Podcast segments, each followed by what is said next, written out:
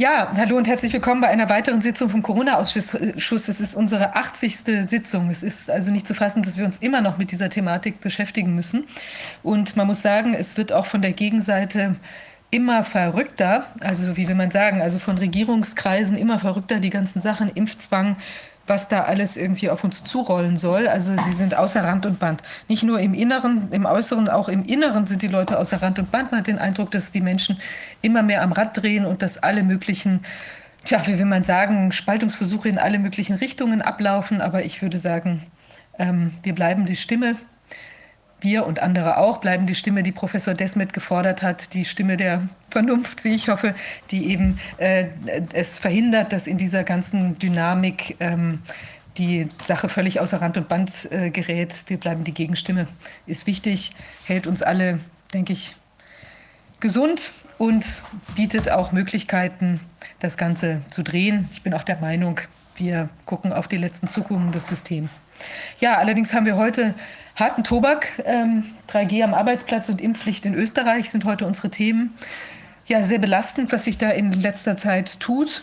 Ich glaube, wir müssen einen genauen Blick werfen. Es gibt gleichzeitig aber auch äh, viele Sachen, wo wir merken, dass immer mehr Menschen gerade durch diesen Irrsinn in Bewegung geraten und immer mehr Fragen stellen und ähm, sich eben in eine tja, in eine Hinterfragungsposition begeben, die vielleicht auch dann zielführend ist. Wir haben die Information bekommen aus einer Intensivstation in, im, äh, sagen wir mal, westdeutschen Bereich, dass da auch zunehmend Menschen, äh, also Oberärzte, sich sehr, sehr unwohl fühlen, dass auf den Intensiv- und Normalstationen eben äh, überwiegend Geimpfte liegen und die Menschen direkt nach der Impfung, also häufig auch nach der ersten Impfung, bereits ähm, äh, schwere Verläufe bekommen, und zwar Covid-Verläufe auch, weil eben die Lymphozyten abfallen und die Menschen dann eben genau Erkrankungen ähm, quasi schutzlos aus, ausgeliefert sind und dann eben auch bei jungen Menschen dramatische Entwicklungen abgehen. Und dass das nicht in die Öffentlichkeit in der gebührenden Form kommt, liegt natürlich an diesen ganzen Umdefinitionen, die wir da haben, dass man sagt, die Kreuzgeimpften sind möglicherweise gar nicht geimpft.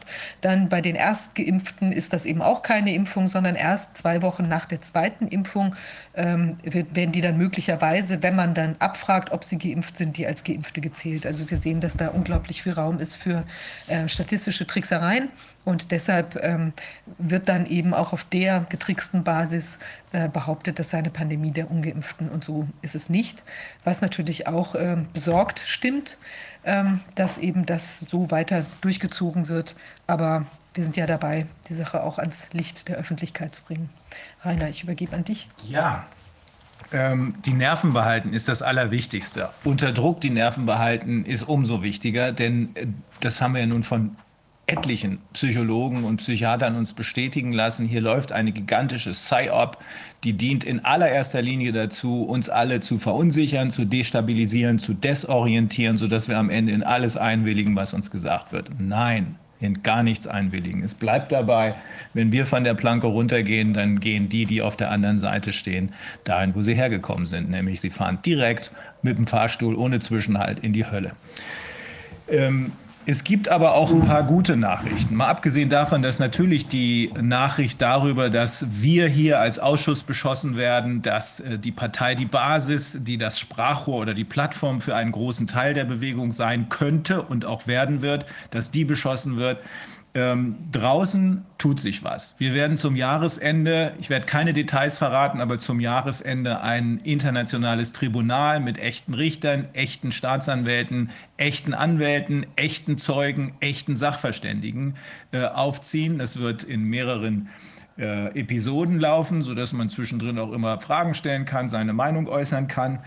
Ähm, es hat ähm, gestern dazu noch eine weitere Besprechung stattgefunden und da hat uns die Kollegin Deepali Oja, die äh, immer fröhliche und äußerst erfolgreiche Kollegin aus Indien, erzählt äh, und auch die Unterlagen darüber zugeschickt. Das werden wir nächstes Mal mit ihr im Detail besprechen, aber wir wollen diese Nachricht, weil sie gut ist, schon mal vorab rausgeben, dass in Indien jetzt Mr. Gates ähm, dran ist. Auch der wird jetzt richtig verklagt. Ähm, die Inder und auch die Afrikaner haben so haben wir das gestern nochmal gehört, äh, auf dem harten Wege schneller gelernt, mit wem wir es hier zu tun haben, als es hier in Westeuropa der Fall ist, wo man immer noch glaubt, das sind Philanthropen oder sowas. Das sind sie nicht, das sind Killer. Die Inder wissen das und haben deswegen jetzt zugeschlagen. Ähm, etwas anderes in dem Zusammenhang. Ähm, wir haben ähm, immer wieder Hinweise von Soldaten und von Polizeibeamten, aktiven Soldaten und aktiven Polizeibeamten. Danach ist die Gruppe derjenigen, äh, die das ganze Spiel nicht mitmachen wird, sehr viel größer, als nach außen erkennbar ist. Ähm, ich habe vorhin mit jemandem gesprochen, ähm, bei dem einige Fäden zusammenlaufen. Wenn Sie da Unterstützung brauchen, wenden Sie sich an uns, an den Ausschuss und wir sorgen dafür, dass Sie mit den richtigen Leuten connected werden. In der Zwischenzeit äh, sagen wir, was die sogenannten Impfungen angeht. Wir wissen, dass es keine sind. Allerspätestens nachdem Professor Alexandra äh, Orion-Code uns äh, letztes Mal noch mal ein bisschen Informationen gegeben hat. Wir wissen, es sind keine Impfungen, es sind auch nicht mal gentherapeutische Eingriffe, weil bei gentherapeutischen Eingriffen werden äh, kaputte Gene ausgetauscht äh, oder repariert und das ist hier nicht der Fall.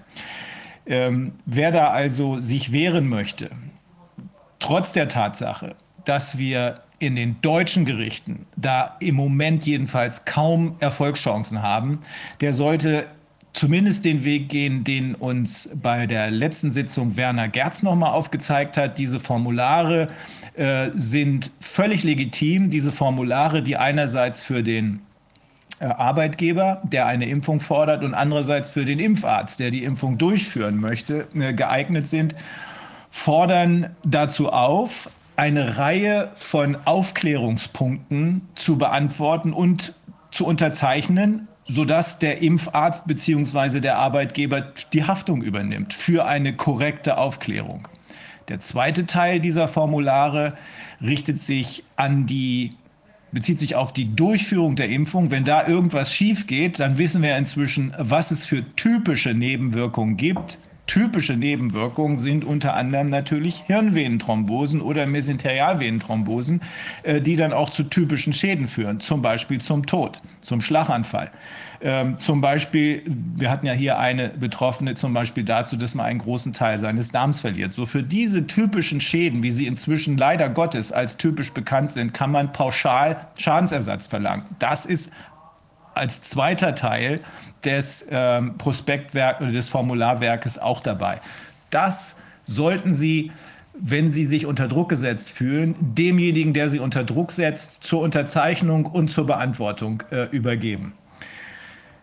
Ähm, heute wird sich äh, die Sitzung mit der Situation in Österreich insbesondere befassen, äh, dort mit dem angekündigten ähm, Impfzwang ab 1.2. des nächsten Jahres. Ob das wirklich so gemeint ist oder ob das wieder nur ein Vortesten ist, das werden wir dann feststellen müssen. Nach meiner Überzeugung ist es wieder nur ein Vortesten. Man guckt, hm, lassen die das auch noch mit sich machen, ähm, dann ziehen wir es durch oder ist der Widerstand zu groß? Und ich sehe, dass die Kollegen in Österreich herausragend gute Juristen, dass die Kollegen in Österreich bislang sehr erfolgreich gewesen sind.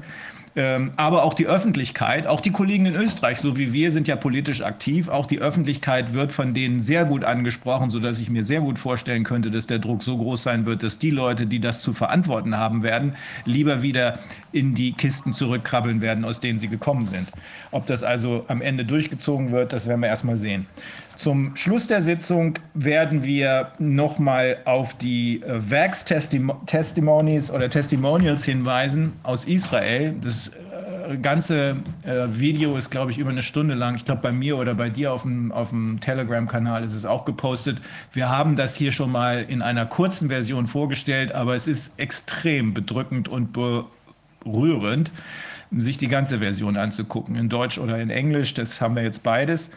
Und es gibt äh, ein Video, ein kurzes Video, was die Situation der Eingeborenen, der Aborigines in Australien betrifft, die um Hilfe rufen. Auch das sollten wir uns ansehen. Auch das sollten wir uns ansehen. Ähm, es besteht für mich nicht mal der Hauch eines Zweifels daran, dass die andere Seite mit diesen menschenverachtenden, verbrecherischen Sauereien keine Chance hat, durchzukommen. Wir müssen durchhalten. Wir werden durchhalten, wir werden die Nerven behalten, wir werden dafür sorgen, dass die Wahrheit ans Licht kommt mit allen uns zur Verfügung stehenden Mitteln und das auf internationaler Ebene. Wir werden dabei nicht aufgehalten werden können, so wie wir bisher auch nicht aufgehalten werden konnten. Dafür sind wir zu viele und dafür wissen wir bereits jetzt zu viel. Ich fürchte, da werden noch ganz andere Sachen zum Tragen kommen. Einleitend noch äh, zwei Dinge, die auch positiv sind. Es gibt eine schöne Entscheidung aus den USA des äh, fünften Berufungsgerichts, ähm, Fifth Circuit. Ähm, die haben der OSHA, das ist die, äh, das ist die Abteilung ähm, für Arbeitsplatzsicherheit, ähm, in deutlichen Worten zu verstehen gegeben, dass die in der Entscheidung, dass sie keine Befugnis haben, irgendwelchen Impfzwang anzuordnen das Urteil wird bei uns auf der Website für jedermann sichtbar zur Verfügung gestellt. Hier ist schon mal der Anfang davon, aber das ist auch abrufbar. Ähm, die weitere, das weitere, was hier am Anfang schon eingespielt werden sollte, ist ein kleiner Flyer. Is this the right choice? Da geht es um die Frage, äh, macht es überhaupt Sinn, Kinder zu impfen? Da sehen Sie dann, äh, wenn das gleich eingeblendet wird, ähm, Facts regarding children and the COVID-19 vaccine, also die Fakten, die Kinder betreffen und Covid-19. Wichtig gleich am Anfang, die Infection Fatality Rate für Kinder unter 18 ist 0,0002 Prozent. Statistisch null. Warum? Soll man Kinder, die keinerlei Risiko tragen, warum soll man sie mit den inzwischen bekannt hochgefährlichen sogenannten Impfstoffen einem ganz, ganz hohen Risiko aussetzen? Survival Rate ist 99, noch höher als ich dachte, 9998 Prozent ähm, bei den Kindern. Risk in healthy children is statistically zero, wie ich es gerade gesagt habe. Sie sind keine Superspreader.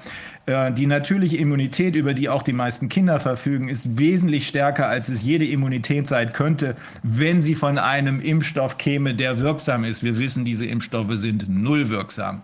Dazu werden wir gleich noch mehr hören. Ja, auch das ist bei uns abrufbar. Ähm, jetzt glaube ich, bin ich durch. Ach, das müssen wir Ihnen auch noch zeigen. Es äh, leitet dann direkt über in äh, die ähm, äh, österreichische, in den österreichischen Teil der Sitzung, nachdem die Kollegin Ringeisen was zum äh, Arbeitsrecht gesagt hat. Das ist hier, was wir jetzt als nächstes sehen. Ähm, Impfstraße Stadtgemeinde Hainburg an der Donau. Das ist etwas, was seit allerneuestem offenbar dort den Menschen vorgelegt wird. Offenbar hat die andere Seite doch Angst, dass was bei den Impfungen schiefgehen könnte.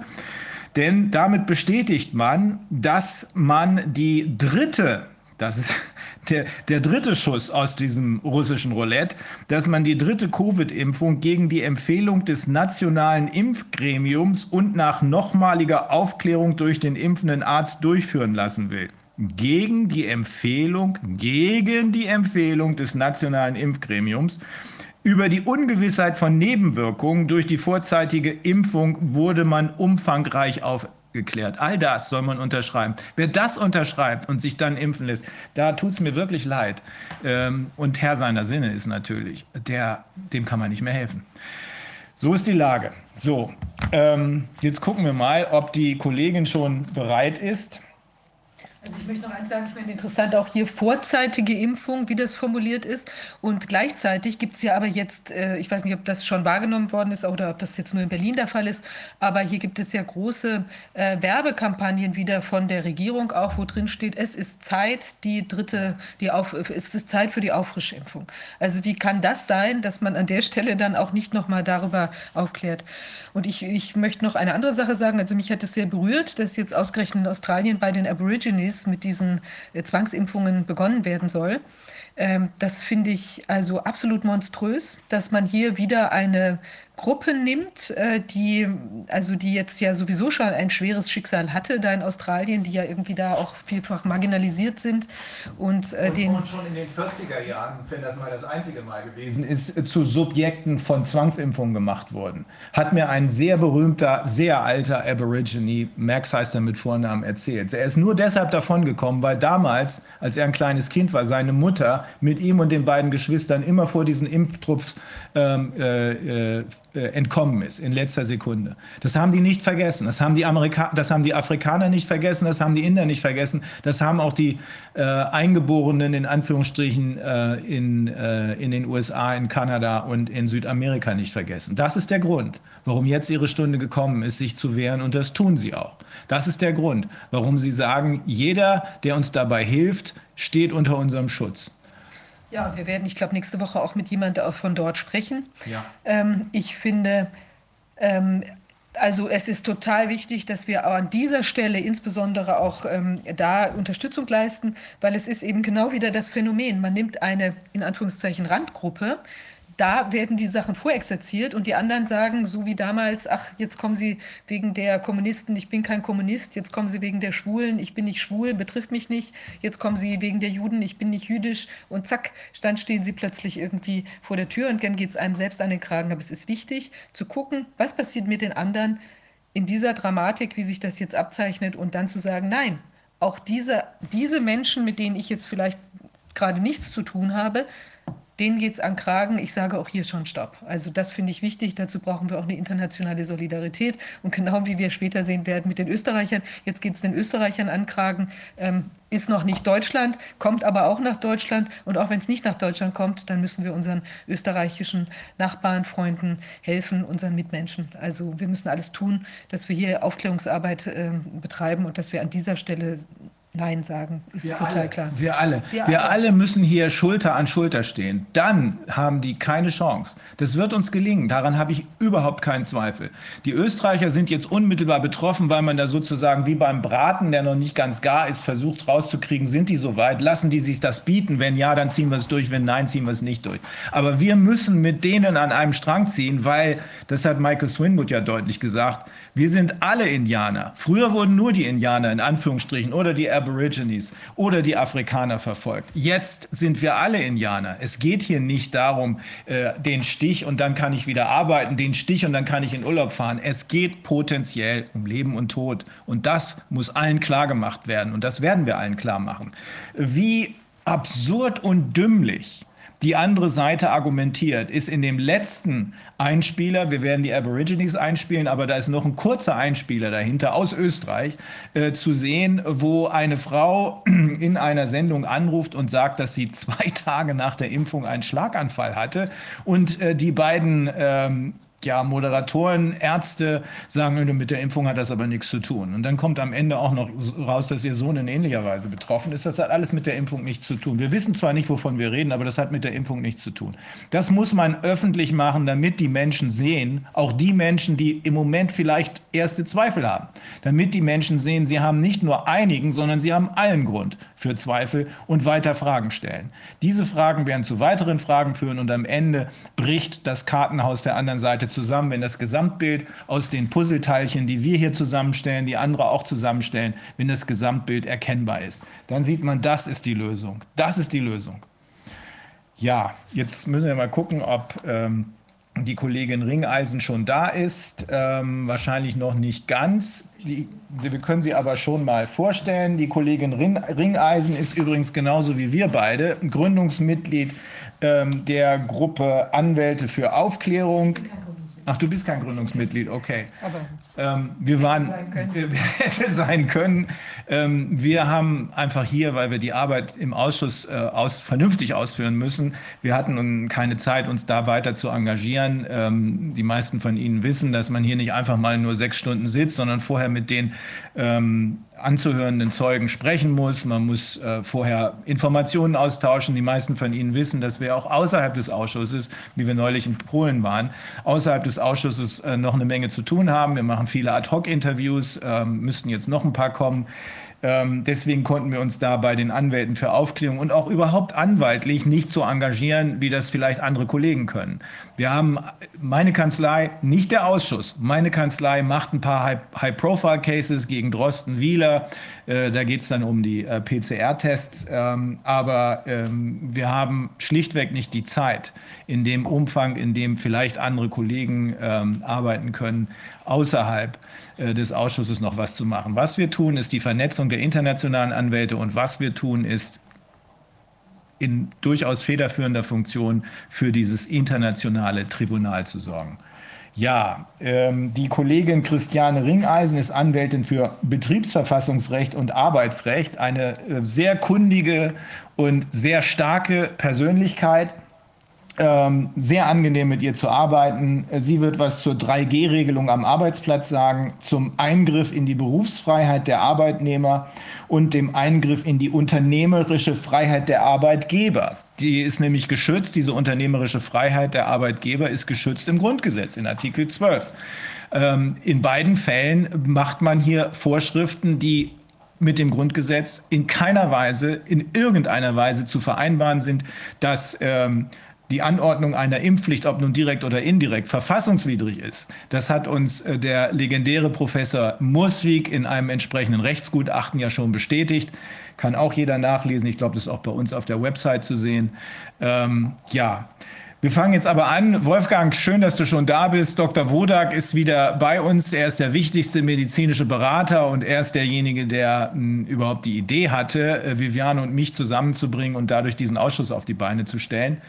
Ähm, den brauchen wir jetzt insbesondere, weil es ja hier auch um sehr viele medizinische Themen geht. Wir haben auch gleich österreichische äh, Mediziner, österreichische Anwälte. Ich glaube, der Kollege Dr. Brunner äh, wird auch dabei sein. Und äh, insofern ist die Anwesenheit von äh, Dr. Wodak hier von besonderer Bedeutung. Jetzt gucken wir nochmal.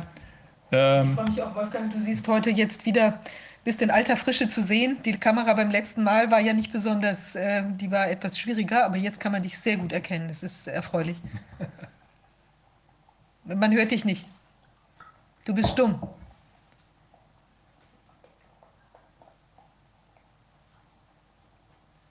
Gleich hören wir dich, Wolfgang. Alles gut. Wir haben jetzt, wir haben jetzt die Kollegen. Du bist immer hören. noch stumm. Ist, ist, es nicht bei dir? Vielleicht ist es. Äh müssen wir gucken, dass äh, Corwin das frei. Vielleicht muss er das freistellen. Ja, jetzt eben war was zu hören. Ich glaube, das ist jetzt die Frau Ringeisen, die wir hören. Wolfgang, äh, ver versuch mit Corwin zu telefonieren. Ähm okay, äh, wir hören gerade. Corwin ruft dich gleich an. Hört ihr mich? Ja, dich können wir hören, Christiane. Okay. Super. Fangen wir an. Wolfgang repariert das gerade mit Corwin zusammen, was da zu reparieren ist. Hallo Christiane, guten Morgen. Hallo. Also, wie schätzt du die Lage ein? Ich habe ja eben schon eine kurze Einführung gemacht. Äh, du bist ähm, Anwältin für Betriebsverfassungsrecht und Arbeitsrecht. Äh, als solche haben wir schon etliche Anfragen an dich weitergeleitet. Wir sind keine Arbeitsrechtler. Ähm, du sagst was über die 3G-Regelung am Arbeitsplatz. Einerseits ist das ein Eingriff in die Berufsfreiheit der Arbeitnehmer, aber auch ein Eingriff in die unternehmerische Freiheit der Arbeitgeber, Artikel 12. Richtig, genau. Also ich habe ähm, mir so ein paar Gedanken natürlich gemacht. Äh, einmal oben angefangen Grundrechte und jetzt auch nochmal zum Verständnis. Was ist eigentlich mal passiert mit diesem 28b neue Fassung? Ähm, kurz erklärt, meine Klageanträge oder auch die der Kollegen in der Vergangenheit, wo es dieses offenkundige, verfassungswidrige, übergriffige Gesetz noch nicht gab, ja, war immer darauf gerichtet, egal ob es eine Betriebsvereinbarung zu einer Testpflicht gab oder ob das eine, eine Dienstanweisung war des Arbeitgebers, dass wir quasi eingeklagt haben, die Beklagte wird verurteilt, dem Kläger Zutritt zum Werksgelände XY in der XY-Straße zu gewähren, ohne dass dieser einen Antigentest und so weiter eben vorweisen muss. Ne? Mal so verkürzt dargestellt. So, und da hat der Gesetzgeber jetzt einfach Folgendes gemacht. Das haben die natürlich mitbekommen. Ja, dass es immer unser Klageantrag gerichtet war auf dieses Zutrittsrecht. Das ist ja eine reine privatrechtliche Geschichte.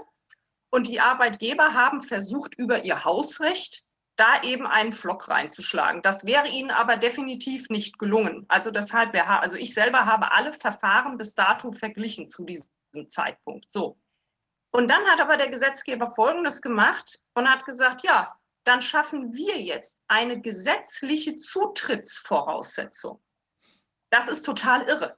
Ja, also der ist einfach jetzt mal ins Privatrecht vorgedrungen und hat gesagt, ja, dann bestimmen wir jetzt einfach, dass keiner mehr in diesen Betrieb reinkommt, das Zutrittsrecht entfällt, wenn physische Kontakte vorliegen, was auch immer das sein mag, und dann gilt das für Beschäftigte und so weiter und so fort.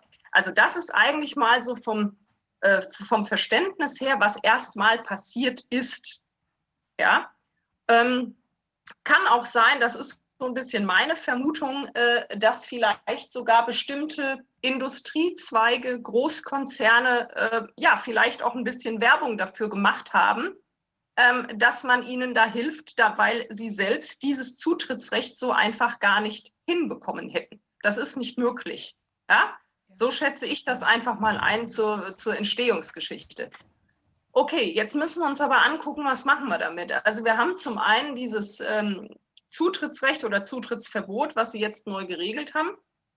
Und zum anderen muss man aber immer wieder erklären, das gilt nicht unmittelbar im Arbeitsvertrag. Also die Arbeitgeber müssen quasi eine, eine Schnittstelle in der Privatautonomie schaffen, wo der Arbeitnehmer verpflichtet wird, so, du musst dich eben testen lassen oder du musst uns deinen Impfnachweis vorzeigen, was auch immer, ja.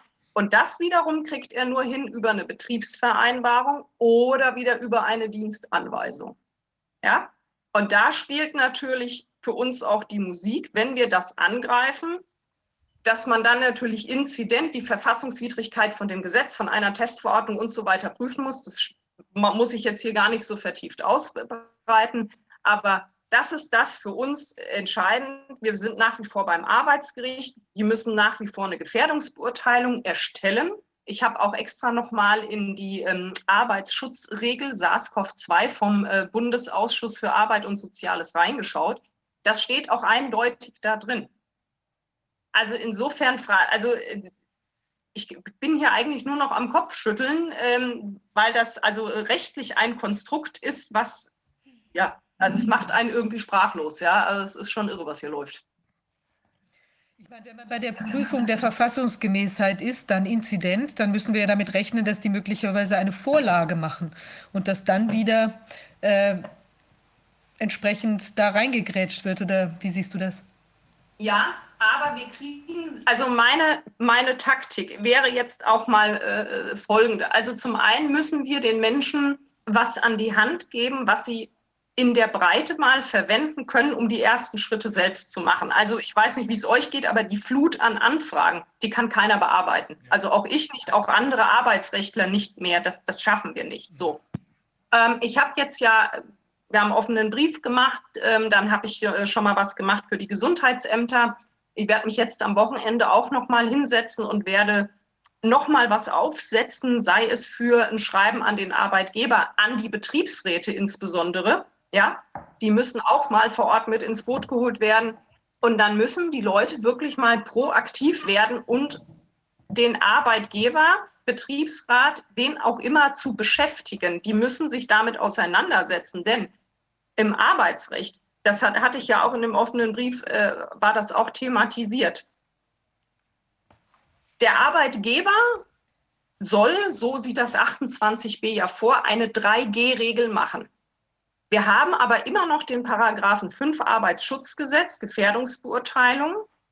Der gilt neben diesem Paragraphen. Das ist nicht so, dass der eine Paragraph den anderen ausschließt. So, wenn ich jetzt das nehme, was ein Professor Kekule und so weiter und so fort, was die alles sagen, nämlich, dass diese anderen, also die ungetesteten Mitarbeiter im Zweifel ja auch äh, vielleicht ihre Bazillen oder so verteilen, ja, dann muss ich doch als Arbeitnehmer auch sagen können, du pass mal auf, Chef, deine 3G-Regel, die ist ja im Zweifel gar nicht ausreichend. Du musst eine Gefährdungsbeurteilung machen, weil mein Leben ist ja genauso viel wert wie das der anderen Mitarbeiter auch. Ja, die wähnen sich alle in irgendeiner Sicherheit vor irgendeiner Gefahr, die ich, naja, da muss ich jetzt nicht an der Stelle ausführen, aber wenn ich dem Narrativ folge, was politisch und medial gezeichnet wird, dass jeder immer eine Gefahr für den anderen ist und dass diese Testungen super sind. Ich unterstelle das ja jetzt mal an der Stelle. Ja, wir wissen, dass es nicht so ist, aber ich gehe diesen Schritt jetzt mal mit. Dann ist doch die zwingende Folge daraus bei diesen ganzen Impfdurchbrüchen, 2G-Party in Münster, was wir alles jetzt schon gesehen haben, ja Arbeitgeber, dann ist doch ein 3G-Konzept kontraproduktiv. Dann verteilst du doch noch mehr und trägst zum Infektionsgeschehen bei. Also meines Erachtens müssen wir den Spieß hier rumdrehen und sie so dazu zwingen, einfach nochmal eine Gefährdungsbeurteilung über die gesetzlichen Anforderungen hinaus wirklich vorzulegen. Ja, weil diese Paragraphen haben sie noch nicht abgeschafft.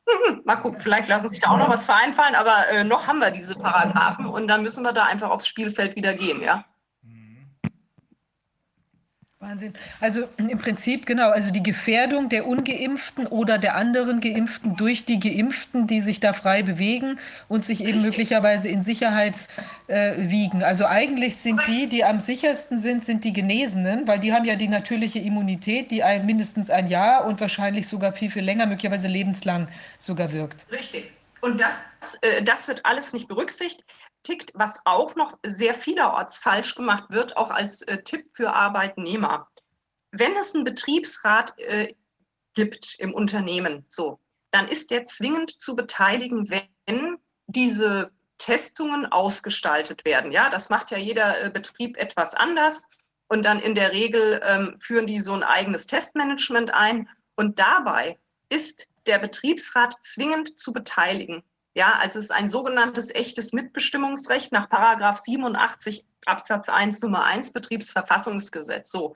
Und wenn das unterblieben ist, und ich habe solche Fälle, wo das überhaupt nicht gemacht wurde, dann wäre diese Maßnahme, die der Arbeitgeber da nämlich verlangt, unwirksam. Ja, mit der Folge, dass auch der Arbeitnehmer auch ein Leistungsverweigerungsrecht hat. Also das sind alles solche ähm, Hinweise, was in die Öffentlichkeit muss, wo die äh, Beschäftigten auch wirklich mal nachbohren müssen. Mhm. Wie habt ihr das denn konkret gemacht? Lieber Betriebsrat, warst du beteiligt? Was ist besprochen worden?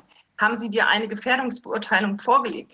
Also das halte ich wirklich jetzt für absolut erforderlich. Da müssen die Leute selbst ran. Das heißt, kurz zusammengefasst, wir haben auf der einen Seite zwar im Infektionsschutzgesetz eine Gesetz, einen gesetzgeberischen Eingriff in die Berufsausübungsfreiheit, auch in die Freiheit des Arbeitgebers, die so äh, der Arbeitgeber selbst gar nicht hätte artikulieren können. Wir haben aber gleichzeitig parallel dazu immer noch äh, zum Beispiel die Regelung des Paragraphen 5 Arbeitsschutzgesetz. Und danach Correct. muss, wenn ich meine, hier ist irgendwas Gefährliches am Arbeitsplatz und ich muss deshalb eingreifen, danach muss ich eine Gefährdungsbeurteilung vornehmen. Das heißt, ich muss genau das Für und Wider abwägen dessen, was ich da anrichte. Reicht das eigentlich aus für meinen Schutz, wenn ich jetzt getestet, geimpft oder genesen sein muss?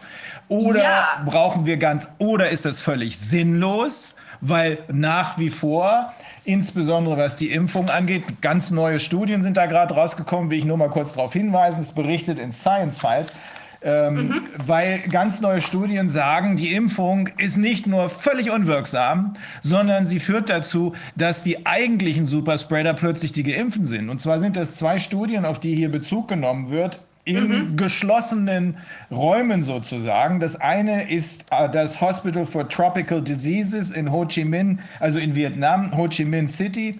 Äh, da sind 550 Betten, 900 Angestellte und da wurde geguckt, was passiert bei äh, den Angestellten und bei den, ähm, bei den äh, Patienten im Zuge von Covid. Das andere betrifft eine Studie, die in einem Bundesgefängnis in Texas durchgezogen wurde. Und dabei hat sich, ich mache nur die Highlights, dabei hat sich Folgendes rausgestellt. Die Impfstoffe sind vollständig wirkungslos im konkreten Fall ging es, in dem einen Fall ging es um AstraZeneca, insbesondere gegen äh, SARS-CoV-2 Delta. Die sind irgendwann mal entwickelt worden gegen das Originalvirus, von dem wir nicht wissen, ob es jemals richtig isoliert worden ist, aber das unterstellen wir mal. Dieses Originalvirus hat längst mutiert, das gibt es nicht mehr. Das heißt, dagegen braucht man sich nicht impfen zu lassen. Wenn man es tut, ist es sinnlos, wirkungslos. Gegen Delta jedenfalls hilft es gar nicht. Die, der Durchbruch, hier wird ja immer von, von Impfdurchbrüchen gesprochen. Bedeutet eigentlich eine Wirkungslosigkeit, wenn man es nur oberflächlich betrachtet. Aber in dieser Studie wird der Verdacht nahegelegt, sagt man, dass es in Wahrheit gar keine äh, Durchbrüche sind, sondern dass wir es hier schon mit Varianten von Antibody-Dependent Enhancement zu tun haben. Dass also die Geimpften, wenn sie aufs wilde Virus treffen, plötzlich diese ganz, ganz enormen Probleme haben. Es zeigt sich also nicht nur, dass die Impfung keinerlei Schutz bietet, sie zeigen zudem, dass SARS-CoV-2 offenkundig in der Lage ist, während der Replikation im Organismus der Geimpften zu mutieren. Zu mutieren. Ähm, wenn es der Zweck der Impfung war, SARS-CoV-2 zu einem potenteren Pathogen zu machen, als es vor der Impfung der Fall ist, wir haben ja festgestellt, es gab nirgends irgendwelche Übersterblichkeiten, bevor die Impfungen begonnen haben. Wenn es also der Zweck der Impfung war, SARS-CoV-2 zu einem potenteren Pathogen zu, sein, äh, zu machen, dann scheinen wir auf dem besten Weg zu sein, dieses Ziel zu erreichen. Und all das, auch solche Studien, müssen in eine solche nach 5 Arbeitsschutzgesetz erforderliche Gefährdungsbeurteilung rein, wenn der Arbeitgeber meint oder der Gesetzgeber meint, den Arbeitgeber zwingen, zwingen zu müssen, irgendwelche äh, schützenden, äh, scheinschützenden Maßnahmen zu ergreifen. Ist doch richtig so, oder? Ja, insbesondere was jetzt auch noch interessant ist zu wissen, dass ja auch gerade, also ich wusste das jetzt von einer Krankenkasse, die ein äh, Formular versendet hat an ungeimpfte Mitarbeiter und die nachgefragt haben, wo sie sich infiziert haben. Also ob quasi sicher ist, dass sie sich am Arbeitsplatz infiziert haben. Mhm. Warum ist das wieder interessant? Naja, wegen auch Thema Betriebsunfall, Arbeitsunfall. Unfall, weil dann ja die Berufsgenossenschaften einspringen würden. Das heißt, meines Erachtens, da steckt ja auch ein enormes Haftungspotenzial jetzt drin. Das ist ja nochmal eine ganz, mal ganz andere äh, Seite, die da mitspielt. Und deshalb müssen wir, äh, so auch mein Bestreben, diese Thematik auch an die Krankenkassen als auch an die Berufsgenossenschaften herantragen und sagen, Leute, im Zweifel, wenn man das unterstellt, dass der gesunde, asymptomatische Mensch eben ein Superspreader ist und so weiter und so fort, dann ist aber doch die 3G-Regel also wirklich grob fahrlässig, wenn man das so in einem Betrieb durchlaufen lässt. Na, und da muss man die aber erst mal drauf bringen. Das wissen die ja nicht. Also hier müssen wir das wirklich nicht. so mein, mein, mein Wissen, wo ich jetzt mal eben auch mit, mit Krankenkassen ein bisschen mehr Kontakt hatte, das ist schon wichtig, dass sie das erstmal erfahren, genauso wie die Berufsgenossenschaften. Also da denke ich, können wir auch noch deutlich mehr für den Widerstand beitragen, als wenn wir das alles nur vor Gericht bringen. Also das dauert viel zu lang, das ist viel ja. zu mühsam, ja. ja. Das muss auch sein, parallel, aber nicht nur, das reicht nicht.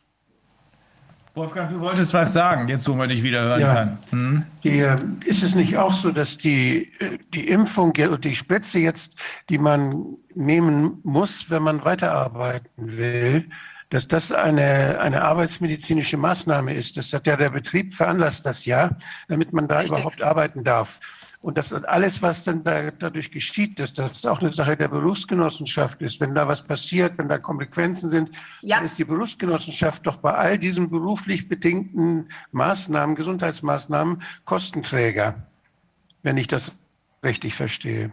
Ja, das kommt äh, darauf an, ob die sich auch halt, also, also im Betrieb haben impfen lassen Ne? Also wenn natürlich jemand zu seinem Hausarzt geht, dann ist das ja wieder was anderes. Aber wenn es tatsächlich so ist, dass das im Betrieb durchgeführt worden ist, also ich weiß nicht, wie das zum Beispiel in Krankenhäusern ist, ob da ein Arzt dann äh, sagt, wir impfen die Abteilung X und ich mache das dann. Bin ich, bin ich anderer ja. Meinung, bin ich anderer Meinung. Ah, okay. Wenn der Betrieb das fordert, ist es egal, wer die Spritze setzt. Viele Betriebe haben, ja. kein, haben nicht dieselbe die Möglichkeit. Wenn ich eine Gaststätte habe und ich muss meine mein Personal fordere ja. ich auf, ihr dürft nicht weiterarbeiten, wenn ihr nicht impfen könnt, da habe ich keinen Arzt. Da muss, schicke ich sie zum Hausarzt und lasse mir das zeigen, dass sie es gemacht haben. Dann ist das eine berufsbedingte Maßnahme. Ja, man sollte es auf jeden Fall zum, also diese, also meine Idee, was ich jetzt fürs Wochenende mir tatsächlich auch vorgenommen habe, diese Haftungsfragen, auch wenn es um Berufsgenossenschaften geht, ob ja. es die Krankenkassen sind, der Arbeitgeber selbst, der kann ja auch haften in bestimmten Fällen, ja. dass man das wirklich mal aufarbeitet das und geht. dann auch mal verbreitet, also damit die Leute sich da eben mit beschäftigen, ne? weil übers Geld kriegt man die Beteiligten am ehesten. Also immer mhm. dann, wenn es heißt, du haftest persönlich, dann werden die irgendwie ein bisschen wach. Mhm. auch die Arbeitgeber, die ja die Gebühren für die Berufsgenossenschaften dann zahlen müssen, die werden dann ja direkt betroffen sein. Und wenn, ich, mit, wenn, ich, mit, wenn ich mir das vorstelle, äh, dass da jetzt äh, zum Beispiel der, immer wenn da Zwischenfälle sind, es sind ja offenbar sehr viele Zwischenfälle, die zu ja. Arbeitsunfähigkeit führen, die zu äh, manchmal Kreislaufbeschwerden, Thrombosen, Menstruationsstörungen und was, da müssen Ärzte aufgesucht werden. Wenn dann sind das Arbeitsunfälle, dann muss man da möglicherweise, ach, das ist die Berufsgenossenschaft auch wieder dran. Also diese Sache muss geklärt werden, finde ich. Wenn, ja. Und dazu muss auch dazu, dazu, das ist der Hauptgrund, wenn da jetzt Menstruationsstörungen nach der Spritze auftreten, dann würde ich als Krankenkasse sagen, nö, die Kosten übernehme ich nicht. Das ist ja eine Maßnahme, die wegen der damit gearbeitet werden kann. Da muss geklärt werden, woher die kommen. Das heißt, da muss dann eine Diagnostik gemacht werden, ob das wirklich die Nebenwirkungen der Spritze sind oder nicht, denn davon hängt die Kostenträgerschaft ab. Und das würde ich mal drauf an, das würde ich mal drauf ankommen lassen, denn das wäre der, das, das wäre der Hebel für eine Beweisaufnahme. Definitiv, vor allem weil ja die Krankenkassen ähm, dann auch ihre Regressansprüche Ansprüche gegen Dritte auch durchsetzen wollen, weil wenn die Krankenkassen müssen, müssen. müssen auch, richtig müssen, richtig. wenn diese Kassen leer sind, äh, da sind die ja sehr hinterher, dann das Geld eben von Dritten wiederzubekommen. Ja, also ja. das ist ja auch richtig so, ja, dass Versorgung gewährleistet ist. Also ja. Inzwischen, dass ähm, in Israel, in England, äh, ich glaube, das am meisten durchgeimpfte europäische Land ist Gibraltar. Äh, die Zahl derjenigen, die mit Symptomen wohlgemerkt, mit Covid-Symptomen im Krankenhaus liegen, ähm, äh, so hoch ist und im Verhältnis zu den, äh, zu den Impfungen so zu sehen ist, dass ich glaube 86 Prozent der Hospitalisierten mit Symptomen doppelt geimpft sind. Das heißt, irgendwas stimmt mit diesen Impfungen nicht. Wir haben hier aus dieser Studie Folgendes, das muss ich auch noch mal vorlesen. Die Spitzenvirenlast der symptomatisch vollständig Geimpften war im Vergleich zur entsprechenden Virenlast der Wildvariante die in Vietnam von März bis April 2020, also vor Beginn der Impfung, endemisch war, um das 251-fache höher. Also die Geimpften, wenn die eine Viruslast haben, dann ist die 251 mal höher als die Viruslast derjenigen, die nicht geimpft sind und Martin wird das immer so formulieren und kontaminiert sind, wo also ein positiver Test ist. 251 mal höher. Also das sagt schon was aus. Wie wenn man die Viruslast feststellt, dann sagt das was aus. Wenn ich jetzt zum Beispiel wie in, in Gibraltar oder in, in, in Großbritannien in einigen Regionen, wenn ich da 80-prozentige Durchimpfung habe, die sind zweimal geimpft, 80 Prozent von denen, dann, und ich gucke im Krankenhaus dann nach dem Anteil der Menschen, die dort äh, mit Covid-19 als auf, auftauchen, dann muss ich mich nicht wundern, wenn das auch 80 Prozent sind, wenn das dann nur Covid-19 nur bedeutet, dass der PCR-Test positiv ist. Natürlich ist er dann bei den Leuten, die ins Krankenhaus kommen, auch bei 80 Prozent positiv. Also da kommt es dann wirklich darauf an, was ist das für eine Erkrankung mhm. und ist die wirklich durch diese Viren bedingt? Und wenn da gar keine Differentialdiagnose gemacht wird, dann, äh, dann kann man nur sagen, ja, der PCR-Test ist das und der PCR-Test ist draußen falsch und ist drinnen auch falsch. Und da kann man unheimlich wenig ab, daraus ableiten. Da muss man vorsichtig sein, denn die Impfschäden sind das eine, die sind ja typisch. Und die Impfschäden, die müsst, da müsste man ein Scanning machen aufgrund auf, auf, äh, auf diese Wirkung der Spikes, ob das Spike-Schäden sind. Und äh, wenn, man, wenn man dort äh, ein Set hätte von, von Befunden, der dafür spricht, dass das Spike-Schäden sind, dann könnte man das sehr gut differenzieren. Denn die Corona-Infektion ist keine, ist keine äh, Kreislauferkrankung in der Natur. Da ist sie nur ganz, ganz selten, kommt sie, kommen diese, diese äh, Coronaviren ins Blut und machen eben diese typischen Symptome dann auch im Kreislauf mit, mit Thrombose und so. Das sind, wie gesagt, das sind unter ein Prozent der Corona-Infektionen. Aber wenn, aber wenn, die, wenn es durch der, nach der Spritze kommt, dann haben die Leute meistens gar keine Atemwegsbeschwerden vorher gehabt, sondern dann haben sie die Spritze gehabt und dann haben sie die, die Blattklotz, dann haben sie die Thrombosen da. Das hat dann mit einer, mit einer Corona-Erkrankung nichts zu tun. Das ist eine Spike-Intoxikation. Die aber dadurch erst her hervorgerufen wird, dass man das Immunsystem umgeht und eben direkt in den Organismus reinspritzt. Ne? Ja, wir spritzen, wir, wir produzieren Spikes und das ist eine toxische Substanz. Mhm. Das ist ein Protein, ein toxisches Protein, ein hochtoxisches. Und das wird, das bildet der Körper nach der Spritze. Das hat nichts mit Coronaviren zu tun. Das sind nur Spikes, die gespritzt werden mhm. oder die wir erzeugen nach der Spritze. Mhm. Und das ist völlig was anderes als Coronaviren. Ganze Viren, die sich vermehren und die sich in der Schleimhaut vermehren, ist ein völlig anderes Krankheitsbild. Das kann man als Arzt fast klinisch unterscheiden. Wenn man den Patienten nämlich fragt, äh, der da jetzt kommt mit irgendwelchen Klotz oder mit irgendwelchen Myokarditis oder sonstigen Fällen, haben Sie denn Erkältungssymptome gehabt? Wenn der sagt, nee, habe ich nicht. Und dann sagt, wenn die dann fragen, wann haben Sie denn die Spritze gekriegt? Und Sie sehen den zeitlichen Zusammenhang zwischen der Spritze und diesem Klotz und diesen Symptomen, aber Sie sehen überhaupt nichts von irgendeiner Atemwegsinfektion, dann ist die Wahrscheinlichkeit, dass es sich um eine, eine Folge der Spritze handelt, die würde ich mit über 90 Prozent schätzen. Aber auch die Tatsache, so wie es hier berichtet wird, dass, äh, das ist, glaube ich, in Vietnam gewesen, ja, äh, auch die Tatsache, dass Menschen die vor Beginn der Impfungen eine Viruslast hatten und Menschen, die nach Beginn der äh, Impfung eine Viruslast hatten, dass bei denen nach Impfung die Viruslast 251 mal höher war. So ganz ohne Bedeutung kann das nicht sein, oder? Wie haben die das gemessen mit der Viruslast? Das kann ich hieraus nicht ersehen, muss man in die Studie selbst ja, reingucken. Ich, ich schicke dir das rüber. Mhm. Ja, die habe ich noch nicht gelesen. Mhm. Ja. Ähm, Rainer, ich wollte auch noch gerne was ergänzen zum Thema äh, ja, Gefährdungsbeurteilung. Das äh, möchte ich auch noch gerade mal erwähnen. Es gibt ein, äh, eine Entscheidung vom Landesarbeitsgericht Schleswig-Holstein, mhm. die im Falle des also gänzlichen Fehlens ja, einer Gefährdungsbeurteilung ausgeführt hat, dass der Arbeitnehmer ein sogenanntes Leistungsverweigerungsrecht hat. Ja? Das heißt, er kann zurückhalten. Und deshalb ist das für uns in diesem Kontext extrem wichtig, dass wir auch immer wieder auf diese Gefährdungsbeurteilungen bestehen, ja, dass auch wirklich die Leute proaktiv nachfragen, weil sie dann sich auf dieses Leistungsverweigerungsrecht 273 BGB auch beziehen können. Ja?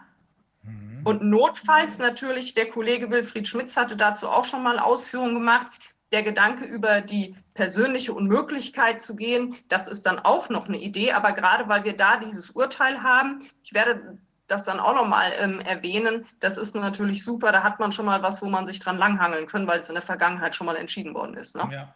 Also finde ich absolut extrem wichtig, weil es ist ja so, bei vielen Menschen ist ja der Arbeitsplatz unter Umständen eh nicht mehr zu retten, weil wenn diese Divergenzen da passieren, jetzt mit dem Arbeitgeber, der darauf besteht, dass man sich impfen lassen soll und so weiter, ist das ja eigentlich ein, ein Exit, ein, eine, ein Zwangsexit, weil es ja eigentlich überhaupt nicht mehr geht, weil wenn ich mich nicht impfen kann aus gesundheitlichen Gründen oder eben noch naheliegender, äh, weil die Impfung, weil ich das Risiko nicht tragen möchte, mich mit dieser Impfung dazu in intoxieren. Ähm, da ähm, muss man sagen, ist das ja wahrscheinlich eh nicht mehr zu retten in vielen Fällen, sodass es dann auch genauso gut kann man eben sagen, wenn ihr dieser Verpflichtung nicht nachkommt, dann mache ich eben von diesem Leistungsverweigerungsrecht Gebrauch und kann mich dann unter Umständen äh, noch einige Monate eben retten, äh, bis vielleicht das ganze Ta Kartenhaus dann irgendwann zusammenbricht und wir wieder zu rechtsstaatlichen Verhältnissen zurückkehren können. Ja. Ja, insbesondere ist es ja dann auch relevant für den Lohn, nicht? Also wenn man freigestellt wird ohne Lohnzahlung, aber ich biete ja die Arbeitskraft an und kann mich dann eben auf ein Leistungsverweigerungsrecht berufen, dann kann ich natürlich meinen Lohnanspruch auch wiederum durchsetzen. Das ist auch ganz wichtig zu wissen in dem Zusammenhang. Was ich aktuell oder auch andere Kollegen beobachten, durch diesen 28b fühlen sich jetzt sehr viele Arbeitgeber, ähm, ich sag mal, die jetzt äh, sehr ja, Corona äh, affin sind, ja, maßnahmenaffin sind, die fühlen sich dann jetzt dazu berufen, die Leute direkt zu kündigen. Ja, das war vorher nicht so. Also vorher hatten wir mehr die Variante mit Abmahnung und äh, unbezahlte Freistellung.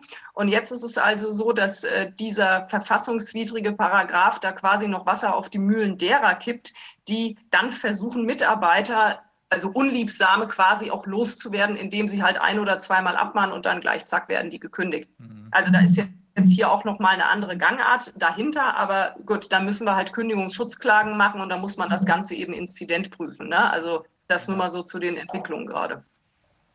Wobei wir uns darüber im Klaren sind, dass beim Verfassungsgericht zurzeit nichts gehen wird, weil da oben jemand von der anderen Seite sitzt. Ne? Also bevor ich einen Eilantrag oder was auch immer gegen den 28b einreichen würde, da würde ich eher in die Tischkante beißen, garantiert nicht. Also vom Arbeitsgericht kann man da was machen und muss auch was machen. Ja. Ähm, einfach weil Arbeitsrichter nach wie vor, ich, ich erlebe das ja, ähm, an, an so anders drauf sind. Ne? Also die sind nicht mit äh, den, den ähm, Verfassungsrichtern Richtern oder Verwaltungsrichtern. Das kann man nicht äh, vergleichen. Die sind anders geprägt, weil die dieses Abwägen, Arbeitnehmerinteressen, Arbeitgeberinteressen, ähm, da würde ich sagen, hat man eine andere äh, Sorte Mensch schon vor sich sitzen. Aber das kann man in der Corona-Zeit auch nicht mehr 100 Prozent sagen. Also früher war das im Arbeitsrecht auch noch ein anderes Arbeiten. Heute ist es auch Glückssache dabei, muss man ganz klar sagen. Ne? Mhm. Naja, Gut, aber das sind ja schon mal äh, dieser Hinweis auf äh, Paragraph 5 Arbeitsschutzgesetz, dass hier immer eine Gefährdungsbeurteilung durchzuführen ist. Und wenn diese Gefährdungsbeurteilung unter Einfluss solcher Studien zum Beispiel äh, ergibt, dass die Gefahr dadurch noch größer wird, dass es, wie du sagst, kontraproduktiv ist, äh, dann kann man sich und darf man sich dem nicht beugen. Im Gegenteil, man hat gegebenenfalls sogar ein Leistungsverweigerungsrecht, wenn die Gefahr zu groß ist, die dadurch entsteht. Und das muss dann hinterher auch wiederum gerichtlich geklärt werden. Wichtig ist, dass man bei einem solchen in Anspruch genommenen Leistungsverweigerungsrecht nach 273 BGB einen Anspruch auf Lohnfortzahlung hat. Weil wenn man berechtigt sagt, ich mache hier nicht mit, dann kann der Arbeitgeber, der diese Situation ja hervorgerufen hat, durch, seine, äh, durch sein Beharren auf der 3G-Regelung, die eben gefährlich ist, dann kann der äh, Arbeitgeber äh, sich nicht sagen oder dem Arbeitnehmer nicht sagen, ich zahle dir aber nichts, wenn du nicht kommst. Das ist ein berechtigtes ähm, ein, äh, ein berechtigtes Leistungsverweigerungsrecht. Ja. Da wird man sagen müssen, die Masse macht's. Und äh, ja. äh, wenn jetzt eben hier sehr, sehr viele Menschen sagen, wir machen da nicht mit, wir beugen uns der Geschichte nicht, sondern ziehen eben im Zweifel diese Karte, sodass es auch für den Arbeitgeber unangenehm ist, wenn eben viele zum Beispiel auch wichtige äh, Mitarbeiter im Betrieb äh, plötzlich sagen, ich komme jetzt hier nicht mehr. Also das, das kann eine ganz wichtige Sache sein und unter Umständen ist es ja auch für den Arbeitgeber, der sich vielleicht hier unter Druck sieht und eigentlich grundsätzlich äh, mit den Menschen weiter zusammenarbeiten möchte. Also die Konstellation ist ja auch vorstellbar, dass er eben da auch die Chance hat, das äh, gerichtlich klären zu lassen, um dann selber mhm. auch auf der sicheren Seite zu sein. Also man kann es ja auch ja. mal von dieser Seite sehen, ja. Genau. Äh, das wird auch, ich bin mir sicher, dass wir damit auch wirklich was bewegen. Ich habe äh, eine Rückfrage auch gehabt zu diesem auch offenen Brief. Und da gab es dann wirklich Arbeitgeber, die erst gedacht haben, äh, das wären Fake News, ne, was so da drin steht. Die mussten erst mal nachfragen, ob das so ist, ja.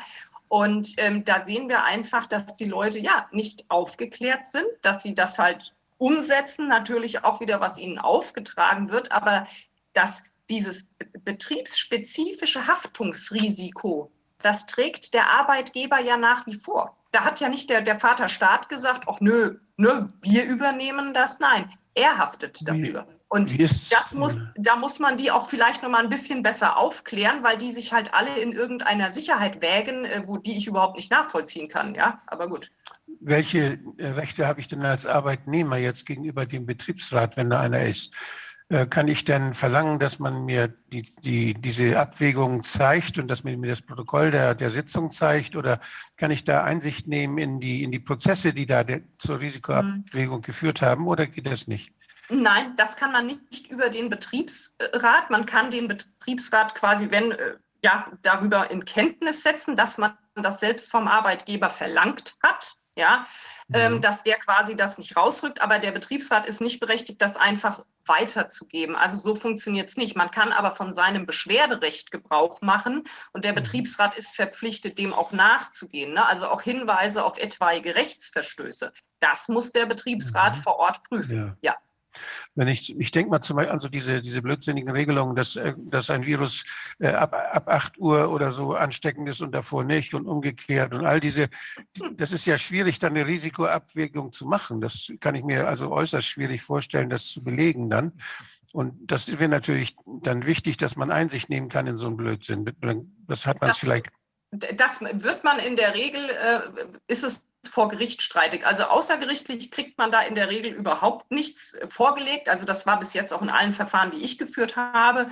Das kam erst im äh, Gerichtsverfahren dann äh, zum Tragen. Und äh, das Beste war auch ein Arbeitgeber, der dann selber vorgetragen hat, ja, er hätte ja die Gefährdungsbeurteilung und das Hygienekonzept mit dem örtlichen Gesundheitsamt abgesprochen, dann, ja. was für mich natürlich Grund war, das örtliche Gesundheitsamt auch mit ins Boot zu nehmen.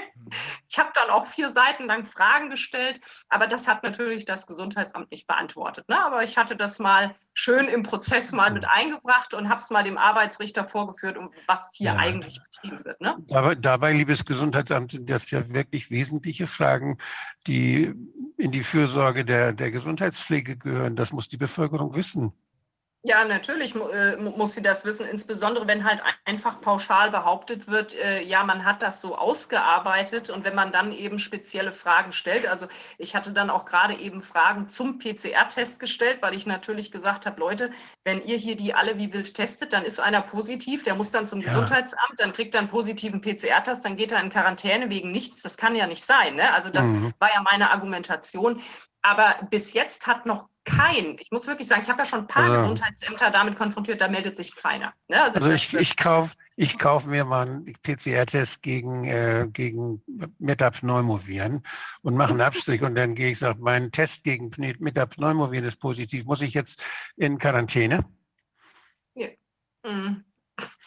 Ist ja, die sind ja, oder die sind ja gefährlicher möglicherweise als die Coronaviren. Es gibt ja noch andere Viren, die da sind und deswegen das ist, auch ein guter also, Das ist ein sehr guter Punkt. Weil äh, in der Tat, auch das müsste in so eine Gefährdungsbeurteilung rein. Ne? Das ist nicht nur kontraproduktiv. Macht, wenn man in Quarantäne will, irgendein Virus findet sich immer. Nicht? Ja, ja.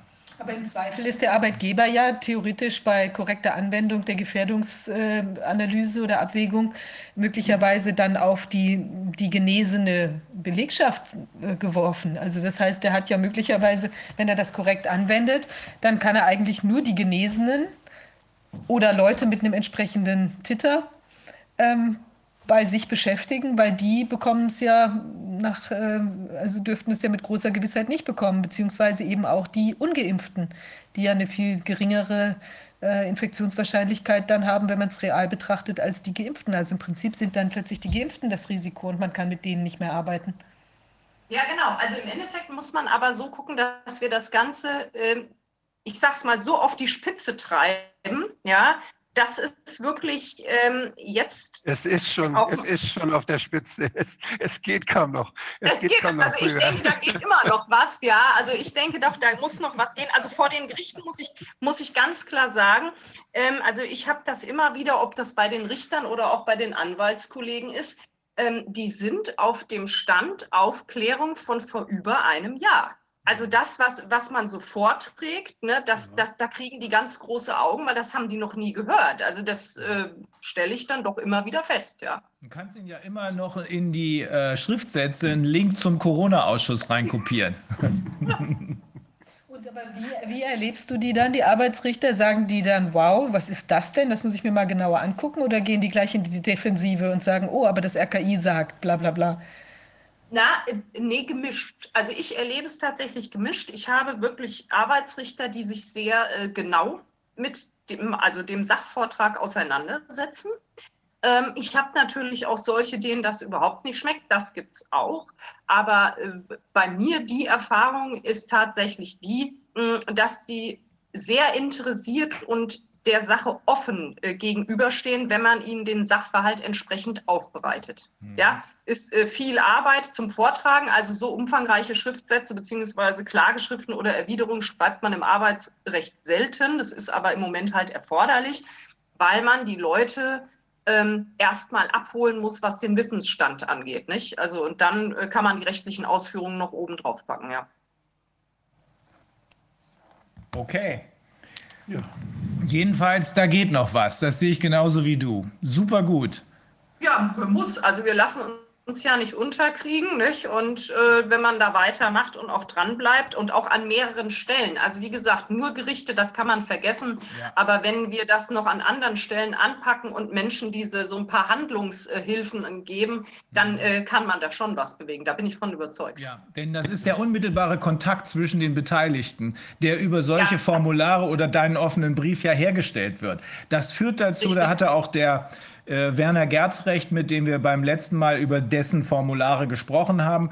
Ähm, das führt dazu bei einigen Leuten, beim Arbeitgeber oder bei den Impfärzten, dass sie sich zumindest überlegen, oh shit, das habe ich ja noch gar nicht bedacht. So wie du es jetzt in der, an der Reaktion der äh, Gerichte äh, bezeichnest, äh, festmachst, das sind dann neue Erkenntnisse, die dann langsam auch Früchte tragen werden. Da bin ich fest von überzeugt. Ja, und ich kann, also was, was ich äh, auch sehr gut fand und was äh, auch durchaus Wirkung zeigt, ich habe zwei Arbeitnehmer, die haben ihrem Chef einen persönlichen Brief mal dazu geschrieben. Ja, also unabhängig vom anwaltlichen Arbeiten haben die mal aus, ihrer Perspektive ähm, geschrieben, wie es ihnen geht, was das mit ihnen macht und wie sich das natürlich auch auf das Arbeitsverhältnis für sie auswirkt. Ne? Wenn sie 15 Jahre gerne wo gearbeitet haben, jetzt werden sie diffamiert oder ausgegrenzt, ja.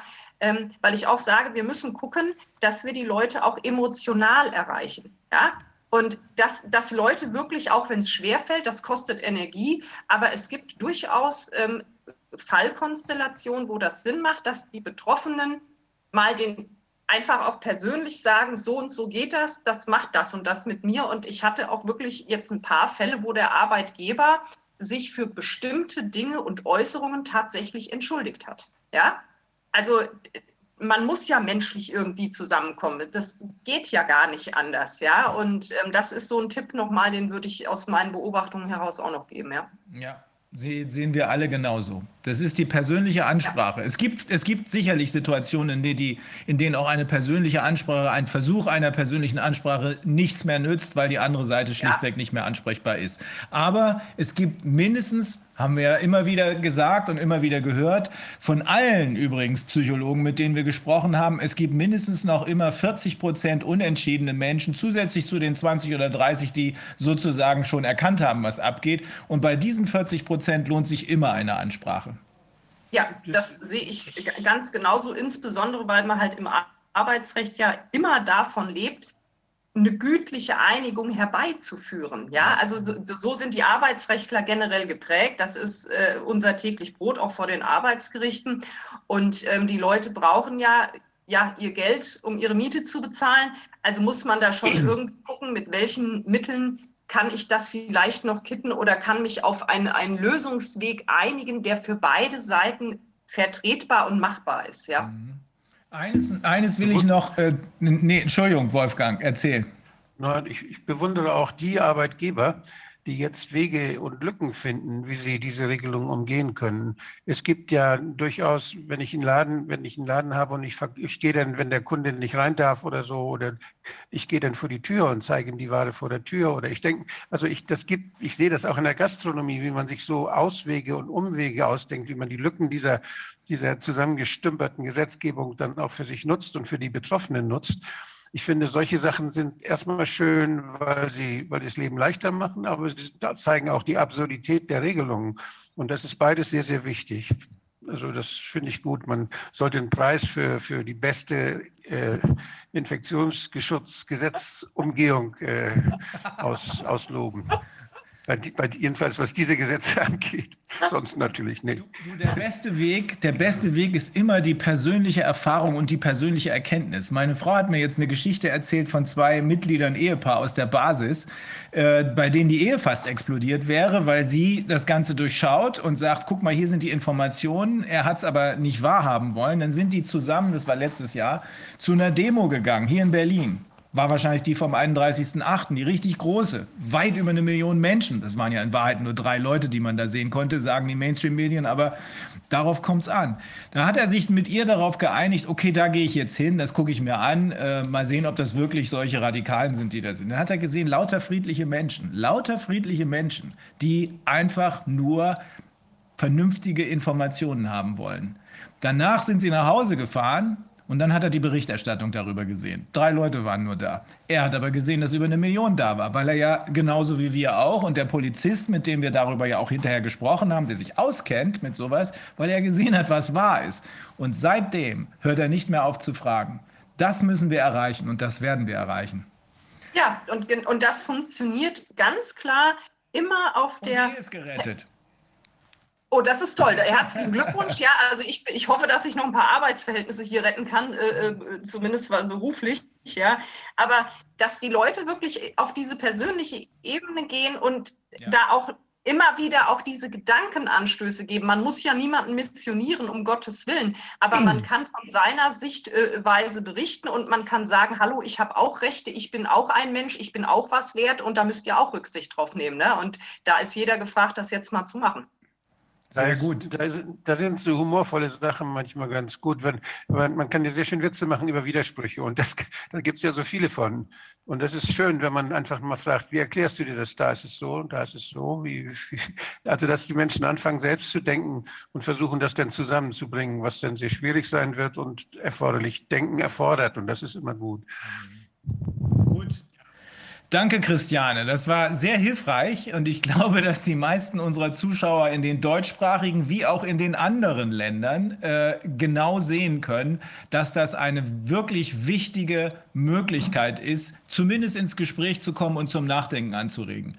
Und all das führt immer dazu, dass am Ende äh, unsere Seite natürlich ähm, die vernünftigen Gründe für sich in Anspruch nehmen kann. Ganz herzlichen Dank, Christiane. Ja, danke euch noch viel Erfolg. Ne? Danke, dir auch. Schönes ja. Wochenende. Ne? Tschüss. Ich möchte kurz nochmal die Anmerkung machen, weil dieses, man ist ja schnell auch in dieser Opferrolle oder in dieser, also zurückgesetzten Rolle, wenn man sagt, ich bin, ähm, also, weil Christian gerade meinte, ich bin auch ein Mensch, ich habe auch Rechte und so weiter. Eigentlich ist doch so, hatte das letztes Mal schon gesagt, dass die, diejenigen, die sich jetzt nicht impfen lassen, eigentlich die Solidarität ähm, also auch als Solidaritätsgruppe irgendwie vielleicht zur Verfügung stehen, wenn noch mehr Geimpfte ausfallen. Und ich finde es also geradezu im Moment äh, solidarisch, sich eben nicht impfen zu lassen, sich nicht diesem Experiment, diesem äh, möglicherweise auch noch an ganz anderer Stelle gesundheitsschädlichem Experiment zu, zu unterziehen, sodass man eben wirklich die, die Stütze der Gesellschaft sein kann, ja. möglicherweise sogar in Kürze. Ähm, eben diejenigen, die einfach nicht betroffen sind dann von diesen Problemen. Also deshalb wirklich auch das aus meiner Sicht helfen können. Genau und das auch mit, mit Stolz sehen, dass man jetzt alles tut, äh, das Rückgrat zu behalten und eben äh, hier weiter in diese auf diesen Weg zu gehen, den ja ganz ganz viele für sich ohnehin schon als richtig erkannt haben und wo sie dann eben jetzt dem Druck äh, sich beugen vielleicht, aber da wirklich vorsichtig zu sein, es nicht zu tun und das als auch als Aufgabe zu sehen, da weiter standhaft zu bleiben. Also möchte ich nur noch mal an der Stelle zu bedenken geben. Ja, jetzt haben wir einen, den nächsten Gast, Walter von Rossum, Journalist und Publizist, der ein neues äh, Buch geschrieben hat, zusammen mit dem äh, Tim äh, Lausen, wenn es richtig ist. Tom, Tom Lausen. Tom, Tom Lausen, genau. genau. Ja. Hallo. Guten Tag. Moin, moin. Moin, moin. Ich bitte um Nachsicht, ich bin leide an sowas Vulgärem wie einer Grippe und habe einen dicken Kopf und langsamen Verstand und ich hoffe, dass ich das irgendwie hinkriege. Ich freue mich trotzdem hier zu sein. Wir machen es entsprechend verlangsamt, ist mir auch lieber. Danke, danke schön, in Zeichensprache. Wenn ich gleich was sagen darf zu dem, was ihr besprochen habt, das war mir so hoffnungsfroh. Ich ähm, finde, diese, wir sind alle gefangen in Narrativen. Ähm, und das hat, führt zu einer Situation, die ich noch nie erlebt habe und auch nicht für möglich gehalten hätte, dass alle Paradigmen der Verständigung oder auch die Paradigmen, Differenzen auszuhalten, stillzustellen, äh, dass die verschwunden sind. Wir haben getrennte Welten, sind, wir sind in narrativen Gefangenschaften. Wir können von uns sagen, wir kennen das andere Narrativ äh, ganz gut, aber sozusagen die Oberwelt, die Benutzeroberfläche, mediale Benutzeroberfläche, ist, äh, ist vollkommen geschlossenes System. Sie können äh, bei dem, worüber wir gleich reden wollen, ähm, Intensivbetten, das ist eigentlich so klar, das ist in drei Minuten erzählt und da gibt es nichts Offenes mehr. Und wie man äh, sozusagen darüber Verwirrung stiften kann und äh, hartnäckig an irgendeinem Irrsinn festhält und den propagandistisch verbreiten kann, obwohl jeder mit den vier Grundrechnungsarten und einem hm.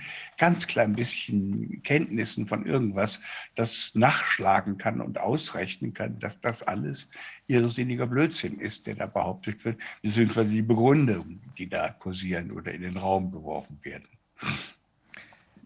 Walter, du hattest äh, oder hier zumindest hat Corwin das für uns so angekündigt, äh, du wirst was über den epochalen Korruptionsskandal, der der Corona-Politik der Bundesregierung zugrunde liegt, sagen.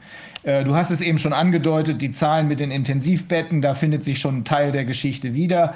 Ähm, erzähl uns ruhig mal, was da aus deiner Sicht ähm, ja so richtig ins Auge sticht. Also du hast ja schon gesagt, wer die Grundrechenarten beherrscht, der müsste es eigentlich sofort erkennen können. Aber es ist ja eben das Problem, dass viele Leute nicht mehr ansprechbar sind.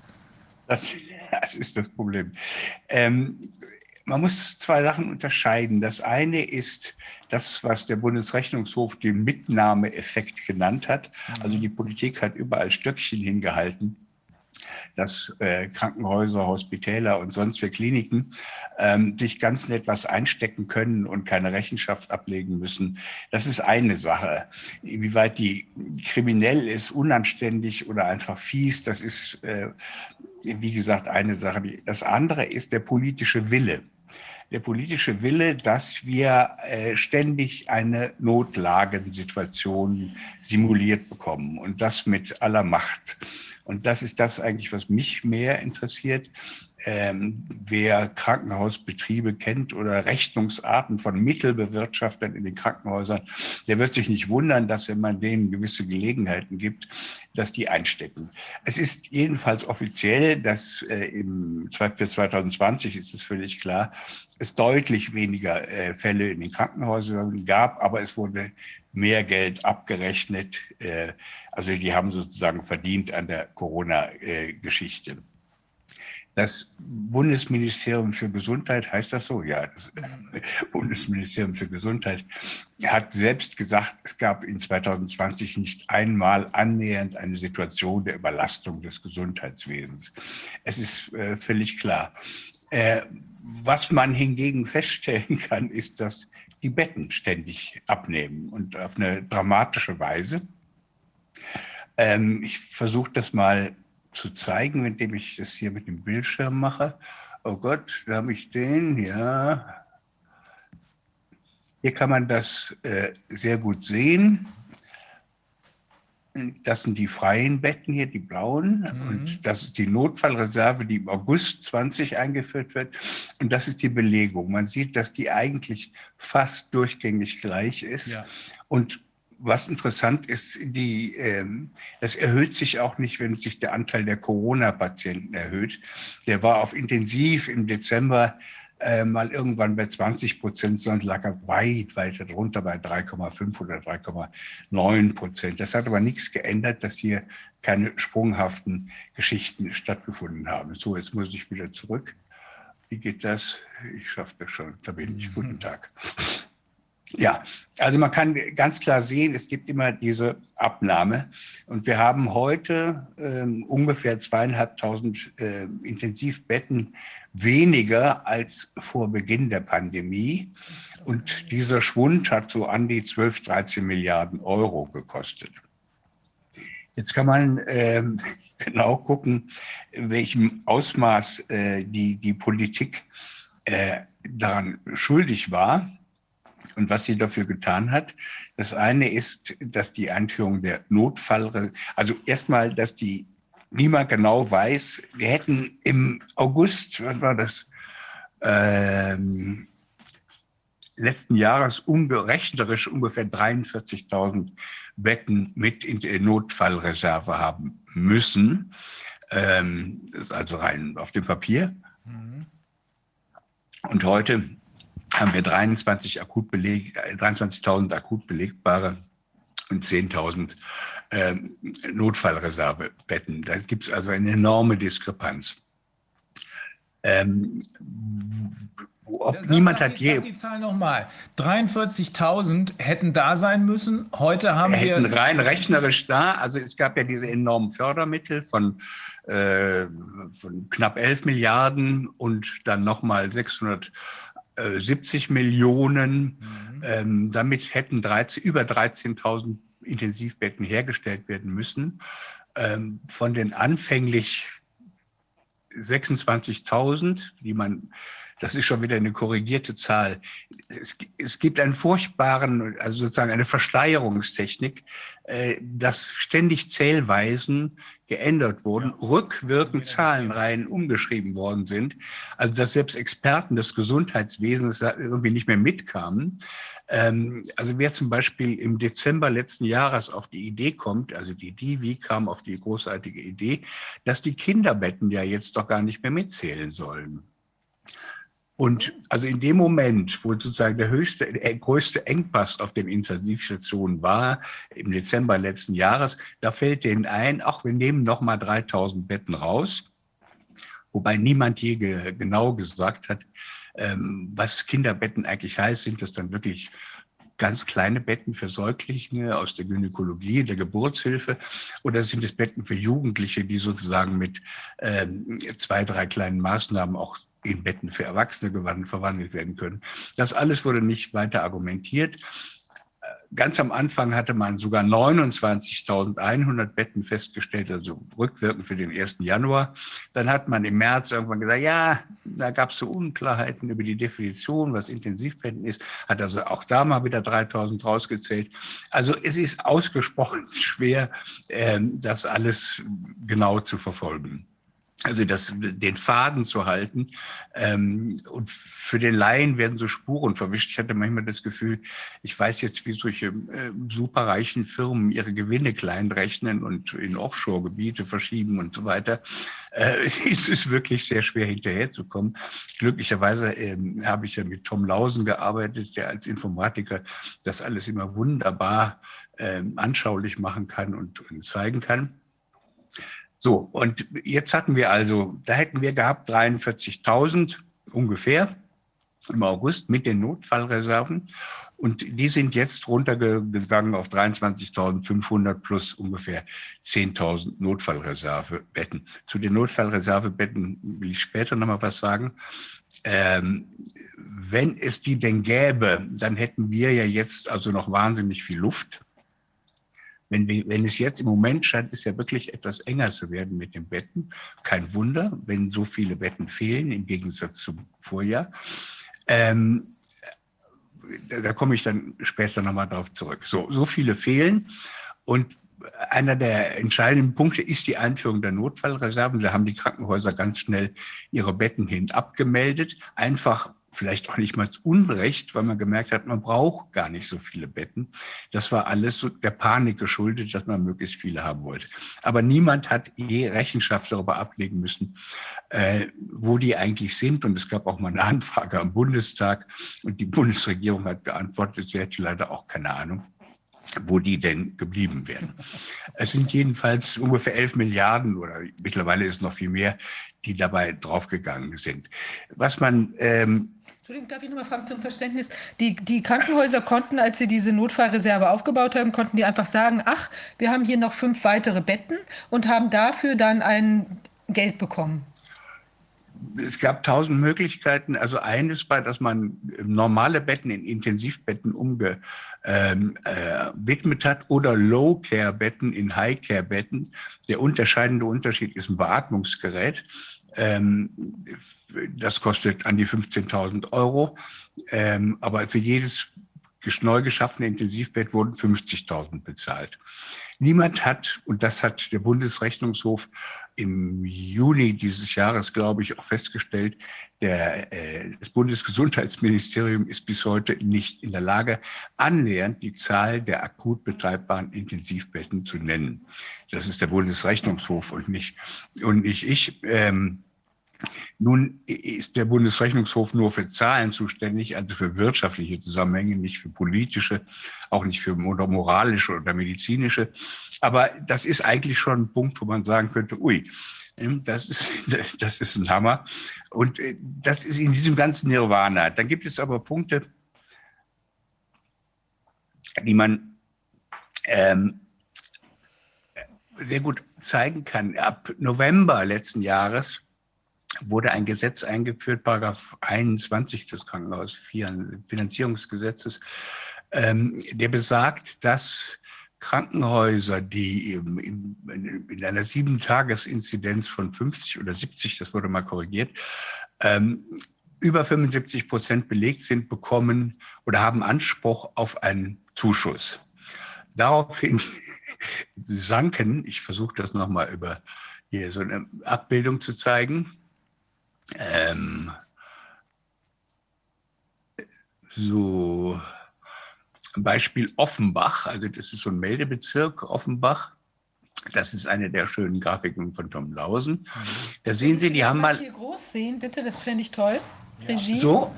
Nee, ich meine einfach nur für uns, für die Regie, damit wir das ein bisschen besser sehen können, auch weil es auf dem Bildschirm ein bisschen klein ist für uns.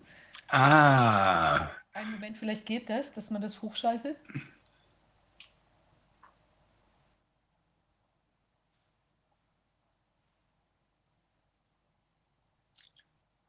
Der Technik bin ich immer noch nicht. Ah, das sieht schon gut aus. Ah ja, toll. Es reicht auch, glaube ich, wenn man die Konturen sieht. Also ähm, das hier sind die ähm, freien Betten und die Offenbach, Bezirk Offenbach, das war auch nur ein Krankenhaus, der hat- hatte dann äh, 57 Betten an, äh, am, im April 2020. Dann ging es hier weiter. Hier gab es einen bestimmten Grund, warum es absinkt. Das ist egal. Hier ist die Einführung der Notfallreserve. Das heißt also, die haben ihre freien Betten für die Notfallreserve abgemeldet. Das kann man so genau sehen. Jetzt kommt hier im November dieses neue Krankenhausfinanzierungsgesetz. Wumm. Jetzt haben die nur noch 22 Betten. Also nachdem sie sowieso die ganze Zeit schon abgebaut hatten und sind ständig sozusagen fast bei 100 Prozent oder Volllast äh, und sind deshalb im Genuss dieser äh, Prämie, die der Gesetzgeber da in Aussicht gestellt hat. Ähm, das ist wieder der Punkt, den ich am Anfang auch versucht habe zu sagen. Ich kann mir nicht vorstellen, dass ein Gesetzgeber so sagenhaft blöde ist, nicht zu kapieren, was die Folgen dieses Gesetzes sind. Ähm, dass also genau das passiert, was jetzt passiert ist, dass nämlich sehr viele Krankenhäuser einfach Betten abmelden, um an die 75, über die 75 Prozent Marke, manche auch über die 100 Prozent Marke zu kommen. Hier ist ich ganz nochmal, Also jetzt nochmal, wenn wir nochmal auf die vorige Grafik da zurückgehen können. Also es ist so, ich verstehe es richtig, ja, das hier 55 Betten. Dann sackt es ab, also es werden circa, wie viel ist das da, ähm, 35 oder was ist das? Also 15, Ja, das ist 20 etwas über Betten. 25. Also hier 35, die sind stabil, die sind alle abgemeldet in die Notfallreserve. Und für die Notfallreserve, wie viel Geld gab es da pro Bett? Das sind die 50.000 Euro? Da würden die, das ist, ähm, hatte Das waren damit die, das waren die High-Care-Betten. High-Care-Betten, äh, wo du hast ja gerade gesagt, der Unterschied ist, als ein. Genau. Das ist die Umwidmung in High-Care-Betten, kostet 15.000, wenn man ein Beatmungsgerät daneben stellt und dafür bekommt dann der Betreiber 50.000. Oder wenn er überhaupt ein also neues Intensivbett herstellt. Ähm, da ist aber nicht damit verbunden, dass das jetzt akut betreibbar sein muss, sondern in der Notfallreserve heißt es ist innerhalb von sieben Tagen Aha. Gut, also äh, herstellbar. Die melden 20 Betten ab, die sagen, die gibt es Ja. bei uns jetzt nicht mehr. Und dann Na, sagen die gibt es in der Notfallreserve. Genau, die und können dann wir in sieben sie sie Tagen. quasi neu an für die Notfallreserve. Genau, genau. Und, alle dafür tun so, als ob wir haben genug Betten. 50.000 Euro pro Bett. Ja, genau, müssen das bis September vorhalten. Ähm, so, und jetzt wir, haben Sie also schon wieder sehr viel weniger freie Betten. Dann kommt diese Einführung der Prämie und da kann man dann sehen, jetzt sind Sie dann schließlich bei äh, 20 oder 21 Betten und sorgen peinlich genau dafür, dass sie ständig an der Auslastungsgrenze sind, an der Oberkante, also sozusagen nahe 100 Prozent. Jetzt muss man aber ehrlich sagen, es haben nicht alle Krankenhäuser gemacht. Es haben ein paar hundert gemacht. Das reicht, um den größten Schwund zu erklären. Man kann das hier nochmal am Beispiel von Sömmerda in Thüringen sehen. Also auch hier ähm, waren zu Beginn der Pandemie 38 Betten da. Ähm, dann stürzt es hier auf so ein gleiches Maß runter. Und bei der Einführung des von Paragraph äh, 21 Krankenhausfinanzierungsgesetz, boing, da werden nochmal also äh, 15 Betten abgezählt. Und jetzt ist es eigentlich immer äh, weit, immer an den 100 dran. Das, hm? ja, das, Das, das ist schon, ähm, das ist schon, so kann man eigentlich sehr gut einen großen Teil ähm, des Bettenschwundes erklären. Also wenn man das, wenn man das richtig so betrachtet, dann, dann sind die Patienten immer gekommen wie immer, hier diese ganze Zeit, äh, bis wo das, wo das Grüne noch zu sehen ist. Und dann nachher, dann hat man einfach Betten rausgestellt und die Patienten wollten eigentlich wie immer kommen, aber hier konnten sie gar nicht mehr alle kommen. Hier ist es richtig abgeschnitten. Hier konnten einfach nicht mehr Patienten kommen. Die haben die einfach abgelehnt. Da war kein Bett mehr frei, weil sie die Betten weggeräumt hatten. Ja. Und die haben, die haben sie weggeräumt, weil sie dann 100 Prozent Auslastung hatten. Und wenn mhm. Sie, und vor, wenn Sie vorher diese 20 Betten hatten und immer nur 10 Patienten drin, dann haben Sie einfach 10, haben Sie 10 Betten weggesperrt, haben Sie ausge, weggenommen. Und äh, dann waren Sie natürlich hundertprozentig ausgelastet. Ja. ja. genau. Und das und dann, dann kommt noch dazu, dass die das, dass das Personal dann auch noch mehr zu tun hatte, dass es knapper wurde. Denn das Personal ist ja, wird ja bemessen nicht nach dem, nach dem Belegungsgrad, nach den Bettenleuten, die da drin liegen, sondern nach den Betten, die da stehen und die da drin liegen könnten. Und äh, das heißt, wenn, denn wenn auch noch das Personal knapper wird, dann wird das für die, für die Leute, die da arbeiten, deshalb kann ich die auch gut verstehen, wird das die Hölle.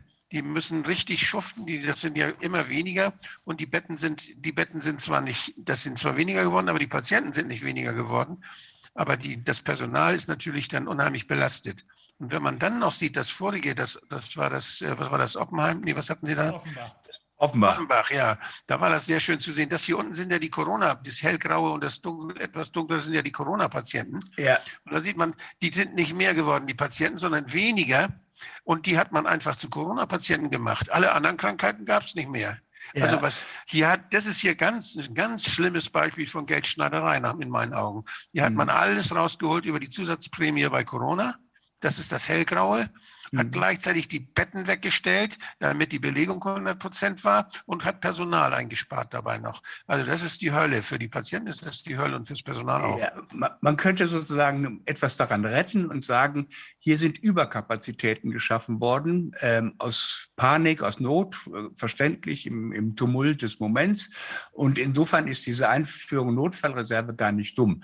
Nur ist die Notfallreserve sozusagen ein, ein Rechengrab oder sowas.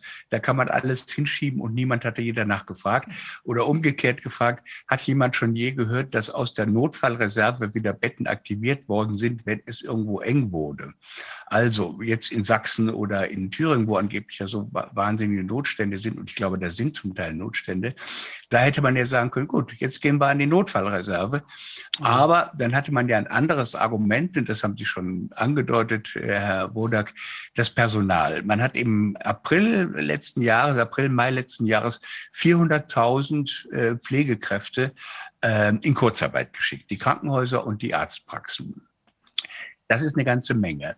Aber man hat so getan, als ob äh, bis, äh, bis August, hier sind mal da, dass man im Grunde genommen für über 40.000 Betten Personal hätte. Oder von mir aus nur, das sind jetzt hier die Freien, für 31. Äh, das ist schon wieder so eine revidierte mhm. Grafik von der Divi. Ähm, so. Und jetzt heute sagt man, ah, das Problem ist, ist nicht das, was wir jetzt hier sehen. Das, die haben die Betten deshalb äh, abgebaut, komischerweise genau zu dem Datum, ähm, weil es Personal nicht mehr gab. Da fragt sich natürlich ein ähm, Laie, wie kann das sein, dass innerhalb von äh, einem, äh, einem knappen Jahr oder einem Jahr äh, Zehntausende von fachkundigen Pflegekräften verschwunden sind. Sind die alle krank geworden? Sind die alle äh, sauer geworden? Sind die alle in Rente gegangen? Ähm, dazu gibt es keine einzige Antwort. Und heute gibt es eigentlich immer nur das Argument des Personalmangels. Ähm, und das gilt natürlich nicht nur für die akut betreibbaren Betten, ähm, sondern eher auch für die Notfallreserve. Sie können die Notfallreserve sich sonst wohin stopfen, wenn Sie dafür keine, kein Personal haben. Also, Wo ist das Personal geblieben, ist die erste Frage. Und die zweite Frage ist, ähm, guten Tag, da bin ich wieder, ähm, wo ist das Personal geblieben? Und wenn man sieht, dass die Notfallreserve das Problem ist, äh, die, das Personal das Problem ist, muss man sich doch verdammt nochmal um Personal kümmern. Es gibt sehr viele ähm, Vorschläge dafür, wie man Leute wieder reaktiviert, wie man sie schlicht und einfach besser bezahlt. Ähm, ja, man müsste einfach nur die Verschwundenen aus dem Sommer letzten Jahres irgendwie wieder ranholen. Das, da viele Leute sagen, ich, ich kann das nicht mehr. Krankenhäuser verdienen sich dumm und dusselig, äh, entlassen Leute, um im Genuss von Prämien zu kommen, haben tatsächlich weniger Betten ähm, und wir müssen noch mehr schuften. Also es gibt, es gibt keine erkennbare Anstrengung, dass man je versucht hat, Personal aufzubauen. Wenn vom Notbettennotstand die Rede ist, also Herr Marx und Herr Jansen, die gern von fünf nach zwölf, zehn nach zwölf oder zwanzig nach zwölf reden, und die Bundeskanzlerin natürlich auch und unsere Choral der Leitartikler, ähm, die meinen immer nur Maßnahmen. Da müssen wir was die Maßnahmen ergreifen. Mhm. Äh, also Lockdown-Maßnahmen. Die haben noch nie einmal gesagt, wir müssen die Kapazitäten erhöhen. Mhm. Also wir müssen das Gesundheitssystem zu dem machen, dass es in der Lage ist, ähm, eventuell äh, mehr Leute da zu verarzten. Aber wenn man jetzt sagt, wir haben wahnsinnige Hochstände und, und äh, wir haben diesen Bettenmangel, äh, der offenkundig auf Personalmangel beruht und dann nichts tut, ist das freundlich gesagt fahrlässig, unfreundlich gesagt. Na, Rainer, du bist ja Rechtsanwalt. Ähm, also das, das geht meiner Meinung nach schon sehr weit. Und ich, man muss es nochmal sagen, die, die, das Intensivbetten ist das Dauerthema und das, das A und O der ganzen Pandemie, ja. weil in Wahrheit hat man überhaupt kein anderes Mittel. Man will die Herdenimmunität herstellen, dadurch, dass man sozusagen kontrollierte Ausbreitung hat. Und dazu ist das Argument mit dem Gesundheitssystem nicht falsch wir, können immer nur so viel Ausbreitung dulden, wie das Gesundheitssystem verarbeiten kann. Also, da, da, breitet, da breitet sich ja eigentlich nur eines aus und das ist die Impfung. Und der PCR-Test breitet, der PCR-Test breitet sich aus und das ist etwas, was, was natürlich auch dazu beigetragen hat, wenn jetzt das Personal genötigt wird, sich, sich diese Spritze geben zu lassen. Da gibt es ja Foren noch, da sind Hunderte, Tausende von, von, von Personal betroffenen Personal, die sich melden und sagen, wenn ich vor der Wahl stehe, jetzt die Spritze zu kriegen äh, und damit ich weiterarbeiten kann oder, oder arbeitslos zu werden, dann werde ich lieber arbeitslos. Die gehen, die gehen weg aus den Häusern. Zu Anfang war es ja noch so, dass sie auch noch in Quarantäne geschickt wurden, wenn die Kontakt mit einem positiven PCR-Test hatten. Da waren ganze war, Stationen leer dann auf einmal, ja. Da war, das, der Personalmangel wurde ja durch diese Maßnahmen, wurde da ja herbeigeführt. Genau, das, das war nicht nur in den alten, nicht nur in den Altenheimen, sondern und auch in den, sondern auch in den Kliniken. Und dann fingen sie an, die zu verjagen mit der Spritze. Und das ist, das wirkt, das wirkt sich jetzt sehr stark aus. Wir, wenn wir jetzt, wenn wir, ich mir uns vorstellen, wir haben einen alternativen Krankenhausträger, der sagt, ich, bei mir braucht ihr keine Spritze zu kriegen, ich habe da keine Angst vor dem Blödsinn.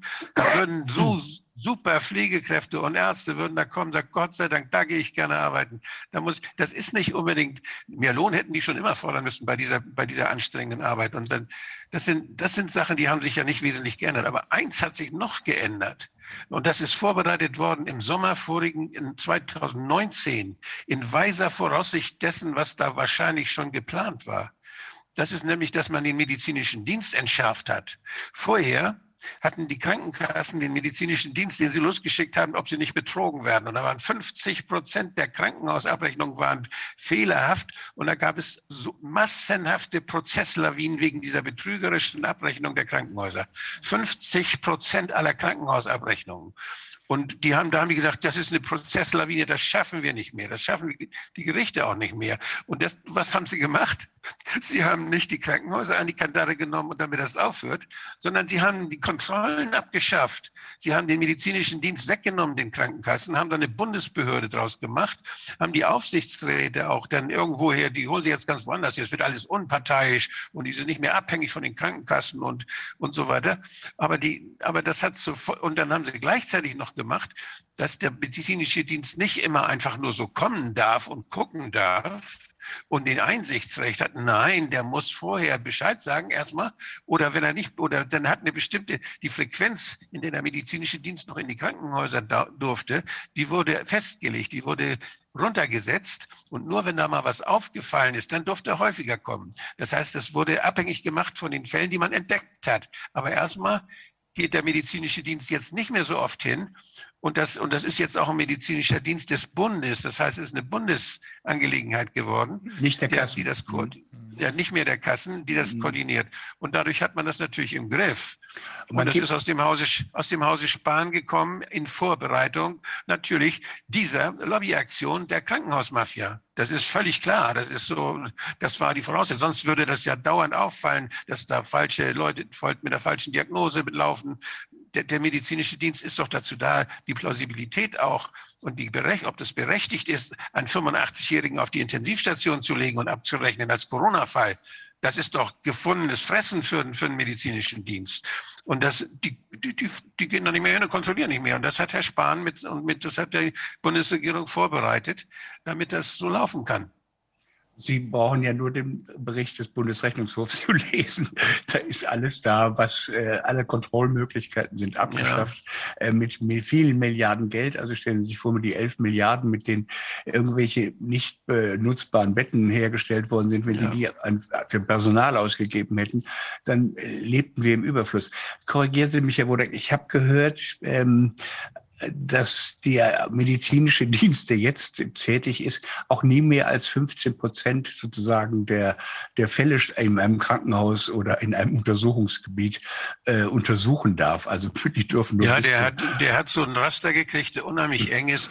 Der ist praktisch ganz massiv zurückgefahren worden in seiner, in seiner, auf, die, früher waren, waren die Krankenkassen stolz, dass sie mit Hilfe ihrer Abteilung gegen Korruptionsbekämpfung und gegen Falschabrechnung, da haben die Ohren, die, da haben sie vielleicht zehn Leute oder eine Krankenkasse hat da fünf Leute beschäftigt oder so.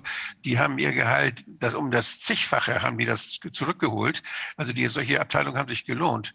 Ich habe ja bei Transparency habe ich mit denen zusammengearbeitet und ich weiß, was da immer falsch, was da falsch abgerechnet wurde und wie ich war auf Tagungen, wo Staatsanwälte und, und diese, diese Leute, die in den, in den Fehl, in den, in den Abteilungen arbeiten der Krankenkassen, wo es um, um Fehlabrechnung geht, Falschabrechnung geht. Und das waren, das waren erstaunliche äh, Betrügereien, die da liefen schon.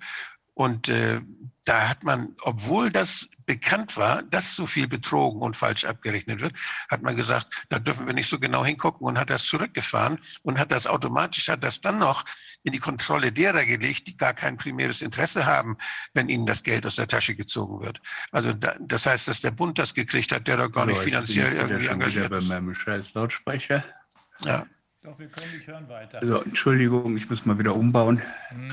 Ja, also das, was, das, was da gelaufen ist, das ist eine vorbereitete Sache gewesen.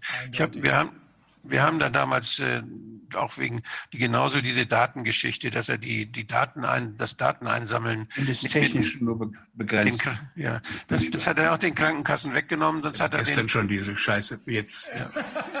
Hört ihr mich? Ganze Empörung gehört, ja. Die ganze Empörung gehört eben bei. Das ist furchtbar. Ja, aber da, Bodak, Sie haben äh, was angesprochen, was ja ganz wichtig ist. Es ist sozusagen die ähm, vorsätzliche Schaffung von Covid-Patienten. Das ist ähm, also die, die Frage, ob man 85-Jährige, die früher äh, palliativ behandelt worden wären oder irgendwie schonend be- begleitet werden, die jetzt nochmal zu beatmen, das ist für mich eine Vorstellung, da werde ich äh, richtig, richtig sauer. Aber es gibt ja mittlerweile ähm, ein, ein äh, hat man durch die Abrechnung, das ganze Abrechnungssystem mal angeguckt und dann hat man festgestellt, es gibt ja die Covid-Nebendiagnose und Covid ist eigentlich immer nur die Nebendiagnose und die Hauptdiagnose, damit es wahrscheinlich ein Covid-19-Fall ist, müsste eine SARI-Diagnose sein, also schwere akute respiratorische Inf Infektionen. Ähm, da gibt es vier oder fünf Ziffern für, die da in Frage kommen. Und dann hat man festgestellt, dass zum Teil nicht mal 50 Prozent ähm, der Patienten ähm, wirklich Covid-19-Patienten sind, also SARI in der Hauptdiagnose haben und äh, Covid in der Nebendiagnose. So Ja. hat man es also erreicht, dass Leute mit einem Schlaganfall oder ähm, Ja, oh ja. Das, ist, Leberzirrhose. äh, das hat man ja noch, noch, noch viel ge- geschickter. Man hat ja gesagt, Covid ist gar keine Atemwegserkrankung. Das ist eine Gefäßerkrankung. Ui. Und schon hatte man, schon musste man gar keine SARI mehr haben. Da wären also auch Covid ist eine Gefäßerkrankung natürlich. Also diese ganzen, äh, diese ganzen Thrombosen und Schlaganfälle und sowas, das ist alles Covid. Das Verstehe. ist gef der gefährliche Verlauf, Long-Covid und was sowas alles. Also da hat man die Diagnosen, hat man die Medizin auf den Kopf gestellt, um die Diagnosen so hinzubiegen, dass man das auch noch als Covid-Fall anrechnen kann.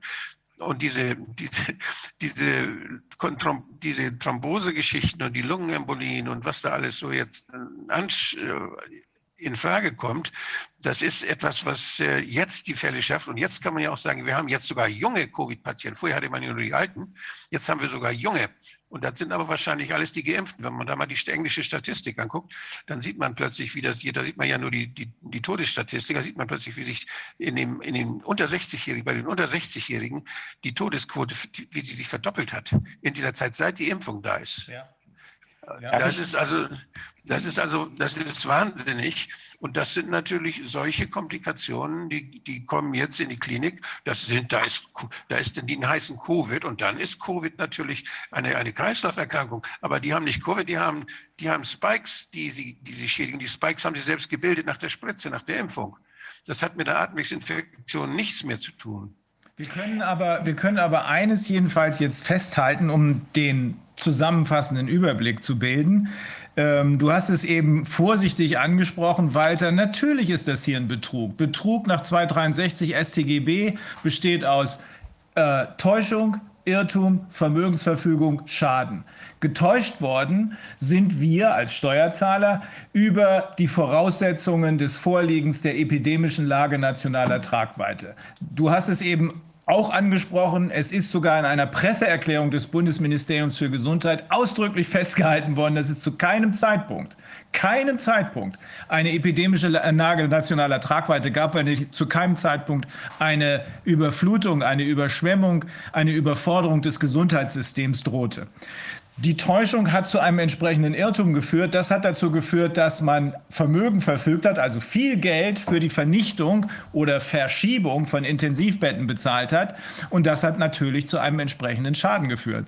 Wenn wir uns äh, die, äh, den Dreiklang ansehen, um den es ganz konkret geht, dann sehen wir erstens, epidemische Lage nationaler Tragweite hat als Kern die Überforderung oder die drohende Überforderung des Gesundheitssystems hat es nie gegeben, ist künstlich mit den eben von dir beschriebenen Taschenspielertricks herbeigezaubert worden. Zweitens, danach braucht man ähm, äh, da, äh, da, äh, aufgrund dieser epidemischen Lage nationaler Tragweite, die es gar nicht gibt, äh, sind diese, äh, sind diese äh, Betten zusammengestaucht worden. Und daran im, im dritten Schritt knüpfen sich alle Maßnahmen, insbesondere die Impfung.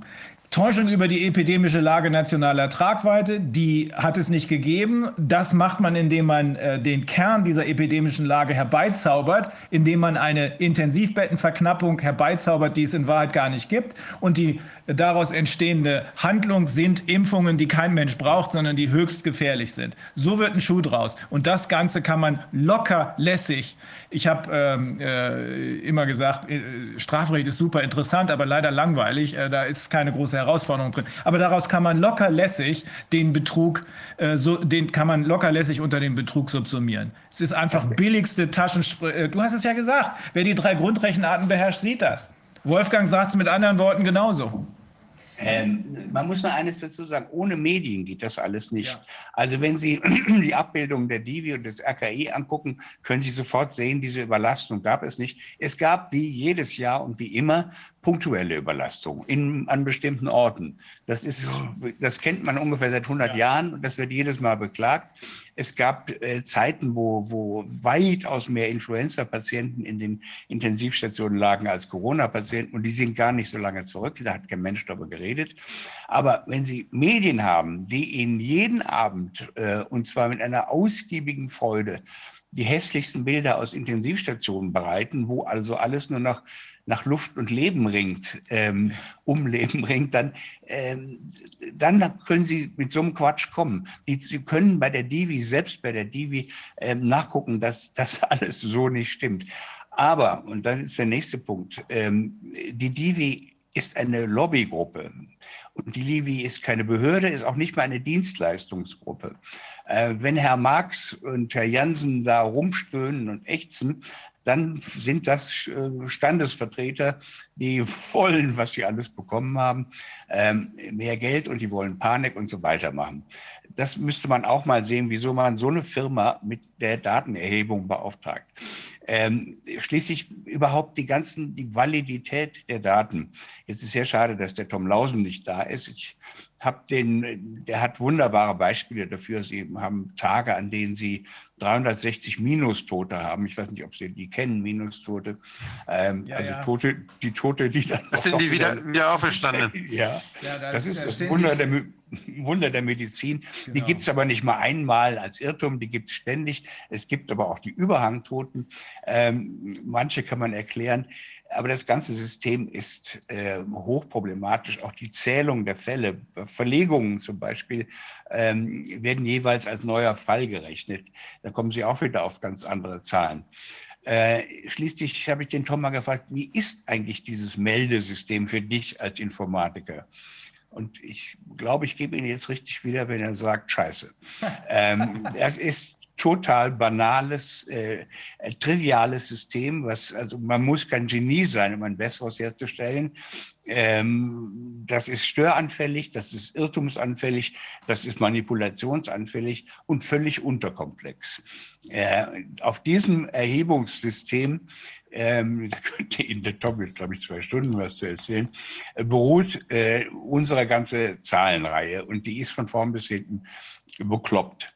Jetzt ähm, würde ich gern noch eine Sache machen. Jetzt bin ich technisch wieder mutig und gehe zurück zum Bildschirm. Wollte Ihnen Darf ich kurz noch eine Nachfrage stellen? Diese Gerne. Geschichte mit den 50.000 Euro pro Bett, die ist ja jetzt Ja. vom Tisch. Und äh, dass wir es nur noch mal benennen für alle, was bekommt man denn seit dieser Konstellation, wo das alles so abgesackt ist? Also das ist ja hier der äh, quasi Ende, äh, das ist Ende Oktober, ist das richtig? Ja, Ende September das, äh, bis September.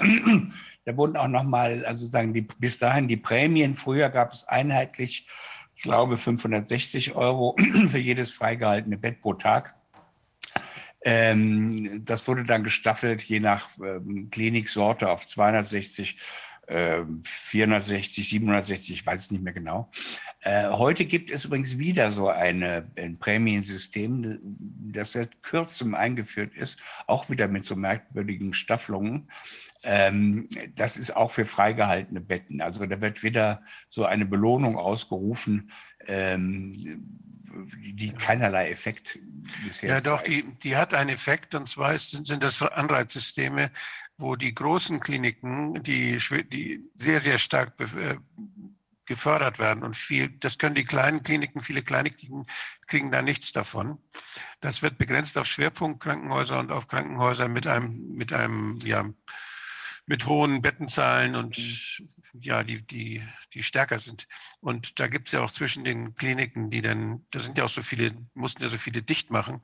Das ist so eine Art, in Anführungsstrichen, Bereinigungsprozess, wo diese Leute, die da mit, äh, die da wirtschaftlich denken und die dann elektiv arbeiten und die nicht in der Fläche die Versorgung unbedingt sicherstellen, sondern die sich spezialisieren auf, auf Spezialeingriffe und sowas und die dann sehr viel äh, Intensivbetten brauchen, weil sie und Intensivbetten haben, auch weil sie operieren zum Beispiel normalerweise. Also da, da gibt es Vorteile, die natürlich systematisch genutzt werden von den Leuten, die die Monopolstrukturen in der Krankenhauslandschaft schaffen wollen. Und viele kleine Häuser, die, die nicht so, die nicht so pfiffig da auf diese Anreize reagiert haben, die waren dann in den Miesen plötzlich und hatten sehr, sehr stark zu leiden. Also das ist etwas, was, was praktisch das umsetzt, was Herr, Herr Lauterbach für Bertelsmann schon lange fordert, dass nämlich Krankenhausbetten abgebaut werden. Das setzen Sie jetzt brutal auf diese Weise um, Herr Lauterbach. äh, wird sicherlich belohnt werden dafür, dass er das so unterstützt alles. Und äh, also ich, ich sehe da wirklich die finsterste und brutalste Lobbyarbeit bei der, bei der be sogenannten Bereinigung der Krankenhauslandschaft. Und da sitzen dann die großen fünf Krankenhauskonzerne, die sich Deutschland aufteilen. Und die kleinen kommunalen Häuser und die, auch die, die frei gemeinnützigen Häuser, die die staunen dann, was da abgeht und versuchen da zu überleben.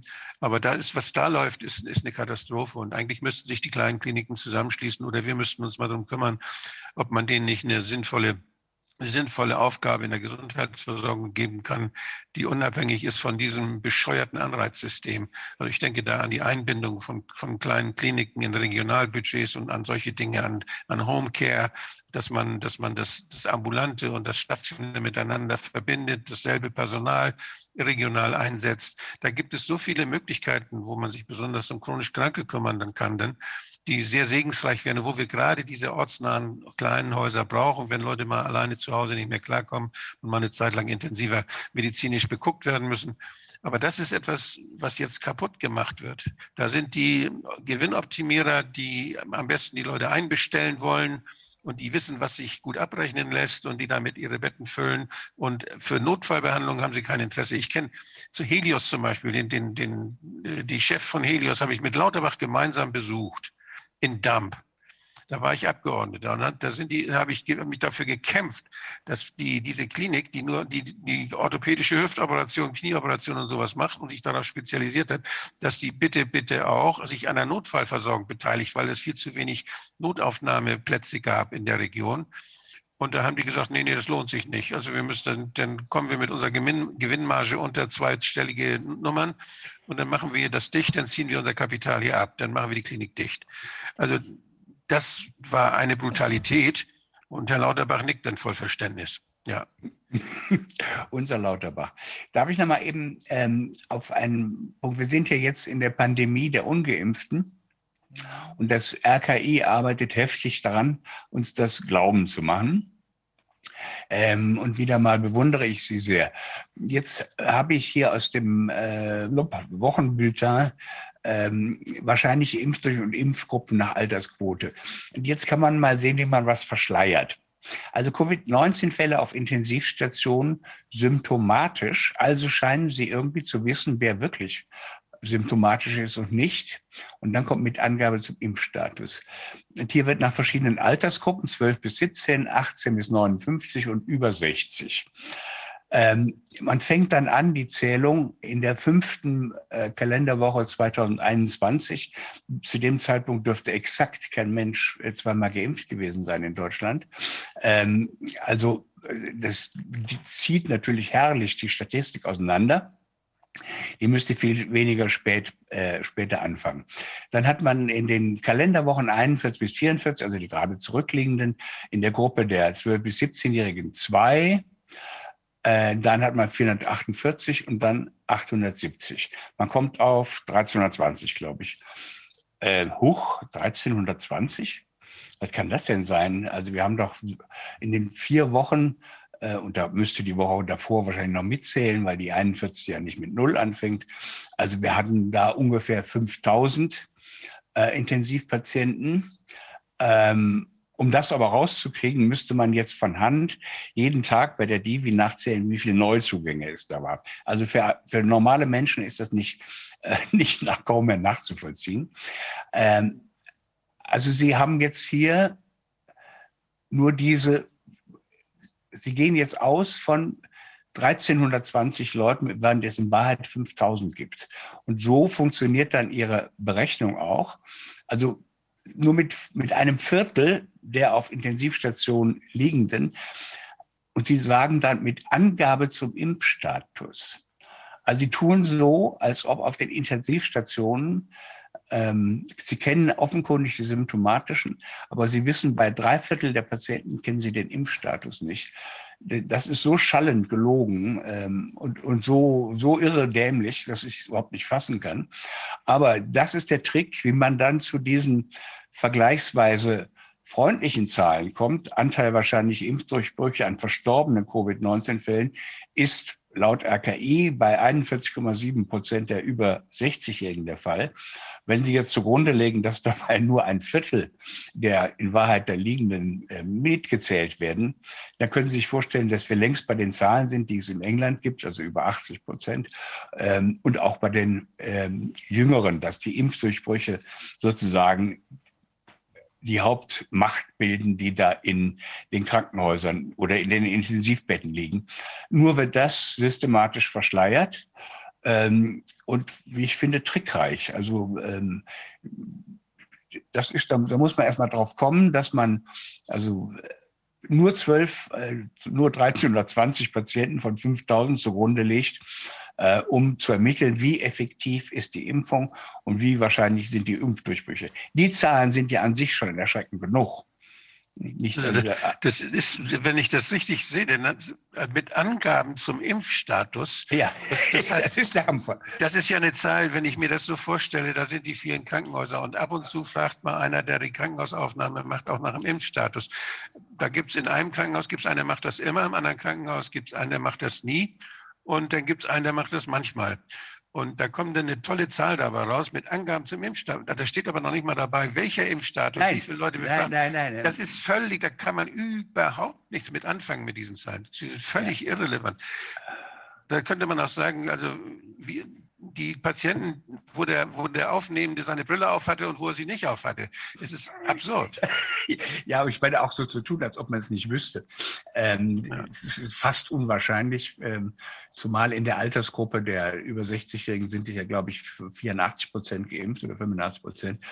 Ähm, aber sie, sie, rechnen, sie rechnen sich das schön. Und für einen Laien ist das jetzt kaum mehr nachzuvollziehen, dass man hier nur die äh, diese Zahlen hat, dass da nur 1320 bei rauskommen und äh, in Wahrheit es geht es um 5000. Das ist also für einen, äh, Profi, für einen Profi auch nicht. ja, es ist, äh, es ist wirklich, äh, ich bin kein Mathematiker, aber ich, ich staune immer nur, äh, wie da gefummelt wird. Pass mal auf, Walter. Ähm, ich habe hier gerade von einem Zuschauer zwei Meldungen, die Österreich betreffen, bekommen. Passt zu dem, was wir hier gerade besprechen. Es sind doch nur noch Taschenspielertricks. Ne? Ähm, die erste, aber wirklich. Die erste Meldung stammt von einer Krankenschwester, die sagt, habe heute Nachtdienst gehabt. Mir ist aufgefallen, dass keine Impfdurchbrüche mehr im Computerkennzeichen sind. Das heißt, die werden nicht mehr angezeigt, dass die Leute schon geimpft sind. Darauf habe ich den Oberarzt angesprochen, dass ich das nicht in Ordnung finde. Er meinte nur, das ist nicht aussagekräftig. Somit liegen nur mehr ungeimpfte im Krankenhaus. Taschenspielertrick. Die zweite Meldung auf derselben Ebene. Im Krankenhaus Bludenz werden vollständig Geimpfte, die wegen schwerem Verlauf auf der Intensivstation sind, umgestellt auf ungeimpft. Da sie trotz Impfung offensichtlich keine Antikörper aufgebaut haben, werden sie den Nicht-Geimpften gleichgestellt. Kein Wunder, dass laut offiziellen Zahlen so viele Nicht-Geimpfte auf den Intensivstationen sind. Das, jetzt kommt Herr Sönnigsen gleich als evidenzbasierter Mediziner und erklärt uns das alles. Ja, ich kann da noch beitragen dazu, dass tatsächlich ich aus erster Hand weiß, es geht aber jetzt nicht um ein österreichisches, sondern ein deutsches Krankenhaus. Da werden, äh, wird tatsächlich der Patient gefragt, ob er geimpft ist oder nicht.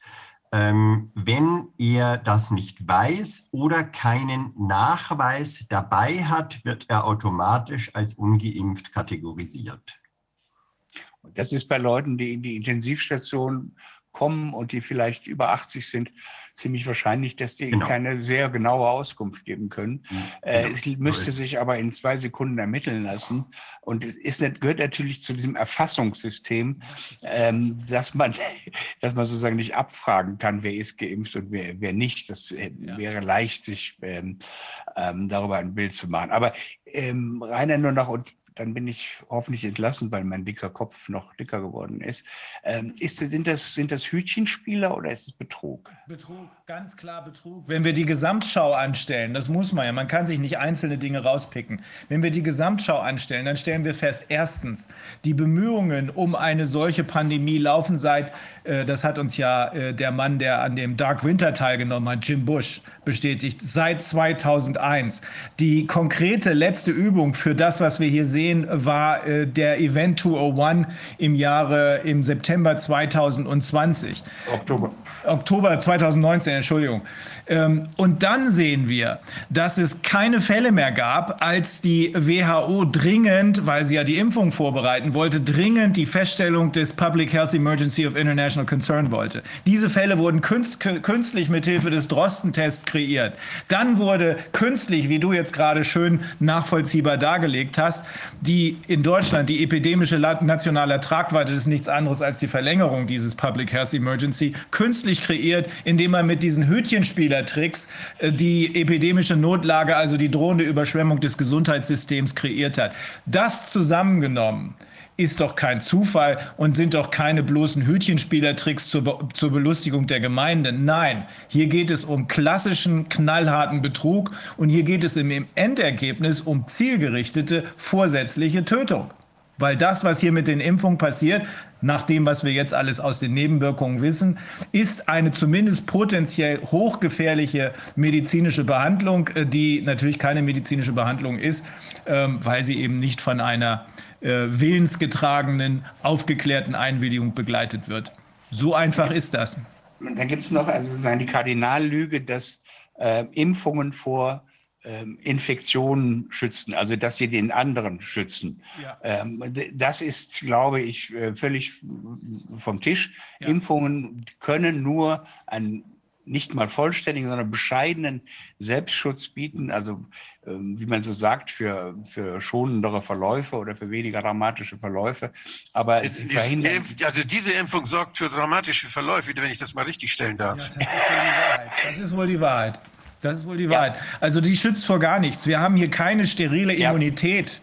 Das ist ja das, was eine Impfung eigentlich machen soll. Deswegen wundert man sich, wieso merkt keiner, der sich so darüber aufregt, oh, du hast ja gar keine Maske auf, der im Zweifel aber dreifach geimpft ist und selbst eine Maske trägt. Wieso merkt keiner, dass diese Maßnahmen ganz offensichtlich völlig nutzlos sind?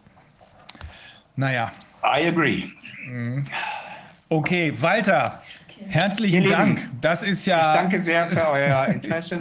Ja, und, und gute Besserung äh, äh, für, danke, danke. für die Grippe da. Ihr habt euch nochmal geputscht. Und hören Sie mit dem scheiß Rauchen auf. Da haben Sie wohl recht, Herr Doktor. Tschüss denn. Okay, schönes Wochenende. Macht's gut. Jo. Bye bye. Tschüss. So, mach du ruhig mal weiter bevor ich mich noch mehr aufrege. Es ist wirklich, man, ich kriege wirklich zu viel. Also wenn man sich überlegt, was das auch alles, ich meine, die ganze Dimension, was das in diesem Land und überhaupt auf der Welt macht, diese ganze Geschichte und das aufgrund von solchen miesen kleinen Tricks, das ist nicht zu fassen. Und Wolfgang, du meintest ja auch, na klar arbeiten da beim RKI auch vernünftige Leute, aber wie kann denn das sein, dass diese getürkten oder hinfrisierten Statistiken da überhaupt entstehen können? Also denkst du nach wie vor, das kommt dann von ganz oben, dass gesagt wird, ach, wir könnten es jetzt auch anders darstellen, aber wir machen das mal so. Das kann man beim RKI nachlesen. Das haben wir, wir haben das gestern gerade in, so, in, einer, in einer Sitzung, haben wir das gerade gehört. Beim RKI gibt es was über die, über die Rolle des RKI damals. Da gab es ja diese, diese, gab es ja kriminelle Maßnahmen, die das RKI da ge, gemacht hat, äh, im, vor dem Zweiten Weltkrieg in der Nazizeit. Und da haben sie Verbrechen gemacht und haben an verbrecherischen Sachen mitgewirkt. Und darüber ist eine Arbeit geschrieben worden, über die Rolle des RKI in der Nazizeit. Und die steht auf der Homepage des RKI. Und die sollte man sich mal angucken und dann sollte man mal denken, was damals wohl mit den Leuten, die da gearbeitet haben, ob die alle einer Meinung waren oder ob das da auch welche gab, die da kritisch waren und was die wohl gedacht haben dabei und ob sie mitgemacht haben oder nicht. Ich kann mir vorstellen, dass es heute auch Leute gibt, die machen das aus Überzeugung. Es gibt Leute, die werden erpresst, damit zu machen und es gibt Leute, die haben nicht genügend Mut, äh, weil sie Angst haben, ihren Job zu verlieren, eine Familie zu versorgen haben. Also es gibt und viele denken auch, das geht hoffentlich bald wieder vorbei und also da, da wird viel, da wird viel, da wird viel verdrängt. Und es gibt mit Sicherheit Leute, die sich, die extrem unwohl fühlen. Vielleicht gibt es auch schon Leute, die gekündigt haben. Ich weiß es nicht. Aber das, da müsste es wäre interessant, mal mit dem Betriebsrat, des, mit dem Personalrat des, des RKI zu sprechen. Das wäre mal interessant. Aber ich weiß nicht, ob der, ob der, der kann ja, dem kann ja nicht gekündigt werden, nicht? Der kann ja alles sagen. Könnte er. Das wäre sehr wichtig, ja. Na gut, also jetzt schalten wir im Moment, äh, also zur, wir sprechen jetzt mit Dr. Maria Hubmer-Moog. Sie ist jetzt eine von den ähm, äh, Aktivisten, Betroffenen, wie immer, ähm, aus Österreich, mit denen wir jetzt ähm, sprechen wollen, weil wir uns genauer mit der, der wirklich sehr, sehr schwierigen Situation da in Österreich auseinandersetzen wollen. Dr. Hubmer-Mob äh, ist äh, Allgemeinärztin und sie ist auch Resilienztrainerin in der Burnout-Prophylaxe und auch ähm, die Initiatorin der Aktion Wir zeigen unser Gesicht. Ähm, Maria, was Hallo. tut sich in Österreich? Ja, einiges, wie ihr natürlich auch mitbekommt. Ähm, ich habe mir gedacht, ich äh, sage euch mal die Chronologie des Schreckens so der letzten Zeit. Am 12. November wurde ja die ähm, Impfpflicht für das Pflegepersonal ausgerufen. Am Wochenende darauf konnten Eltern ihre Kinder für die Off-Label-Use-Impfung der ab Fünfjährigen anmelden. Die wurden dann in Wien zuerst mal ab äh, 15. schon geimpft, die ab Fünfjährigen. Ab 19. wurde dann, ähm, ah ja genau, ab 15. gab es ja dann auch den Lockdown für ungeimpfte in Österreich. Am 19. wurde dann von unserer Regierung die Impfpflicht für alle ausgerufen, wie ihr wisst. Und ähm, seit 22. November sind wir im Lockdown für alle. Das heißt, da hat sich jetzt einiges getan und ähm, die, die mich eben kennen, ich habe ja, wir zeigen unser Gesicht gegründet. Also ich bin Allgemeinmedizinerin und bin eben, wie du schon gesagt hast, zum Glück auch ähm, durch meine Bildungskarenz Resilienzcoach, weil sich bei mir auch beruflich jetzt was getan hat, dazu aber später ähm, kurz mehr. Und ich stehe auch in dem äh, internationalen Bund des World Council for Health mit einigen Wissenschaftlern, Anwälten, Ärzten, auch Power to the People Gruppierungen in der ganzen Welt in ganz engem Kontakt. Also ich bin dort in diesem Lenkungsausschuss, in diesem zwölfköpfigen Steering Committee des World Council for Health. Die gleichnamige Homepage mit dot, also .org kann sich jeder mal ansehen. Und im Grunde ähm, bin ich seit letztem Jahr schon sehr tief drinnen in der Recherche, was hier eigentlich weltweit passiert. Und somit war für mich sehr früh schon klar, dass wir hier aktiv werden müssen. Also wir haben uns mit Kollegen schon im Frühjahr getroffen und überlegt, was es hier für Therapiemöglichkeiten gibt, wie wir hier die Bevölkerung aufklären können. Und schlussendlich haben wir gesagt, äh, wow, jetzt geht's dann den, den Kindern an den Kragen. Und wir haben eben diese Plattform Wir zeigen unser Gesicht gegründet. Und jetzt ist ja auch äh, genau seit gestern seitens der EMA die Impfung für die ab Fünfjährigen an sich, die erweiterte ähm, Notfallszulassung oder die bedingte Zulassung wurde ja für die ab Fünfjährigen durch die EMA jetzt erweitert. Also absoluter Wahnsinn. Und ähm, man kann jetzt einfach nur noch staunen, wie schnell hier Schritt für Schritt der Sack zugemacht wird. Und das ist auch der Grund, warum wir jetzt gesagt haben, so jetzt müssen wir aber wirklich aktiv werden. Wahnsinn. Ja. Also es ist absolut schockierend. Ich finde das auch, ich habe Österreich auch immer als ein so gemütliches Land erlebt, ja. Und tatsächlich mein, mein Geburtsname Feuerstein, der sich ja ohne das zweite E schreibt, ist tatsächlich ein österreichischer Vorna ein Nachname, weil dort meine Vorfahren herkamen und dann eben nach Süddeutschland äh, ausgewandert oder wie will man sagen, umgezogen sind. Und tatsächlich ist meine, meine Mutter ist dort sogar in Österreich geboren, weil die ausgebombt eben in Österreich bei den Verwandten dort Zuflucht äh, gefunden haben. Jetzt muss man ja geradezu sagen, wir müssen aktuell den Österreichern bei uns Zuflucht gewähren, weil äh, bevor dieser, dieser Irrsinn da jetzt immer weiter um sich greift. Also ich bin absolut schockiert, dass sich das in Österreich so abspielt. Und das ist natürlich für uns auch äh, ein, natürlich auch ein besonderer Warnschuss nochmal, weil genau das Gleiche, wir haben es ja schon öfter gesehen, in Österreich werden bestimmte Dinge angetestet, durchexerziert und kurz danach sind sie dann auch in Deutschland zu finden. Wie haben denn genau. die Menschen jetzt reagiert? Wir haben gehört, da gab es auch größere Demonstrationen. Absolut. Also zum einen mal, äh, man muss sich vorstellen, diese Impfpflicht, die gibt es außer in Österreich. Also ich bin aus dem Staunen ja nicht mehr rausgekommen, nur im Vatikanstaat.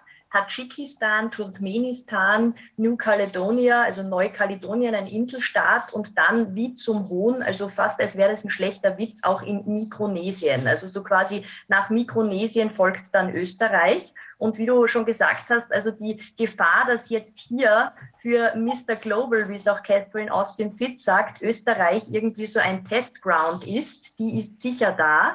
Das heißt, ich ähm, habe auch zu vielen Leuten gesagt, wir wissen, dass vor vielen Jahrzehnten von Deutschland ausgehend wirklich schreckliche Zeiten angebrochen sind. Und das ist auch der Grund, warum ich besonders mit ganz vielen tollen Leuten hier in Österreich, aber auch durch den Sport weltweit wir gesagt haben. Und genau ähm, grauenhafte Zeiten möchten wir jetzt hier von Österreich aus stoppen und auch dieses Signal in die Welt setzen. Und ähm, eben durch diesen, durch diesen Verbund in diesem World Council for Health ist es uns auch gelungen, dass wir wirklich in der ganzen Welt Leute motivieren konnten, auch vor den österreichischen Botschaften zu protestieren. Das ist auch auf anderer Ebene dazu aufgerufen worden und die ähm, sind auch selbst auf die Idee gekommen. Aber allein die Bilder zu sehen, wie Leute in Frankreich stehen und, und Liberté pour l'Autriche rufen oder We Stand for Austria vor der ähm, Botschaft in, in London. Also ganz großartig. Und ähm, wie ihr wisst, es gab eine riesen Demonstration am 20. November in Wien. Also da war ich auch ähm, mittendrin statt nur dabei. Und da muss man sich vorstellen, ähm, da waren also Menschenmassen. Ich habe sowas in meinem ganzen Leben noch nicht gesehen. Und es gibt Schätzungen, dass das tatsächlich über 300.000 Menschen waren, die da in Wien waren. Und ähm, wir haben selber am Abend äh, von der Demo, da haben wir uns zum Schluss noch mit dem Pflegepersonal, das hier in großer Zahl gekommen ist, so getroffen, noch am Goethe-Denkmal. Da sage ich nur, der Lebende soll hoffen. Das ist ein Zitat, das ich dort gebracht habe. Und wir haben wirklich gesagt, wir können was bewirken, wir werden was bewirken. Und wir haben dann uns den Spaß gemacht zu schauen, was so die Mainstream-Medien schreiben, wie viele Leute denn da in Wien waren. Und dann hat es geheißen, so 43.000 und natürlich Rechtsextreme und Randalierer. Und ich habe noch nie so eine Schar von friedlichen, wundervollen Menschen gesehen wie dort. Und ähm, auch hier einfach wieder ganz spannend zu sehen. Und wir glauben, das waren auch tatsächlich engagierte ähm, äh, Randalierer, denn es war ganz spannend, dass sich in einer Situation, da gibt es auch Videos davon, so eine Traube Polizisten bildet und dann gibt es da wie auf Knopfdruck Protest und wie auf im Drehbuch steht, jetzt Bierflasche werfen, fliegt dann plötzlich eine Bierflasche und das war ein kurzes Gerangel. Und wir waren dann sehr enttäuscht, weil natürlich auch in den Abendnachrichten auch von sonst eher neutral berichtenden Fernsehstationen fünf Minuten Bericht über die Demo in Wien war, mit eben diesen knapp 40.000 äh, Teilnehmern. Da wurde der halbe Heldenplatz gefilmt, der, also der halb äh, leere Heldenplatz gefilmt, noch bevor das ganze Event losging. Wenn man da bei der Demo stand, war der bis auf den letzten Platz zu und es wurde bei den Abendnachrichten so der halb leere Heldenplatz gebracht. Und dann natürlich auch wurden diese Vandalen, also denen wurde von fünf Minuten Sendezeit zwei Minuten gewidmet. Und das kann jeder, der an diesem Tag in Wien war, überhaupt nicht äh, bestätigen. Und ähm, da wurde ja auch, ähm, ich habe da eh auch an den Corona-Ausschuss Bilder geschickt, da wurde tatsächlich von einer Mainstream-Media-TV-Station ähm, was übertragen, wo dann lustigerweise Demo-Teilnehmer live in die Sendung dann reingesprochen haben und auch gesagt haben, wir standen daneben, daneben, das war gar nicht so. Also diese Bilder sind eh viral gegangen. Also kommen wir darauf zurück. Es gehen ganz viele Menschen in ganz Österreich auf die Straßen. Das tun sie jetzt auch. Und äh, nämlich an diesem Wochenende wird es Schwerpunktdemonstrationen auch in Graz geben. Ich ähm, habe selbst mit einer Steuerberaterin für morgen in Graz eine Demonstration angemeldet. Also auch diese Steuerberaterin hat gesagt, sie musste 41 werden, dass sie mal eine Demo ähm, anmeldet. Und wir haben eingeladen, hier nach Graz zu kommen. Das ist meine Heimatstadt. Wir haben auch gesagt, ich werde, ähm, das betrifft jetzt meine persönliche berufliche Entwicklung, einen, ähm, äh, wir machen den Marsch vom Hauptbahnhof zum sogenannten Freiheitsplatz und gehe noch an der Steiermärkischen Ärztekammer vorbei. Da werde ich auch eine Kranzniederlegung machen, weil ich nämlich den ähm, wissenschaftlichen Diskurs jetzt wirklich zu Grabe trage. Denn ja, äh, die Ärztekammer hat uns Ärzte, die wir für Wir zeigen unser Gesicht, Aufklärungsvideos für junge Erwachsene, eben auch für Eltern von jüngeren Kindern gemacht haben, hat uns natürlich auch entsprechend schon Liebesbriefe geschickt mit ähm, ähm, Anzeigen und also Disziplinarverfahren. Wahnsinn. Es ist wirklich absolut unglaublich. Und du hast jetzt aber eine Entscheidung getroffen in Bezug auf dein Arztsein. Vielleicht magst du das gerade noch mal erzählen?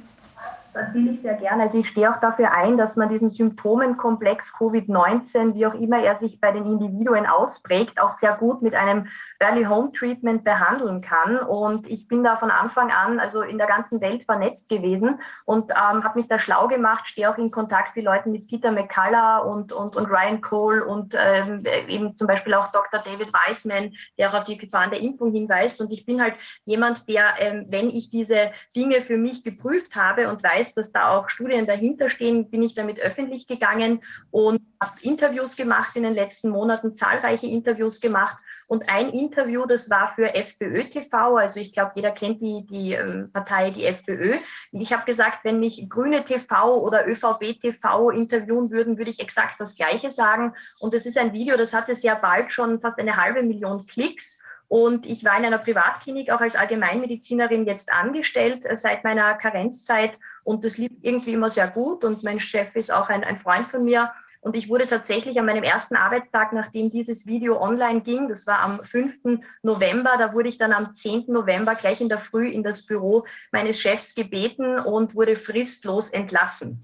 Und ich war da sehr überrascht, weil ich, ich, kenn, ich kannte das ja gar nicht. Was heißt jetzt Entlassung und Kündigung? Bis ich gecheckt habe, fristlose Entlassung braucht schon Gründe, gell?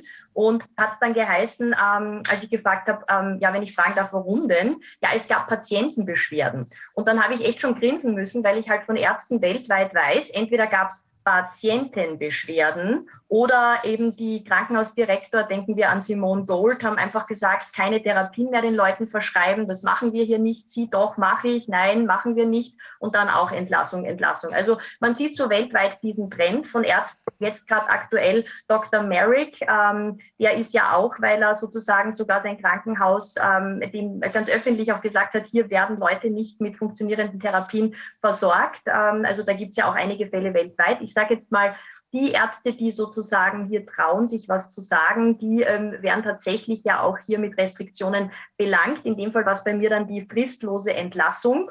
Und ich habe dann natürlich genauer nachgefragt und das wird jetzt den Zeitrahmen sprengen, aber tatsächlich habe ich gesagt, komisch, wie viele waren das? Ja, weiß ich nicht genau. Ja, dann habe ich gesagt, das muss ja euch vorliegen, das muss mir ja irgendwo verschriftlicht haben. Dann habe ich gesagt, wie viele denn? Ja, das waren zehn. Dann sage ich, oh, da würde ich aber als Arbeitgeber, wenn sich drei beschwert haben, ja schon mich als Mitarbeiter ins Büro holen und sagen, hey, was ist da los? Da beschweren sich drei Leute über dich. Also ist ganz eigenartig gelaufen, wie auch immer. Ich gehe jetzt eh arbeitsrechtlich dagegen vor. Diese fristlose Entlassung wird nicht halten. Ja, nur für mich gab es dann im Grunde kein Halten mehr, was die Öffentlichkeitsarbeit betrifft weil ich habe dann ähm, schon mal geplant meine, meine Selbstständigkeit mit dem Resilienzcoachings und dann, wie gesagt, hat sich dieser, wurde dieser Sack zugemacht mit dieser Impfpflicht fürs Pflegepersonal und dann habe ich gesagt, so, ich kann jetzt nicht länger schweigen.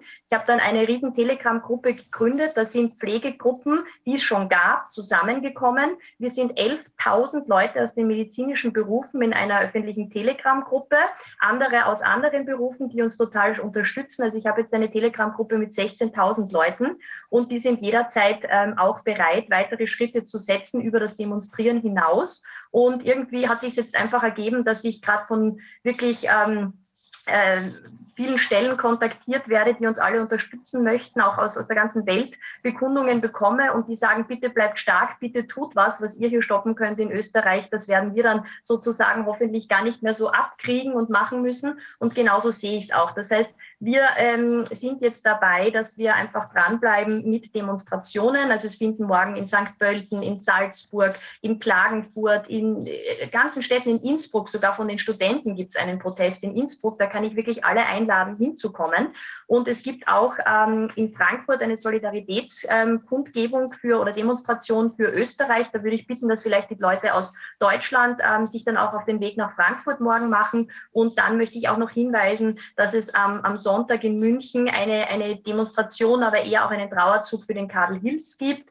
Und das war ja auch ein, ein Polizist für Aufklärung, der sich hier sehr eingesetzt hat. Und ich denke, der ist inzwischen leider ähm, verstorben. Auf jeden Fall würde ich da einladen, das ist Demonstration ähm, in seinem Sinne kombiniert mit Trauermarsch. Und was wir aber jetzt darüber hinaus machen müssen, ist noch mehr Öffentlichkeitsarbeit. Natürlich schaffen wir es sehr selten in Mainstream-Medien. Wir hatten zum Glück gestern eine ähm, Anwältin für Grundrechte, Rechtsanwältin Magister Andrea Steindl in einer, ähm, in einer Talkshow sitzen, die etwas bekannter ist. Ähm, die ist in diesem Talk dann auch gut zu Wort gekommen, hat auch über Impfschadensfälle dort berichtet. Aber das war relativ ausgeglichen. Aber sonst haben wir natürlich noch nicht so den Schritt wirklich in die Öffentlichkeit, dass die sehen, was hier passiert. Und wir hatten es vorher schon gehört. Es geht nämlich darum, dass natürlich jetzt auch die Bevölkerung aufgeklärt gehört. Da ja zum Beispiel diese Kinderimpfung, was für mich so ein, ein absoluter Horror ist, ist alles Horror, aber es richtiger Horror, so gepusht wird. Noch einmal, dass man den Leuten erklärt, liebe Leute, ähm, es gibt Studien, und das schreibt mittlerweile die Tageszeitung aus meiner Heimatstadt schon bereits vor zwei Wochen, die Virenlast im Nasenrachenraum bei Geimpften ist gleich wie bei Ungeimpften, ja. Und dann müsste man doch eine Omi fragen, ihr siebenjähriger Enkel, der geimpft ist, kann sie genauso anstecken, wobei wir auch wissen, asymptomatisch und so weiter, Superspread und diese Geschichten gibt es ja auch nicht, wie auch Peter McCullough sagt. Aber wenn die Leute schon in diesem Narrativ sind, oh Gott, mein Enkel kann mich anstecken und dann kommen diese Studien mittlerweile so raus, dass die in der pannonischen Spatzenpost, also unseren Tageszeitungen stehen, dass das dort sogar schon steht, dann muss man sagen, dann kann der ungeimpfte Enkel genauso die Oma anstecken wie der geimpfte ähm, Enkel, ja. Nur wir wissen sowieso, dass diese Impfung ähm, also schadet und, und nur mehr schadet. Und ähm, da gibt's auch genug Daten dazu. Und äh, wir haben ja auch ganz klar ähm, äh, wirklich die äh, Aufklärungsarbeit bis jetzt gemacht, aber sie kommt nie über ein gewisses Maß hinaus. Das heißt, man muss hier wirklich Aufklärung betreiben und wir haben auch als, wir zeigen unsere Gesichtärzte, aber auch in, mit äh, Professor Sönigsen, der ja auch heute hier ist, wir haben wirklich mehrfach und ich auch in Interviews, die ganz sicher schon von den Regierenden auch gehört wurden, also dieses FPÖ-TV-Interview, das haben ganz sicher nicht nur meine Freunde sich angeschaut, sage ich jetzt einmal, wir rufen immer wieder auf, wenn wir nicht recht haben, dann könnten die uns in einer Live-Sendung vom Tisch wischen. Das heißt, wenn dort Leute sitzen wie Dr. Dr. Fiala, Professor Sönigsen, Professor Schubert, ein Internist aus Wien, noch drei Allgemeinmediziner, ich zum Beispiel, und wir würden auch noch weltweite Wissenschaftler, also Peter McCullough würde sich da sofort auch dazuschalten äh, mit einem Zoom-Meeting in so eine wissenschaftliche Diskussionsrunde in zum Beispiel ORF Live, ja, und wir hätten dort Leute von der Taskforce, die die Regierung berät, oder Leute aus dem Nationalen Impfgremium oder den Dr. Mückstein oder den Dr. Czekeresch, unseren Ärztekammerpräsidenten, und wir hätten die alle dort sitzen und die sollen uns mal ihre Daten zeigen, mit denen sie diese drakonischen Maßnahmen rechtfertigen.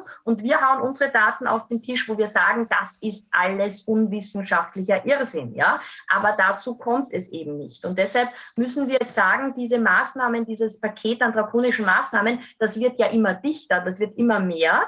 Und deshalb haben wir gesagt, einige Berufs, ähm, äh, Gruppen beziehungsweise auch ähm, wirklich mittlerweile ähm, Aktivisten, aber auch mittlerweile darüber hinaus schon äh, Parteien ähm, motivieren sozusagen. Einen Streik kann ja nur eine Gewerkschaft so richtig ausrufen und man muss sich bewusst sein, wenn man in Streik geht und es hat nicht die Gewerkschaft ausgerufen, dass man gekündigt werden oder entlassen werden könnte. Aber es ist mittlerweile ein Punkt erreicht, wo es genug Pflegepersonal gibt, das auch sagt und da wäre der 1. Dezember ein Tag, der jetzt für Österreich und, und Deutschland zum Beispiel aus ausgerufen wurde, einen Warnstreik zu machen und tatsächlich auch Angehörige aus dem Pflegepersonal, die das nie in ihrem Leben jemals gemacht hätten, haben gesagt, um Gottes Willen, wir müssen jetzt echt ein Zeichen setzen und wenn das nur der einzige Weg ist, dass wir hier jetzt wirklich mal was bewegen, dann tun sie das auch. Und deshalb ist sozusagen die Motivation, dass man hier auch andere dazu bewegt, ein Zeichen zu setzen und vielleicht erstmal einen Warnstreik zu machen und möglicherweise, so wie auch in Australien habe ich gehört, dazu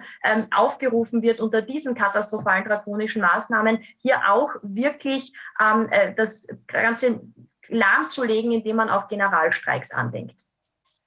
Das war auch die Idee, die ähm, in den USA offenbar gezündet hat. In welchem Umfang weiß ich noch nicht. Aber wir hatten hier eine amerikanische Menschenrechtsanwältin und Aktivistin, äh, Lee Dundas, äh, die äh, für eine bestimmte für eine bestimmte Anzahl von Tagen genau dazu aufgerufen hat. Wir bekommen es leider über die Mainstream-Medien ja nicht mit. Aber ich glaube, auch Ryan Cole äh, hat erzählt, dass ein sehr großer Teil der medizinischen ähm, Arbeitnehmer in Anführungsstrichen, also Pflege und Ärzte, ein sehr großer Teil, jedenfalls in den USA, unter keinen Umständen mitmachen wird. Das heißt, das System wird plötzlich lahmgelegt werden. Spätestens das, auch das ist ein zweischneidiges Schwert natürlich, ne? denn äh, wenn du Chaos verursachst und das dann wiederum von der anderen Seite benutzt wird, um zu sagen, jetzt bringen wir unsere eigenen Leute rein, äh, jetzt bringen wir unsere eigenen Soldaten rein zum Beispiel, dann ist das kontraproduktiv. Nur in diesem speziellen Bereich gibt es gar nicht genug Ersatz. In diesem medizinischen und Pflegepersonalbereich gibt es gar nicht genug Ersatz. Jemand hatte sein Mikro offen. Das hat irgendeine Rückkoppelung. Wäre ganz gut, die vielleicht zuzumachen, wer gerade nichts sagt. Ja.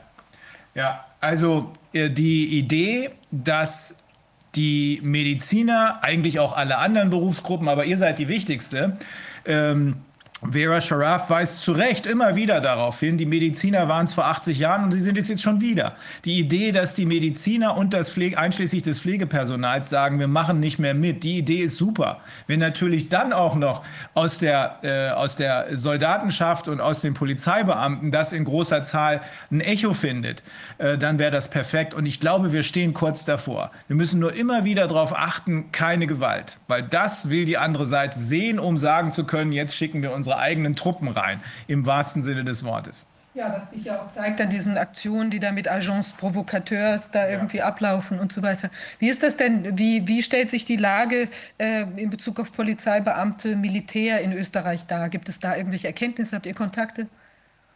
Auf jeden Fall. Es gibt ja in unserer Riesengruppe jetzt auch einige Administratoren, die schon diese Pflegegruppen gegründet haben, die bereits äh, bestehend waren und sich hier jetzt unter diesem Titel Unite Now gefunden haben. Und da ist eine davon äh, gleich auch angesprochen worden von Polizisten. Äh, und diese Polizisten haben genauso wie wir unsere Grüppchen gebildet haben, in den letzten Monaten auch ihr Grüppchen gebildet.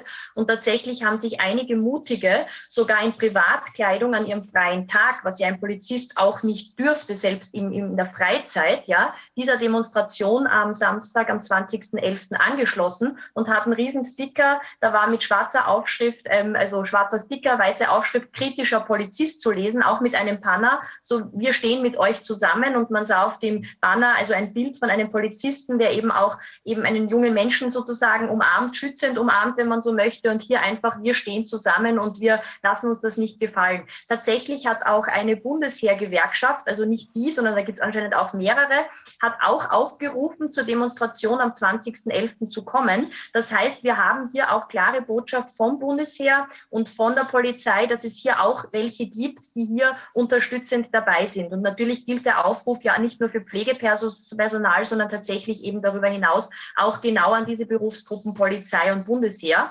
Und ganz klar rufen wir auch immer auf, dass das Ganze ganz friedlich abläuft. Und wir wissen ja, dass wir für unsere Freiheit, für Frieden, für Demokratie, für die Gesundheit von uns und unseren Kindern, für unsere Zukunft somit einstehen. Und das äh, funktioniert sehr gut. Und es ist auch ganz spannend zu sehen. Es gibt natürlich immer wieder, wie das im Leben so ist, es menschelt überall. Und dann gibt es mal den Demo-Veranstalter, der sich mit dem nicht so gut versteht. Oder manchmal werden auch e Egos einfach so ein bisschen kommen heraus bei den Leuten. Aber im Grunde, es war so schön zu sehen, am 20.11. hat sozusagen dieser Demo-Veranstalter mit jenem äh, sozusagen zusammengearbeitet und man hat gegenseitig aufgerufen und man ruft auch jetzt auf, wir machen eine Demo hier, aber der, der macht eine Demo dort, geht bitte auch dorthin. Also es wird sozusagen, und ich habe eben auch auf der FPÖ-Bühne, weil auch die FPÖ-Veranstalter eines Teils dieser Großdemo in Wien war, gesprochen und da habe ich auch eine, eine Rede gehalten, die doch 20 Minuten dann gedauert hat, um einfach wirklich hier für Klarheit auch zu schaffen, was hier eigentlich los ist mit der Unterdrückung von funktionierenden Therapien, was hier los ist, wie wir Ärzte eigentlich auch angegangen werden. Und da habe ich auch gemerkt, also die Bevölkerung hat so aufgeatmet, dass sich hier jemand traut, was zu sagen. Und da wurde auch ganz äh, groß applaudiert eben für die Leute, eben die äh, Polizisten, die dann auch hier mit dabei sind und die Leute vom Bundesheer. Und ganz wichtig ist einfach, man sieht dann, es ist jetzt völlig egal, ob jemand eher rechts oder links oder früher Grüne gewählt hat oder FPÖ. Hier stehen wir wirklich alle für den Kampf aller Kämpfe, aber nicht in einem, in einem brutalen Sinne, sondern wir kämpfen für uns und unsere Freiheit, aber friedlich und hier stehen wir zusammen auf der Straße. Und das ist genau der Punkt. Und ich glaube, und das ist nämlich das Thema, man muss den Leuten auch ganz klar machen, wenn die jetzt Angst haben vor Restriktionen, also wenn, kommt sowieso das ganze Ding und mit 1. Februar ist die Impfpflicht da, ja, wo zu allem Überfluss ähm, auch natürlich, wir wissen, dass Genesene ja geimpft werden müssen. Also allein das ist Wahnsinn, weil auch gerade Peter McCullough in einem Meeting vorgestern mit uns nochmal betont hat, Infektion gibt so gut wie nicht, ja. Und da müsste man doch einfach sagen, das ist allein das schon so unwissenschaftlicher Irrsinn. Ich selbst bin zum Beispiel Genesene mit Antikörpern und das ist einfach so irrsinnig, dass man sagt, diese Menschen brauchen dann Impfungen. Also wirklich verrückt, ja. Es braucht sowieso keiner diese Art von Impfung, weil das ist alles, wie wir wissen, äh, jahrelange Wahnsinnigkeiten. Dr. I. Martin, wir wissen das, ihr hattet ihn im Ausschuss und so weiter und so fort, ja. Und ich muss sagen, ich muss auch aufrufen, Kollegen, die sich jetzt nicht recht trauen, ja. Es geht darum, die Disziplinaranzeigen, sobald man den Mund aufmacht, die, die kommen einfach. Also es haben unsere Leute von Wir zeigen unser Gesicht mit schriftlichen Statements oder die, die Video-Statements gemacht haben, kriegen jetzt schön peu à peu alle aus unserem Wir zeigen unser Gesicht-Team hier auch Briefe von der Ärztekammer Und man muss sich vorstellen, mein Mann hat auch ein schriftliches Statement abgegeben für unsere Homepage. Er ist Chirurg, ja. Und er wurde dann auch schon wegen einer Zeile, die er da reingeschrieben hat, wo er im Grunde sagt, er kann experimentelle Medikamente an Kindern nicht befürworten, wurde er dann auch vorgeladen. Und ich lese da nur die letzte Zeile einfach vor. Da steht, ähm, zum Untersuchungsführer wird so und so und zugleich ähm, Dozent Hubmer ist mein Mann mitgeteilt, dass er über die Entstehung des Statements im Internet vom beziehungsweise auch über seine Einstellung zur Covid-19-Impfung an Kindern aus heutiger Sicht eingehend vernommen wird. Und da wird er vernommen. Mein Mann war inzwischen in der Ärztekammer und auch noch eine Kollegin von mir in der Steiermark. Und ich habe eben auch, und das wollte ich noch sagen, das habe ich auch bei meiner Rede ähm, auf jeden Fall am 20. November unbedingt mitteilen wollen. Ähm, ich weiß, dass viele Kollegen nicht so äh, sprechen können wie ich, weil ich einfach das Glück habe durch diese Bildungskarenz mit diesem zweiten Berufsbein, dritten Berufsbein. Ich bin auch Kräuterpädagogin. Ich kann immer was anderes arbeiten, ja. Und ich möchte auch Sprachrohr sein, so gut es geht. Denn ich habe auch bei dieser Rede gesagt dann, ähm, es ist einfach so, dass ich jetzt aus der Ärztekammer ausgetreten bin. Ich habe jetzt meine ärztliche Tätigkeit sozusagen komplett abgestellt, beendet und damit können Sie mir das, was ich jetzt oder auf der Demo gesprochen habe, nicht wieder mit einer Disziplinaranzeige dann da kommen und mir eine umhängen und die nächste und die nächste, weil das geht auch richtig ins Geld, solche Disziplinaranzeigen. Und spannenderweise habe ich noch gar nicht für Wir zeigen unser Gesicht eine Disziplinaranzeige bekommen, sondern weil mich die Plattform Respekt, ja, die sehr gute Öffentlichkeitsarbeit auch macht, auf einen Flyer ähm, geschrieben hat, wo sie über die Kinder- und Jugendimpfung aufklären möchten. Und ich habe tatsächlich, und ich bin aber niemandem böse, gar nicht gewusst, dass ich auf dem Flyer auch genannt werde. Und da war einfach ein Zitat drauf von mir. Ich habe es jetzt in einer x-seitigen Disziplinaranzeige hier stehen. Also bei mir ist es tatsächlich nicht nur eine, ein, sozusagen eine Einvernahme, wie bei meinem Mann, dieser Brief, ja, sondern bei mir ist es dann schon eine, eine Disziplinar, ein Disziplinarverfahren wurde eingeleitet. Nämlich wurde ich zitiert auf einem Flyer der Plattform Respekt. Ähm, das war sozusagen auch noch die Zeit, wo die STIKO noch gegen die Kinderimpfung war. Es war im Juni.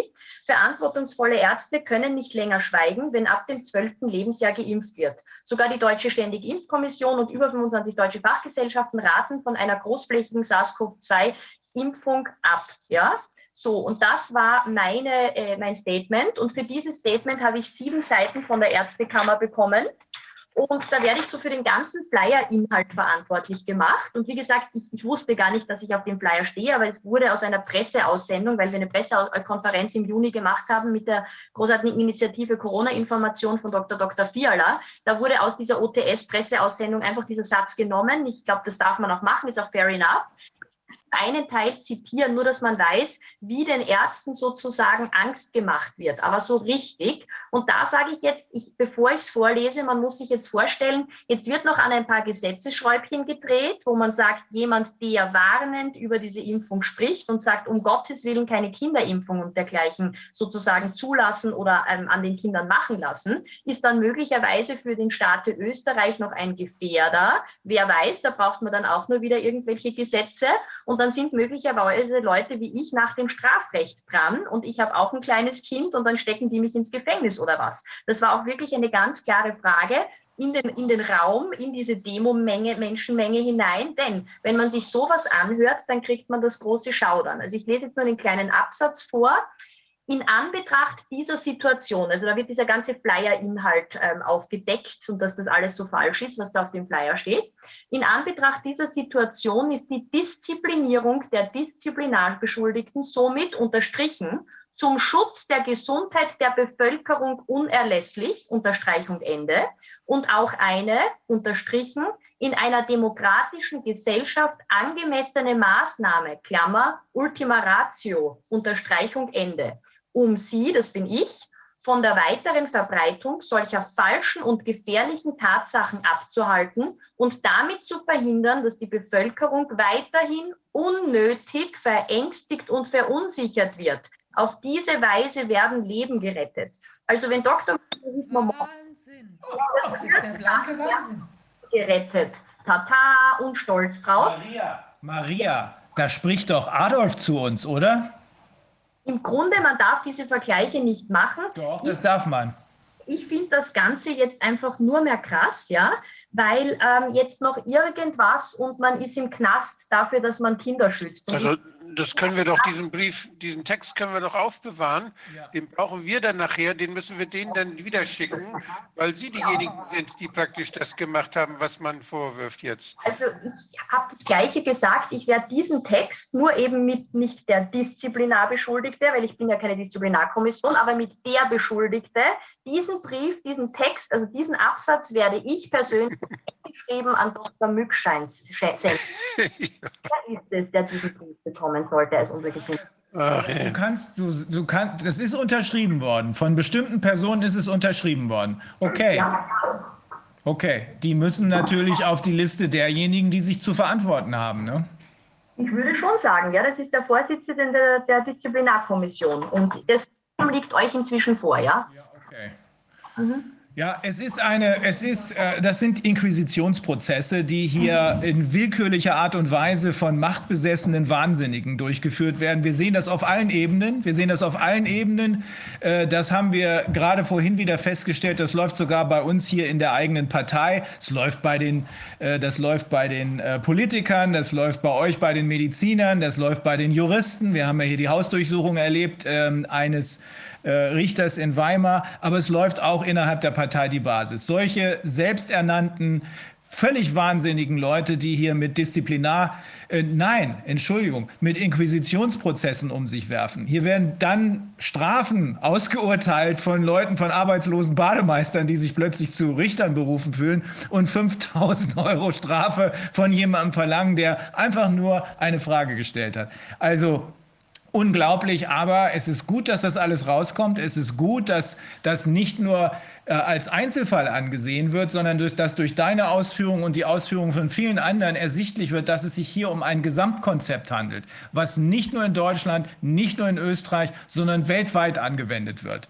Und natürlich, es ist immer wieder schwierig. Äh, es wird uns ja immer wieder gesagt, nein, du darfst doch diese Vergleiche nicht ziehen. Doch, die dürfen wir und müssen wir ziehen, weil nur dadurch, dass man den Blick auf das, was schon mal gewesen ist, ähm, äh, lenken kann, wissen wir, was passieren wird, wenn wir uns nicht rechtzeitig wehren. Und das sage nicht ich, das sagt Vera Sharaf, das sagt ähm, Ilana Rachel Daniel aus Israel, das sagt der äh, Rabbi Smith aus äh, New Jersey, das sagt jeder einzelne Mensch jüdischen Glaubens, mit dem wir über diese Zusammenhänge gesprochen haben. Also nicht davor zurückschrecken. Die Wahrheit muss ans Licht. Gut oder nicht gut, aber gut, dass du stehst, Maria, und dass du auch stehen bleiben wirst. Äh, ich glaube, die Unterstützung, nicht nur hier aus Deutschland, sondern weltweit ist dir gewiss. Ähm, diese gegenseitige Unterstützung ist das, was uns am Ende über die Hürden helfen wird. Und das Ende ist nicht mehr sehr weit weg. Denn das, was hier am Rad gedreht wird, das ist offensichtlich ein Akt der totalen Verzweiflung auf der anderen Seite. Absolut, so sehe ich es auch. Und ich möchte auch noch sagen, äh, gerade auch Dr. Wladimir Selenko ähm, hat ja auch ganz großartige Gespräche auch mit den Juden in Israel geführt. Und das sind ganz wichtige Dokumente auch. Was ich nur kurz noch ähm, anmerken möchte, also Professor Dr. Dr. Schubert lässt natürlich auch alle ganz herzlich grüßen. Und die Regie hat was vorbereitet, das können Sie auch gerne sonst nachher einspielen. Das ist aus dem ORF, aus einer Live-Sendung, wo ein Virologe und ein Fernsehinternist miteinander ähm, sozusagen sich anhören, was da so die Fragen von den Anrufern sind. Und das ist unfassbar. Und dazu hätte ich auch einen kleinen Text, den Professor Schubert vorbereitet hat, wo er eigentlich einen Befund sozusagen diesen Herrn ausstellt. Das können wir gerne an passender Stelle heute noch bringen. Das, wir haben ohnehin vor, dieses kurze Video, ich habe es schon gesehen, dieses kurze Video zu zeigen. Das ist wirklich wie Slapstick aus den 70ern, was man da sieht, aber es ist bitterer Ernst. Aber wenn der Kommentar von Professor Schubert da ist, dann wäre es ja vielleicht nicht schlecht. Oder wollen ja wir, es, schon wollen wir es jetzt einmal kurz einspielen und dann sagst du den Kommentar? Kann ich machen, ja. Also Ich weiß nicht, Regie, Regie, geht das, dass wir dieses, diesen Clip jetzt zeigen? Der passt hier ganz gut hin. Guten Abend, Frau Gertraud. Guten Abend. Darf ich Sie bitten, darf ich Sie gleich bitten, die Frage an den Herrn Professor zu stellen? Grüß Gott, Ja. Frau Gertraud. Ja, grüß Gott. Äh, Ich bin schon zweimal geimpft und hatte nach, dem zweiten, nach der zweiten Impfung einen Schlaganfall. Und äh, jetzt wollte ich fragen, ob ich geimpft werden soll oder nicht. Äh, hallo? Ja, ja, ja, Frau- wir, hören Ihnen, wir hören Ihnen zu. Wir wollten Sie ausreden lassen. Ja, okay. Ich habe keine Vorerkrankungen und äh, jetzt wollte ich eben fragen, wie die Situation ist. Äh, Frau Gertraud, äh, in äh, Ihrem Fall, der Schlaganfall hat mit ziemlicher Sicherheit nichts mit der Impfung zu tun. Ich kann das jetzt ursächlich nicht beurteilen, weil ich nicht Ihre also Details zu Ihrem Schlaganfall kenne. ich denke, dass Sie sich trotzdem das dritte Mal impfen lassen sollten und ich gehe davon aus, dass die Impfung keine Probleme machen sollte beachten äh, sollte. Ähm, wie schon vorhin gesagt, wir haben vielerlei Sorgen in der Bevölkerung wegen der dritten Impfung. In Ihrem Fall ist das wirklich eine eine sehr, sehr ernste Sorge. Trotzdem ähm, besprechen Sie es natürlich mit Ihrem Hausarzt, aber ohne jetzt Details zu kennen, wäre ich eher für die dritte Darf ich Impfung. vielleicht noch als Internist ja. eine Frage stellen? Welchen Impfstoff haben Sie bekommen? Den Pfizer dem Pfizer. Ja. Weil mit dem Pfizer gibt es so keinen wirklichen Zusammenhang mit dem Schlaganfall. Das ist, äh, wenn man AstraZeneca nimmt, ein bisschen anders. Und ja. darf ich fragen, in welchem Zeitabstand war der Schlaganfall zur Impfung? Zwei Tage danach. Ja, also ich, ich würde ich würd äh, die Meinung des Herrn Professor Nowotny zu 100 Prozent äh, unterschreiben und unterstreichen. Eine absolute Sicherheit kann es nicht geben, aber in all den Studien, und wir haben jetzt mittlerweile sieben Milliarden Impfungen, gibt es hier keinen Zusammenhang zwischen diesen mRNA-Impfstoffen und dem Schlaganfall. Vielen Dank, dass Sie bei uns nachgefragt noch, haben. Ich wollte, ja, ich wollte noch Folgendes sagen. Mein Sohn ist im Anfang Juli geimpft worden und hatte vier Tage nach, dem, äh, nach der Impfung einen Schlaganfall, wo er halbseitig gelähmt war. Und er jetzt schon einige Wochen auf Reha ist und wir hoffen, dass das mal ganz gut ist. Er kann schon in der Zwischenzeit gehen kann die Hand auch mit bewegen. Pfizer, auch mit, auch mit Pfizer. Pfizer. ja, ja. Gut, aber da darf ich Folgendes sagen, äh, bevor Sie zu einer dritten Impfung gehen. Es gibt in äh, den Spitälern sogenannte Gerinnungsambulanzen. Die sind hochspezialisiert auf alle Formen von Blutgerinnungsstörungen. Also bei Ihrer Familie würde ich dringend dazu raten, dass man vorher sich genau Ihre Blutgerinnungsfaktoren anschaut und noch, ein, bis Sie dort ein beruhigendes Ergebnis haben, haben, zuwarten mit der dritten Impfung. Mhm. Ja, danke. Wir haben so viele Fragen. Bitte seien Sie mir nicht böse, wenn ich noch weitermache, weil ich komme mit den Anrufen und den Fragen heute kaum nach aufgrund der logischen Aktualität. Ihnen, Ihrem, Ihrem Sohn und der ganzen alles. Familie alles Gute. Wahnsinn. Wahnsinn. Wahnsinn. Es gibt, äh, es gibt da einen Sketch äh, von Loriot, ähm, da, da erinnert das dran. Ich bin Erwin Lottemann, ich bin 500.000 Jahre alt und ich werde mit dem Papst zusammen eine Boutique eröffnen. Nur, das ist nicht witzig. Das sind Monster. Da sind zwei Monster. Unglaublich. Wahnsinn, ja. Sowas kann man erfinden, möchte ich meinen. Also so kann man nicht erfinden. Und wir haben auch dann davon gesprochen, der Christian Schubert und ich, wir haben uns da länger unterhalten. Das ist eigentlich auch erstens mal durchs Telefon und durch die Hose keine Diagnose. Das ist schon mal das Erste. Und das nächste ist, und da muss man sich vorstellen, ähm, dass dann noch so diese auf die Gerinnungsstörung in der Familie dann quasi sozusagen das Ganze noch geschoben wird. Das ist letztklassik, ja. Und jetzt darf ich eben schließen äh, meinen Part hier mit den wunderbaren Worten von Christian Schubert. Natürlich wurde er von mehreren äh, Seiten zu diesem Video, ähm, das wir jetzt gesehen haben, befragt. Und daher äh, darf ich jetzt sein Mail vorlesen. Nach der Sichtung des von Ihnen erwähnten Interviews im ORF war ich auch entsetzt, aber nicht überrascht da ich mich schon seit längerem wissenschaftlich mit der vorherrschenden Medizin-Ideologie auseinandersetze. Es gibt unterschiedliche Herangehensweisen, die mit diesem Video verbundene, international öffentlich zugängliche Ausblendung von öffentlichen Schäden durch die Covid-Impfstoffe zu erklären. Ich persönlich neige dazu, davon auszugehen, dass die dort gezeigten Herrschaften eine Corona-narrativ bedingte Wahrnehmungsstörung haben, also psychopathologisch auffällig sind. Durch das vorherrschende Narrativ geprägte Perspektive kann aus emotionalen Gründen, in Klammer, zum Beispiel aus Angst oder Schuld, Klammer geschlossen, nicht mehr verlassen werden. Die Welt will und wird, in Klammer, unbewusst gesteuert, Klammer, einförmig gesehen. Für den Außenstehenden, dem vorherrschenden Corona-Narrativ, Anführungsstriche, nicht verpflichtenden, nicht verpflichteten, Anführungsstriche Ende, erscheint das bizarr und mutet gar kriminell an. Jedoch in der Welt dieser beiden Gesprächsproponenten, Klammer, und leider auch vieler Zuseherinnen, Klammer, ist es narrativkonform und schlüssig. Mit herzlichen Grüßen und auf eine seelische Gesundung weiter Teile der Bevölkerung dringend hoffend, Christian Schubert. Aber was man jetzt sagen muss, es ist ja offenbar so, dass ihnen das plötzlich auch mulmig geworden ist, ja, dass sie dann gesagt haben, okay, es könnte jetzt eine Gerinnungsstörung in der Familie sein. Also selbst wenn man jetzt, das ist ja auch ein Ding, weil wenn es die Gerinnungsstörung in der Familie gibt, theoretisch, selbst in deren Narrativ, dann müsste ich doch vorab alle Menschen untersuchen, ob an welchen Parametern vielleicht gemessen werden kann, dass dieses Problem auftritt. Also da sieht man wieder, wie unglaublich löchrig dieser Käse ist, der uns da prä präsentiert wird. Das ist er absolut. Und wenn man bedenkt, dann ruft jemand an und sagt, ähm, hallo, ich habe eine Impfnebenwirkung und der will gerade Luft holen, um zu sagen, was er hatte. Und dann sagt der Fernseher, ist nicht von der Impfung. Also noch bevor irgendwer sagt, was eigentlich das Problem ist. Also Unfassbar. Ja, Unfassbar. Ja, also man kann es sich nicht ausdenken. Man kann es sich einfach nicht ausdenken. Aber eines Tages wird es darüber einen Film geben und eines Tages wird es dafür ein Gericht geben.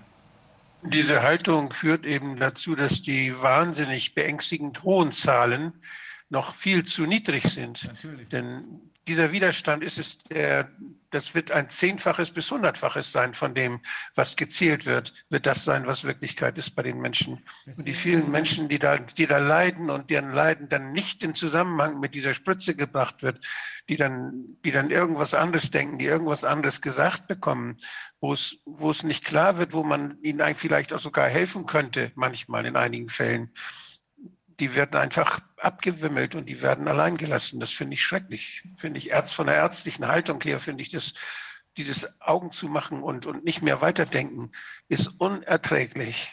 Ja, wie vor das 80 Jahren. Gut, ähm, Maria, Dankeschön.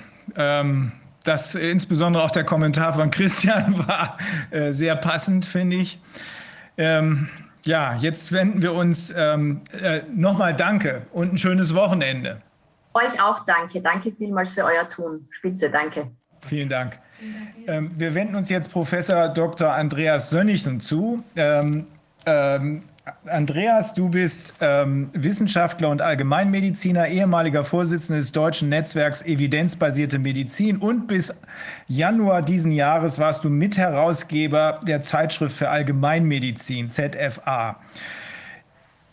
Du wolltest was dazu berichten, dass der Verlauf der Pandemie ähm, mit übertriebenen Zahlen durch die Massentests, insbesondere in Österreich, äh, gesteuert wird. Äh, auch, wir haben ja eben schon ein bisschen was von äh, Walter von Rossum gehört und du kannst auch was erzählen zu der tatsächlichen Belegung von Spitals- und Intensivbetten. Ja. Ja, erstmal vielen Dank für die Einladung hier den Corona-Ausschuss, der ich natürlich sehr gerne nachkomme. Ähm, liebe Viviane, lieber Rainer, äh, immer toll, dass ihr das hier macht und dass wir die Möglichkeit haben, auch dieses Mal ein bisschen den Fokus auf Österreich zu lenken, wo es tatsächlich, ähm, ja, man steht nur noch vollkommen fassungslos. Ich kann übrigens viele, viele Seiten zu dem beitragen, was die Maria schon von berichtet hat. Ich habe gerade heute mal wieder ein Schreiben von der Ärztekammer bekommen und ähm, man schlägt ein neues Register auf. Bis jetzt war, also ich habe inzwischen drei Disziplinarverfahren am Halse. Eines habe ich vor dem Verwaltungsgericht Wien bereits in erster Instanz gewonnen. Ähm, da besteht aber noch die Möglichkeit, dass die Gegenseite in Revision geht. Allerdings ist nur eine außerordentliche Revision vor dem Bundesverwaltungsgericht zulässig und ähm, ob sie das machen werden, ist die Frage. Ähm, äh, jetzt äh, wird mir ähm, die Prüfung der berufsrechtlichen Vertrauenswürdigkeit gemäß Paragraph 59 etc. etc. angekündigt. Das heißt, man äh, bewegt sich offensichtlich in Richtung, mir ein Berufsverbot auszusprechen. Ähm, ja, wenn es nicht so ernst wäre, wäre es eigentlich zum Lachen, ja ähm, die, die Vorwürfe, äh, die mir gemacht werden, ähm, ich habe, ich habe auf der Demonstration der Basis in Ulm behauptet. Also das wurde, das, die, die forschen tatsächlich offensichtlich nach Videos, die von mir irgendwo im Netz zu finden sind. Und da habe ich gesagt, äh, dass, 5%, dass weniger als 5% der deutschen Bevölkerung bisher positiv getestet wurden. Ja, das ist eine massive Verharmlosung der Pandemie, ja. Also, und so geht es dann weiter. Also ich, ähm, äh, ich habe äh, dann auch noch gesagt, ähm, dass die Impfungen keinen Vorteil hinsichtlich der Ansteckung mit der Delta-Variante bringen, dass es keinen Vorteil hinsichtlich Hospitalisierung und Mortalität gibt, dass es keinen Vorteil hinsichtlich der Infektiosität gibt. Also ähm, alles, was ich hier gesagt habe, ja, das sage ich auch heute gerne nochmal, weil es nämlich stimmt. Ähm, die Politik schließt mehr als 35 Millionen Deutsche von der Gesellschaft aus. Ähm, ja, äh, ist, glaube ich, äh, nicht so falsch, oder? Mhm. Naja, also ist schon wirklich erstaunlich, was da an den Haaren herbeigezogen wird ähm, und einem vorgeworfen wird, äh, wo man eigentlich der Meinung ist, naja, diese Zahlen stehen eigentlich schwarz, und, schwarz auf weiß und können überall nachgelesen werden. Ähm, kann ich den Bildschirm äh, freigeben? Ja, ich sehe gerade, das geht. Okay. Dann würde ich ganz kurz mal in eine kurze PowerPoint-Präsentation gehen. Und ihr könnt natürlich gerne ähm, dazwischen fragen, wenn irgendetwas nicht ganz klar ist. Ähm, ich habe das mal betitelt, 20 Monate Covid-19 in Österreich, eine Bilanz. Und äh, ich starte immer mit meinen Interessenkonflikten, um auch klarzustellen, dass ich hier nicht die Meinung der Medizinischen Universität Wien vertrete, auch nicht die Meinung des deutschen Netzwerks Evidenzbasierte Medizin, deren Mitglied ich immer noch bin. Ähm, und ich weise dann immer noch mal vorsorglich darauf hin, dass meine Äußerungen wissenschaftlich begründet sind, aber eben nicht mit irgendwelchen anderen Organisationen abgestimmt. Ja, ähm, das ist die epidemiologische Kurve Österreichs und wir sehen, wenn wir uns jetzt an ein äh, Jahr, ein gutes oder anderthalb Jahre zurückerinnern, dieses kleine Hückelchen, das war die erste Welle ähm, und man fragt sich, um Gottes Willen, was haben die denn da damals für ein Theater gemacht? Also da ging es ja dann Lockdown und Schulschließung und Papi, Po und so weiter und so fort.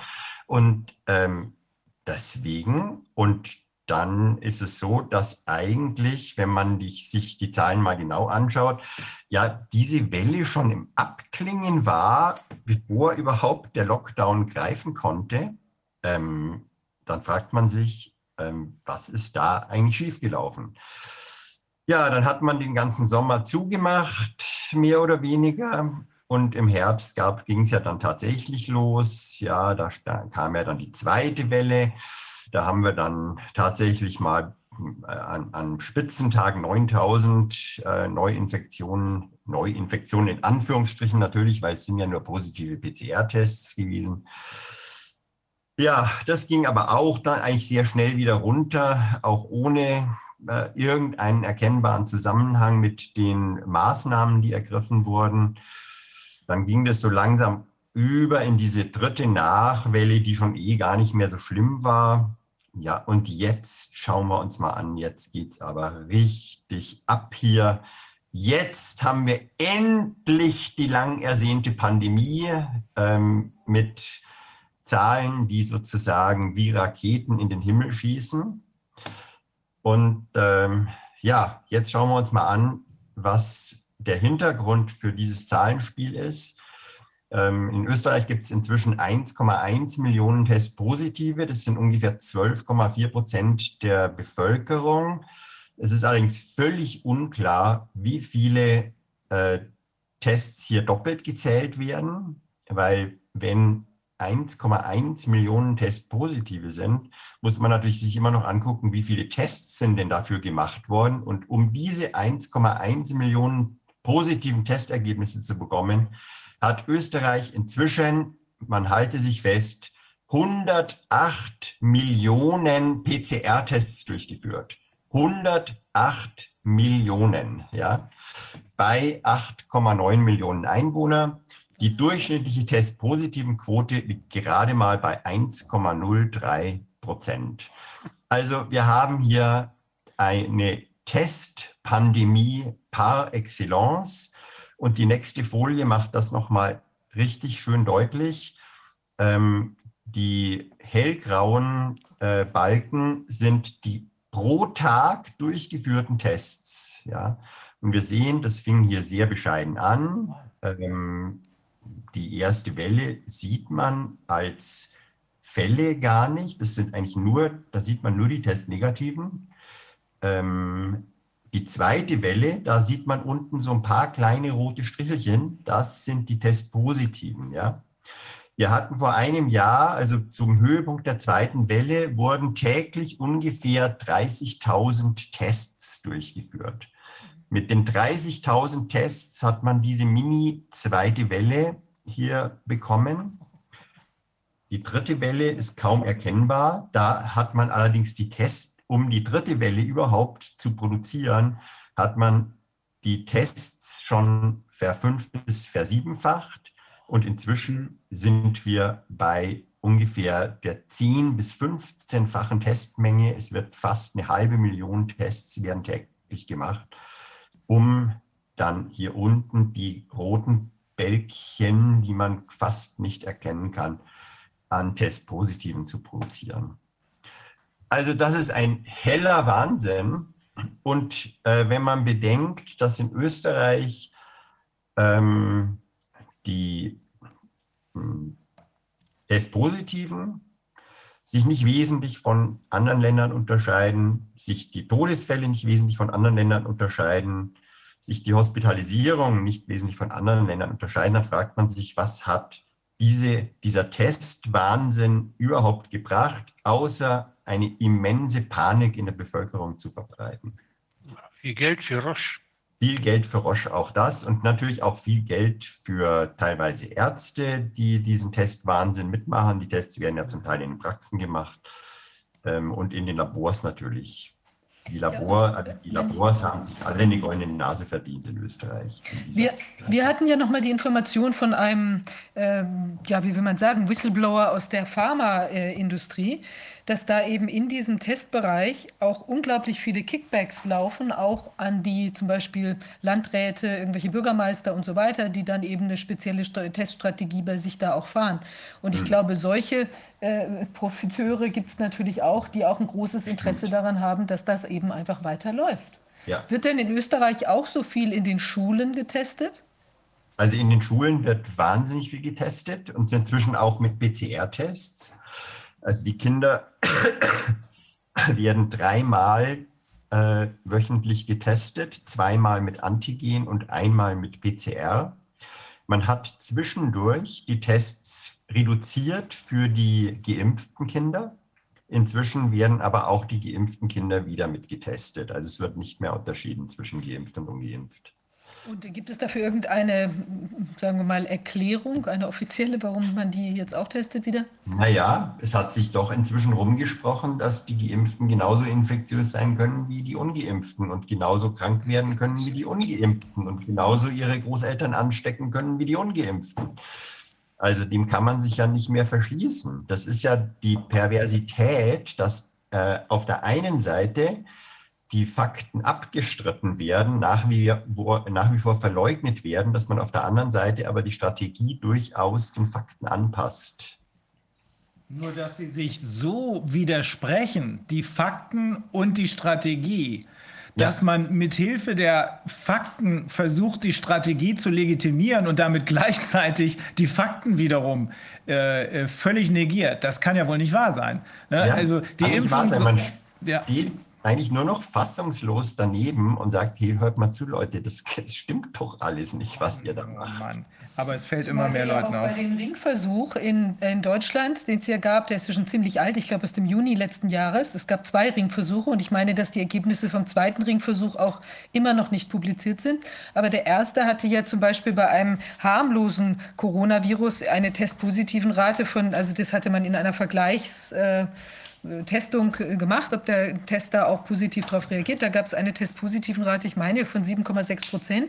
Und bei einer Leerprobe, also einer Wasserprobe, waren das nicht 1,6 Prozent um den Ja, Dreh. genau. So, und wenn man sich jetzt überlegt, dass wir hier auf eine äh, positiven Rate von, was war das, 1,01 oder 2 Prozent ungefähr. Prozent, Mhm. dann bewegen wir uns ja innerhalb der, also unterhalb der, der Leer, der Wasserprobe im Prinzip in den positiven Zahlen. Also das Ja. heißt, wir sind, es ist völliger, die können auch sonst irgendwas gehabt haben, vielleicht Ja, eine Influenza, sonst was. Und Völlig, völliger, völliger Unsinn, ja, völliger Unsinn. Also das ist, das stellt wirklich die gesamte medizinische Wissenschaft, die gesamte Epidemiologie, äh, die gesamte evidenzbasierte Medizin auf den Kopf. Alles, was wir bisher sozusagen gelehrt haben, wird über den Haufen geworfen und wir machen jetzt das Gegenteil.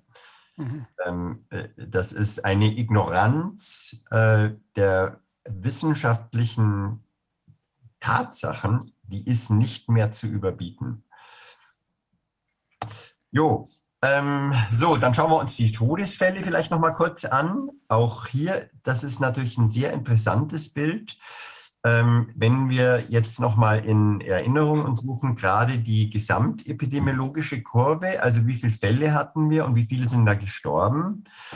Ähm, und wir sehen, da sieht die erste Welle deutlich stärker aus. Die zweite ist natürlich die, die, die stärkste, die dritte auch noch. Aber die vierte, die jetzt eigentlich die stärkste ist, was Fälle anbetrifft, wir haben fast keine Todesfälle mehr. Ja? Also es gibt in der vierten Welle eigentlich fast keine Todesfälle mehr. Und ähm, wenn wir jetzt weitergehen, dann sieht man natürlich auch, äh, egal welche Wellen man sich anschaut, ähm, insgesamt äh, Covid ist eine Erkrankung alter Menschen und äh, vor allem alter Menschen mit entsprechenden Vorerkrankungen. Das heißt, 98, über 98 Prozent der Covid-Toten haben relevante Vorerkrankungen und ähm, das Durchschnittsalter liegt bei über 80 Jahren. Ja. Also wir haben hier, wir haben es hier letztendlich äh, mit einer, einer Todesursachenstatistik zu tun, die eigentlich dem ganz normalen menschlichen Leben entspricht. Kann es irgendeine Ähm. Erklärung dafür geben, dass da so viel mehr Männer als Frauen, zumindest in der, Öff in der Öffentlich also offiziellen Ja, Statistik, verstorben sind? Ja, da gibt es pathophysiologische Überlegungen dazu, dass ähm, offensichtlich die, die Antigenrezeptoren eine Rolle spielen, was die Anfälligkeit die, des Virusbefalls anbetrifft. Deswegen ist ja auch ein mögliches Therapiekonzept, was jetzt diskutiert wird, dass man eine antiandrogene Behandlung zum Beispiel durchführt. Ähm, aber das, da sind die, da, da, da fehlen uns noch Daten dazu, würde ich sagen. Also das ist sicherlich in einem sehr frühen Stadium jetzt, deswegen spreche ich so ein bisschen ins Unreine. Da muss man die, die weiteren Erkenntnisse abwarten. Diese, diese Cases, das sind äh, serologisch bestätigte Infektionen oder was sind das für Fälle? Das sind die äh, Testpositiven. Ja, die also nur PCR-Test nur positiv. PCR-Testpositiven. Ah ja, dann Ja. kann man. Ich dachte, dass der Ioannidis hat ja sehr viel genauer nachgeguckt. Der hat ja nur die genommen, bei denen auch serologisch nachgewiesen wurde, dass es hier um eine Infektion handelte. Ja, Wo, ja. also Anti, wo halt Antikörper da gewesen sind. Nein, äh, also die, d- d- diese Folie hat hier zum Ziel zu zeigen, ähm, was, die Case, was mit der Case Fatality Rate passiert, wenn man die Messstrategien ändert. Ja? Und, und nat- also das, das sind verschiedene äh, Faktoren, die hier natürlich eine Rolle spielen. Ja? Das ist einmal die Messstrategie, dann ist es natürlich auch die Behandlungsstrategie. Ich denke, wir haben in der ersten, in der ersten Welle haben wir ja die höchsten Case Fatality Rates. Ja, das heißt, da sind sehr viele Menschen verstorben im Vergleich zu denen, die als PCR-positiv getestet wurden. Und wir haben sicher durch zu frühe Beatmung, viel zu intensive Behandlung auf Intensivstationen und so weiter und so fort, haben wir die Menschen umgebracht. Ja, da gibt es ja auch schöne Arbeiten aus der Krefelder Gruppe. Also Sie, Sie messen jetzt hier die Opfer, die einen positiven PCR-Test hatten. Ich Also messe- nicht, nach, nicht, ich nachgewiesene, nicht nachgewiesene Corona-Infektionen, sondern die messen hier die, die, die, äh, die Fatality Rate bei positiv Getesteten. Nee, ich messe sozusagen, wie viele Tote gab es pro Tag und wie viele neue PCR-positive Fälle wurden entdeckt. Ja, ja, das entspricht ja dem, was ich eben Genau, meinte. Ja. Mhm. so ist es. Ja. Und, äh, und was jetzt doch sehr interessant ist, ist, dass diese Case Fatality Rate in der zweiten und dritten Welle schon sehr niedrig war. In der zweiten Welle schon deutlich niedriger als der ersten, in der dritten Welle eigentlich dann noch niedriger. Und jetzt sind wir mitten in der vierten Welle und wir sehen, da passiert gar nichts mehr. Ja. Das heißt, man versucht jetzt über die äh, Teststrategie verzweifelt die Pandemie am Laufen zu halten, Mhm. ähm, aber es passiert eigentlich nichts mehr. Gehen wir, mal davon aus, gehen wir mal davon aus, dass die Infektion wie in den Jahren zuvor, in den Grippewellen, durch, also auch die Infektion jetzt durch Corona, dass die immer gleich geblieben ist, dass es ungefähr vergleichbare Größenordnungen sind. Ja. Dann könnte man, und sehen wir uns mal die, die, die, äh, die Häufigkeit der Testungen an. Das heißt, die Verdünnung, die Verdünnung, die durch die Testfrequenz entstanden ist, das war ja nur bei den, bei den PCR-Positiven schon zu sehen Mhm. dass, dass durch die, dass die, die wenigen PCR-Positiven ja nur entstanden sind durch die, durch die vielen Testungen. Ja. Dann müsste sich diese Verdünnung ja auch hier bemerkbar machen. Denn je, je mehr ich teste, umso mehr Falschpositive habe ich ja. Und wenn ich davon ausgehe, dass hier einfach vermehrt PCR-Positive aufgetaucht sind, Genau. dann, äh, dann könnte das ja auch diese, diese Entwicklung erklären. Ja, genau. So ist es. So ist es. Also zumindest ein Großteil dieser Entwicklung. Ja. Mhm. Also ich denke, was tatsächlich schon möglicherweise auch mit eine Rolle spielt, ist, dass wir einfach von der Behandlung her besser geworden sind. Ja. Mhm. Und, und das Vernünftigste ist bei dieser Erkrankung ja, ähm, die Leute sollen im Bett bleiben und sollen viel trinken und das Übliche, was ich halt bei einer Grippe auch rate. Ja. Und ähm, letztendlich muss man sagen, ist es ja so, dass äh, eben 98,6 Prozent der Bevölkerung, die eben keine Risikofaktoren haben, die, ähm, die, die werden ja auch diese Erkrankung gut überstehen. Selbst alte Menschen werden ja diese Erkrankung unbeschadet überstehen, es sei denn, sie haben eben entsprechend Vor- und Begleiterkrankungen. Das wäre spannend, wenn man das jetzt alters, äh, also alt- altersstandardisiert machen würde, wenn man dann nochmal nachgucken würde. Das Wer ist, wer, ist, wer ist denn da gestorben? Wie alt waren die denn? das wäre nochmal richtig spannend, aber das Problem ist, diese Zahlen gibt es nicht. Ja. Ja.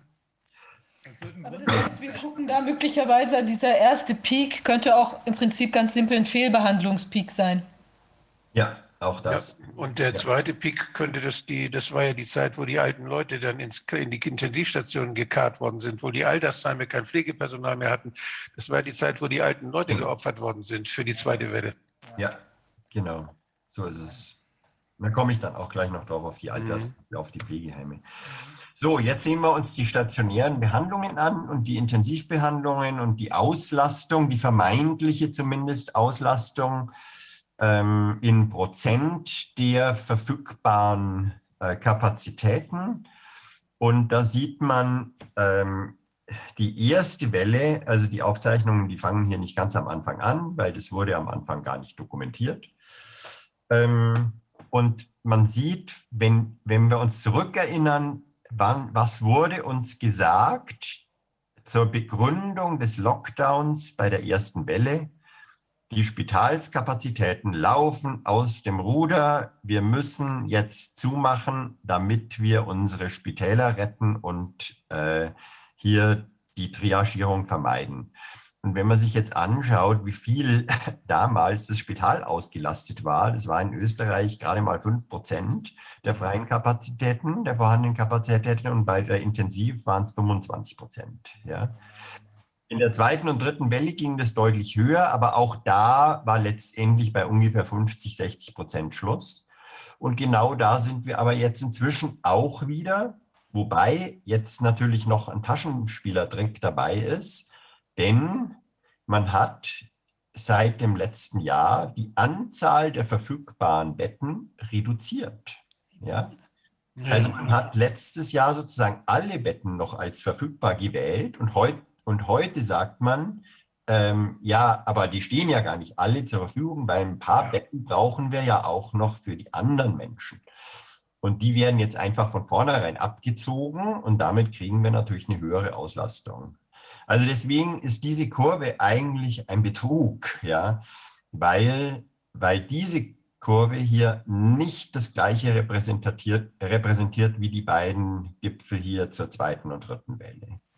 Das ist Aber wahnsinnig irritierend, Entschuldigung, dass es in Deutschland genau nach der gleichen Masche läuft. Man müsste sich doch sagen, ja, dass wenn das jetzt ein anderes Land ist, dann könnte es doch so sein, dass die es anders handhaben ja. und eben alle aufzeigen. Und das zeigt auch schon wieder, dass es irgendeine globale Komponente ist. Weil das ist ja, die haben die gleiche Beratungsfirma wahrscheinlich. Ja. ja. Und also was ich jetzt, ich meine, das ist natürlich immer anekdotisch, aber ich weiß von, ähm, von einer OP-Schwester äh, aus einem großen Klinikum hier in Österreich, ähm, dass einzelne onkologische Operationen abgesetzt wurden mit der Begründung, ja, man könne ja jetzt die Intensivstationen nicht überlasten. Gleichzeitig sind aber alle bariatrischen Eingriffe durchgeführt worden. Das heißt, Magenverkleinerungen, also Adipositas-Chirurgie, die sind nicht abgesetzt worden. Und da fragt man sich natürlich auch, was das wohl soll. Ja. Also ähm, es geht überhaupt nicht um Gesundheit und um irgendwelche äh, Patienten, sondern es geht letztendlich nur um ein Narrativ und das Geschäft. Aber dazu muss man dann auch sagen, Leute, passt auf, wenn es irgend geht, geht nicht ins Krankenhaus. Also, also meine, meine Konsequenz dafür ist, dass man eine sehr gute ambulante Organisation, so ähnlich wie wir das in Schweden oder in Skandinavien haben, wo Nurses und Doktoris dann eine Homecare machen, so gut es geht, chronisch Kranke betreuen und ihr Geld damit verdienen, dass sie Krankenhaus, unnötige Krankenhauseinweisungen vermeiden. Das Krankenhaus ist besonders für alte Leute ein höchst gefährlicher Ort, das muss man genau. mal sagen, weil da sind wirtschaftliche Zwänge, organisatorische Zwänge, in die sich die alten Menschen dann einfügen müssen, die unheimlich belastend sind. Da ist die nosokomiale Infektion als Gefahr, da sind so viele Risiken dass wir auch in Zukunft, wir denken, wenn wir mal jetzt zehn Jahre weiterdenken, dass wir Strukturen brauchen, die wirklich dann nicht nur einfach Krankenhäuser abbauen, sondern die erstmal dafür sorgen, dass ambulant möglichst alles stimmt und dass ambulant die Leute super betreut werden, damit genau. sie ihre Lungenentzündung zu Hause kuriert. Man kann eine Pneumonie wunderbar zu Hause behandeln, wenn Sauerstoff zu Hause geliefert wird, wenn die Antibiose stimmt, wenn ja. häufig besucht wird. Das ist durchaus möglich. Und die Gefahr, dass diese Pneumonie dann irgendwie, äh, dass die gefährlich endet, die ist geringer als in der Klinik. Da gibt es genügend Studien, die das genau. verglichen haben. Ja, genau, so ist es. So ist es. Also für, für den Alt, gerade für den alten Menschen ist der Ortswechsel eigentlich fatal ähm, und gesundheitlich auf jeden Fall nachteilig. Da gibt es äh, sehr gute Daten dazu inzwischen. Ähm, auch, dass man zum Beispiel Menschen aus einem Pflegeheim nicht ins Krankenhaus verlegen soll, sondern dass die, dass die Versorgung eben in der gewohnten Umgebung passieren muss, ähm, weil alles andere mit zusätzlichen Risiken für den Patienten verbunden ist. Ja, genau. Ja. Ähm, so, das ist jetzt nochmal die ein Quotient zwischen den Testpositiven und den Spitalsaufnahmen beziehungsweise den ICU-Aufnahmen. Und da sieht man auch, ähm, wir haben in der ersten Welle hier sehr, sehr viele Menschen ins äh, Krankenhaus und auch auf die Intensivstationen aufgenommen.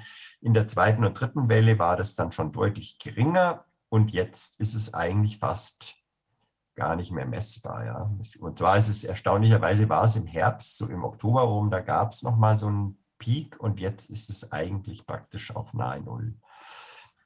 Also, ähm, so das ist jetzt eine, eine deutsche Grafik mal dazwischen, weil es leider sowas Schönes in Österreich nicht gibt. Und hier sieht man äh, die RKI, äh, SARIs äh, Hospitalisierungen, also Severe Acute Respiratory Infection Hospitalisierungen über die letzten drei Jahre.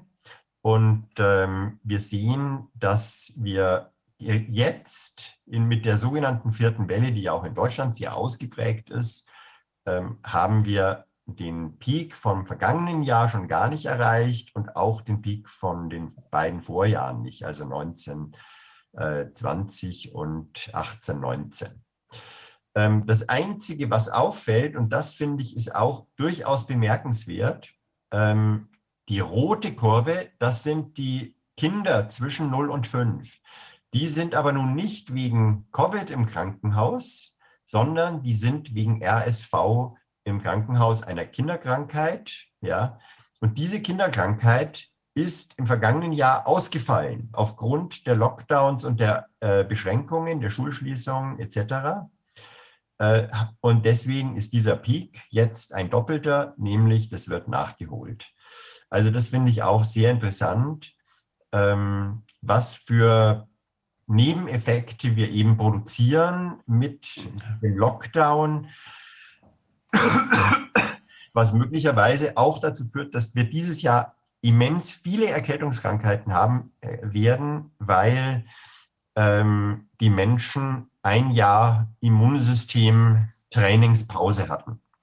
Das, das ist völlig, ich finde es völlig richtig, denn wir haben, wir haben ja die, normalerweise werden Kinder in dem Alter, werden sie ja immunisiert durch den Kontakt in den Kindergärten genau. und sowas.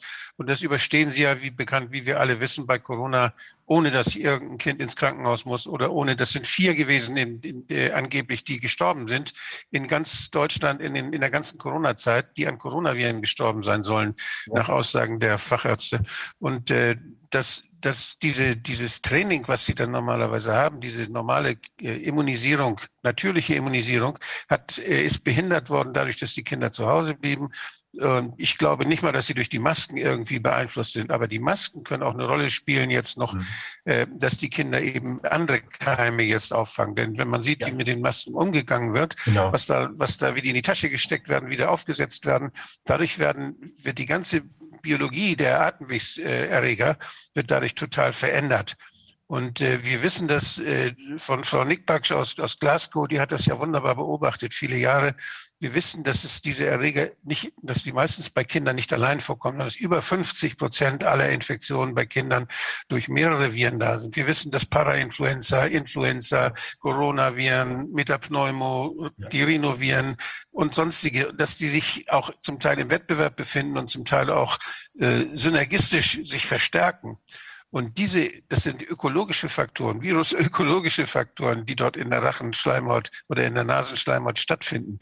Die sind total verschoben worden, die sind total verändert worden. Einmal durch fehlende Kontakte, durch fehlende Immunisierung im vorigen Winter und zum anderen eben durch das Tragen dieser Masken haben wir ein völlig anderes Bild wahrscheinlich. Ja. Und das ist der Effekt. Und ich, so witzig finde ich, dass das, das, das, oder komisch finde ich, dass das bei den älteren Menschen äh, dass hier da diese, diese Winterwelle, die war ja noch, das ist ja noch vor dem Beginn der Impfung, hat also mit der Impfung nichts zu tun, ist die geringer ausgefallen. Und im, im vorigen Jahr äh, war sie doch ziemlich heftig. Da waren die älteren Leute äh, mehr betroffen als in den Jahren zuvor. Das mhm. heißt, das kann innerhalb, das ist noch viel weniger als in der, äh, in den, in den, also 17, 18 war das, glaube ich, am, am meisten. Aber im, im vorigen Jahr haben die älteren Menschen, während die die Kinder und Jugendlichen überhaupt nicht aufgeschlagen sind. Ja. Die sind, die sind auch nicht, die sind auch nicht zum Arzt gegangen übrigens. Dass wenn man den, den Konsultationsindex sieht bei Kinderärzten, dann ist der im März, Mitte März vorigen Jahres plötzlich abgerissen. Die sind einfach nicht mehr zum Arzt gegangen. Ja. Und das mag auch eine Rolle gespielt haben, ob Kinder eingewiesen werden oder nicht eingewiesen werden. Ja, und das sieht man ja auch hier, das betrifft bis junge Erwachsene, also bis zur Altersgruppe bis 34. Ja, die sind alle praktisch nahe der Nulllinie im letzten, im vergangenen ja. Jahr. Und die, die, die Jugendlichen und jungen Erwachsenen sind übrigens auch dieses Jahr unten. Ja. Also von wegen, ja. es werden jetzt lauter junge Leute auf den Intensivstationen behandelt. Das ist alles.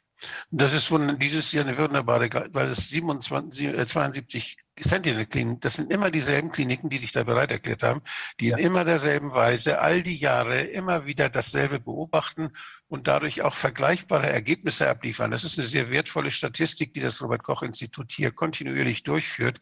Das sind die Leute, die ihre, ihre Pflicht tun die solche Art, die solche Daten liefern. Und da kann man, können wir uns nur bedanken. Das ist eine der wenigen Orientierungshilfen, die wir haben. Was passiert eigentlich wirklich? Ja, genau. So ist es. Jo, ähm, jetzt kommen wir noch zum kurz zum Kapitel Übersterblichkeit. Und das sind jetzt die Sterblichkeitsdaten aus Österreich. Veränderungen gegenüber der entsprechenden Kalenderwoche 2019. Also das ist natürlich weder Alters noch ähm, auf sonstige demografische, demografische Faktoren bereinigt, sondern sind rein die Rohdaten. Und wir sehen, wir haben ähm, 2020, naja, das zackelt mal so ein bisschen rauf und runter, das ist aber nicht viel. Dann haben wir im Winter 2021 einen gewissen Übersterblichkeitspeak äh, durchgemacht während der äh, zweiten und dritten Corona-Welle, die dann allerdings in eine Untersterblichkeit überging. Und jetzt wird es eigentlich richtig spannend, weil die Corona-Übersterblichkeit, die war definitiv hier mit der äh, mit Beginn des Jahres 21 vorbei.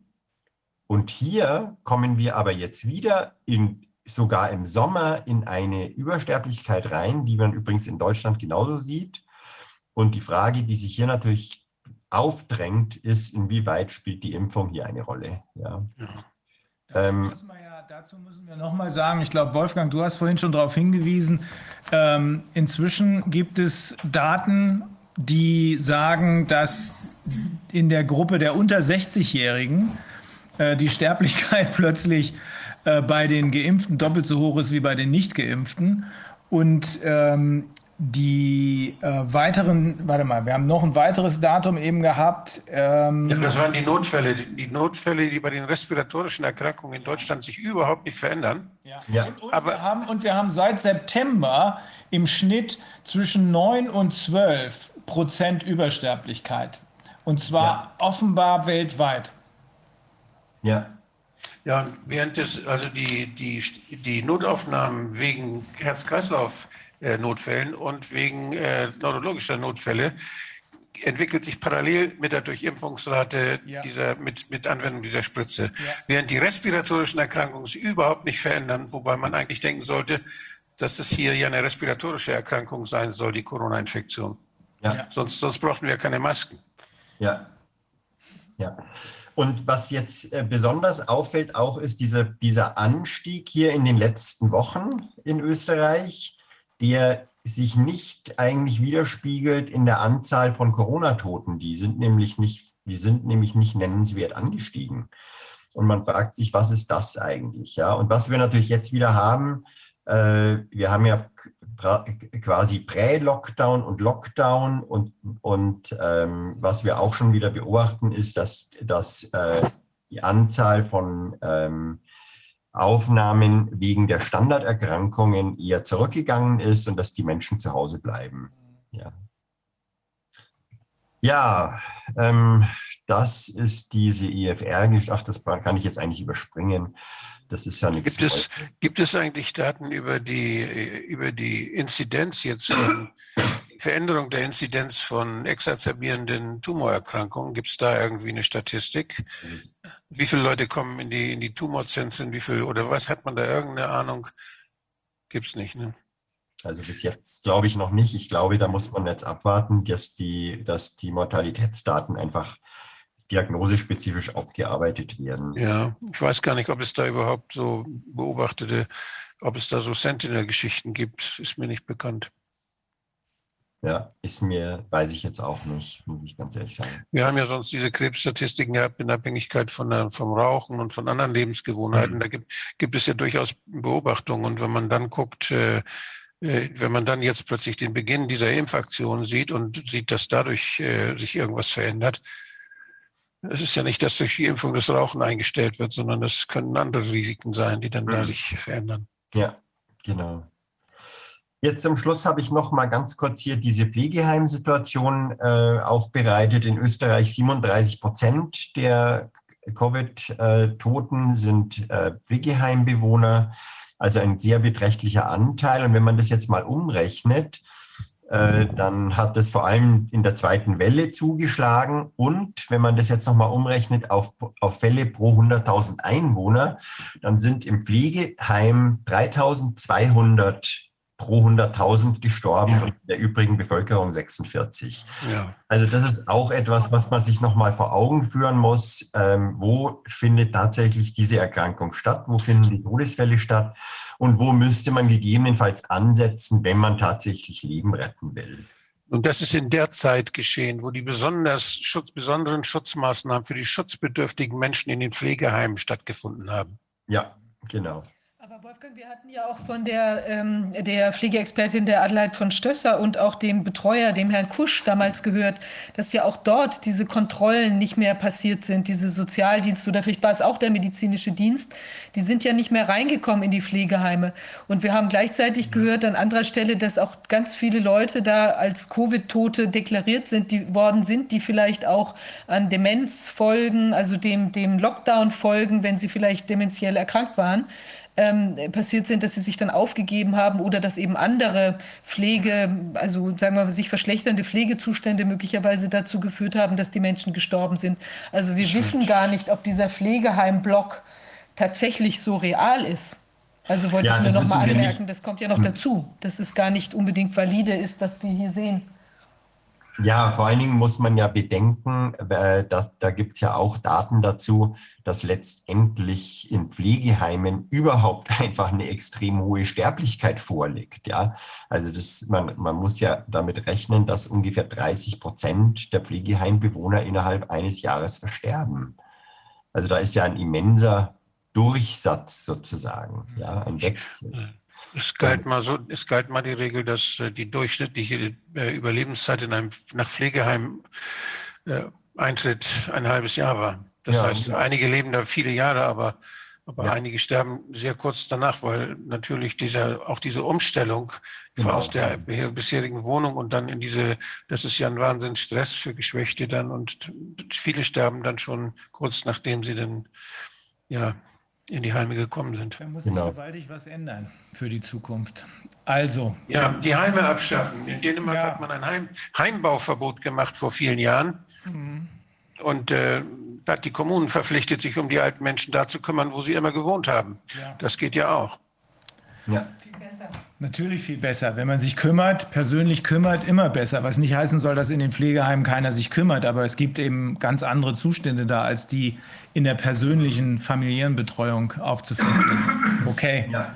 Das Personal in den Krankenhäusern und in den Pflegeheimen, das schuftet wie verrückt, kümmert sich. Das sind, die sind überhaupt nicht schuld daran. Nein, nein, das, das Personal in den, sagen. das Personal in den Einrichten, das, das wird ausgebeutet, das arbeitet, das ist viel zu wenig. Die, die müssen schuften, die haben Bedingungen, in denen sie arbeiten, die sind noch erschwert worden jetzt in dieser Zeit, wo sie dauernd diese, diese, diese komisches, diese Verkleidung da machen müssen, die Leute nicht mehr anfassen dürfen, nur noch mit Handschuhen und alles. Das ist ein, da ist so viel, was da viel schwerer geworden ist und es ist viel weniger Personal, das läuft weg, weil es geimpft wird. Und die, das wurde in Quarantäne geschickt im vorigen Herbst. Also da ist, und auch die, die Angehörigen, die ja gerade in der Pflege sonst mal gekommen sind, einmal die Woche oder mal, oder mal ein bisschen geholfen haben, das hat man, viele Einrichtungen haben ja auch das gepflegt, dass sie gesagt haben, die Angehörigen sind willkommen und haben Räume gehabt, wo Angehörige und, und Pflegebedürftige dann sich treffen konnten und wo das, das ist ja alles weg gewesen, die durften plötzlich nicht mehr hin. Und die, die haben dann plötzlich da die Leute vereinsamen lassen. Das war ja das Schreckliche in dieser. Und das ist genau diese große Welle im vorigen Winter. Die fing im, am 1. Oktober ging's los. Mhm. Oh, unglaublich, Ja. es ist wirklich belastend. Es ist belastend, aber wir müssen es sehen, wir müssen es öffentlich machen, damit möglichst viele Menschen anfangen, Fragen zu stellen. Das ist ja so offensichtlich, dass hier gar nichts passt. Das gesamte Narrativ ist nicht nur löchrig wie ein Schweizer Käse, das ist ein einziges schwarzes Loch, mit dem wir es hier zu tun haben. Ja. Ähm, Und enden werde ich mit dem letzten schwarzen Loch der Impfquote, weil in Österreich ja im Moment das Narrativ beflügelt wird, ja, wir Armen, wir haben eben deswegen äh, so hohe Zahlen, weil so wenig Leute sich impfen lassen und äh, die Impfquote so schlecht ist. Und das ist natürlich eine, eine Mehr und eine Lüge, weil Österreich mit seiner Impfquote ganz im internationalen Trend liegt. Und hier sieht man nochmal aufgetragen die Impfquoten gegen die Fälle pro 100.000 Einwohner in den letzten Wochen. Und da sieht man, da ist Österreich halt irgendwo mittendrin. Und äh, da gibt es Gibraltar mit einer hundertprozentigen Impfquote, die haben die meisten Fälle. Und dann gibt es Schweden, die haben die gleiche Impfquote wie Österreich und die haben aber keine Fälle, weil sie nämlich mit der Pandemie seit spätestens Winter 2021 durch sind, äh, nachdem sie keine restriktiven Maßnahmen ergriffen haben. Ja, und damit wäre ich dann eigentlich schon am Ende. Das Fazit ist ganz klar. Ähm, die Erkrankung ist vor allem für gesunde Kinder, Jugendliche, junge Erwachsene signifikant weniger gefährlich als die Influenza. Ähm, allenfalls eine Relevanz ab dem mittleren Lebensalter und möglicherweise, wenn überhaupt, gefährlich für alte Menschen und Menschen mit bestimmten Begleiterkrankungen. Es besteht überhaupt keine Veranlassung für Massentestungen von Gesunden. Ähm, man kann die Impfung allenfalls Risikopersonen als Möglichkeit anbieten, aber für eine Impfpflicht oder Kinderimpfungen gibt es überhaupt keine Rechtfertigung und keine wissenschaftliche Begründung. Und damit wäre ich dann zu Ende. Vielen Dank. Vielen Dank, Andreas. Danke. Ja. Schockierend. Schockierend bestätigt das Bild immer mehr. Das Bild wird immer dichter, immer klarer erkennbar. Um Gesundheit geht es hier mit absoluter Sicherheit nicht. Daran kann überhaupt kein vernünftiger Zweifel mehr bestehen. Ja. Bei dem Angebot der Impfungen an ja. Risikopersonen muss man ja auch noch überlegen, wenn die Leute eh schon vorgeschwächt sind oder vielleicht wahnsinnig äh, korpulent oder sonstige Probleme mit sich rumtragen, dann kann ja die Impfung mit den dann möglicherweise eintretenden Problemen, zumindest wenn man so eine Roulette-Dosis da erhält, äh, kann die einen natürlich erst recht noch ausnocken. Ich möchte auf eins noch aufmerksam machen. Als, die, als, als, diese Spritzen zugelassen werden sollten, gab es ja klinische Studien. Da sind äh, zum Beispiel bei Biontech 20.000 in der einen Gruppe, 20.000 in der, in der Kontrollgruppe waren da drin. Und dann hat man aber, hat man das ja ausgeschieden, da konnte man sich bewerben, da mitzumachen. Und die haben Leute rekrutiert, dann, die da mitmachten. Aber da gab es Ausschließungsgründe. Und Ausschließungsgründe, die decken sich fast zu einem, zu einem großen Prozentsatz, decken sie sich mit den Erkrankungen, die jetzt, die jetzt Priorität haben bei der Impfung. Ja. Das heißt, Leute, die mit einer, Immun, mit einer Immunschwäche, Leute, die Cortison nehmen, Leute, die, die wurden, waren alle ausgeschlossen. Die durften nicht. Oder Leute mit, mit ganz starkem, ich weiß nicht, ganz starkem Übergewicht und Leute, die Hypertonus hatten oder mit, die bestimmte Medikamente einnehmen. Heute sollen die Kranken, die chronisch Kranken, die natürlich Medikamente einnehmen müssen, oder, die werden heute bevorzugt mit diesem Zeug belastet wo keiner weiß, wie es auf sie wirkt, weil die nämlich bei den klinischen Studien ausgeschlossen waren. Hm. Und nicht mal das merken meine lieben Kollegen. Ich glaube, die merken das schon. Aber sie wollen es nicht sehen, weil sie sich dann eingestehen müssen, dass sie Leute in den Tod geschickt haben. Und das ist ja auch nichts Ungewöhnliches, ja. Das muss man ja leider auch noch sagen. Ich meine, die, das kennen wir ja, dass praktisch in, in äh, Arzneimittelstudien werden äh, monomorbide, sonst gesunde Menschen eingeschlossen, äh, weil man eben beweisen will, dass das Medikament für eine bestimmte Erkrankung oder für einen bestimmten Zustand etwas bewirkt und äh, behandelt werden aber nachher Polymorbide mit Polypharmazie und allem Möglichen damit. Und für die gibt es eigentlich überhaupt keine Studien. Das ist ja das, womit ich mich seit vielen Jahren jetzt befasse. Ja. Richtig. Ein wichtiger Punkt. Ein ganz wichtiger ja. Punkt. Du machst die Studien und behandelst völlig andere Leute. Ich erinnere mich an die Liste, an die Prioritätenliste der Barmer Ersatzkasse. Das waren ja die, die Ökonomen, die damals gesagt hatten, ja, da müssen erstmal müssen die, die Trisomie 21 Leute müssen geimpft werden, die psychisch Schwerkranken müssen geimpft werden. Die hatten solche Liste, das haben die Ökonomen aufgestellt, die, wo man, weil die gesehen haben, wer kostet da am meisten bei denen und wo kann man eventuell äh, wo, ist die, wo gibt es die meiste Krankheit? Und, und die müssen zuerst geimpft werden. Und da sind natürlich die Leute ganz massiv dabei, bei diesen schwerkranken Menschen, die aus den Studien vorher ausgeschlossen waren. Das heißt, hier wird richtig blind geflogen. Da wird richtig, äh, ja. Mehr als offensichtlich. Ah, der Wahnsinn. Okay, also dann äh, erstmal vielen Dank. Ja, vielen Dank, Andreas. Das ist wirklich unglaublich. Sehr beeindruckend. Ja, nicht zu danken. Ja, vielen Dank.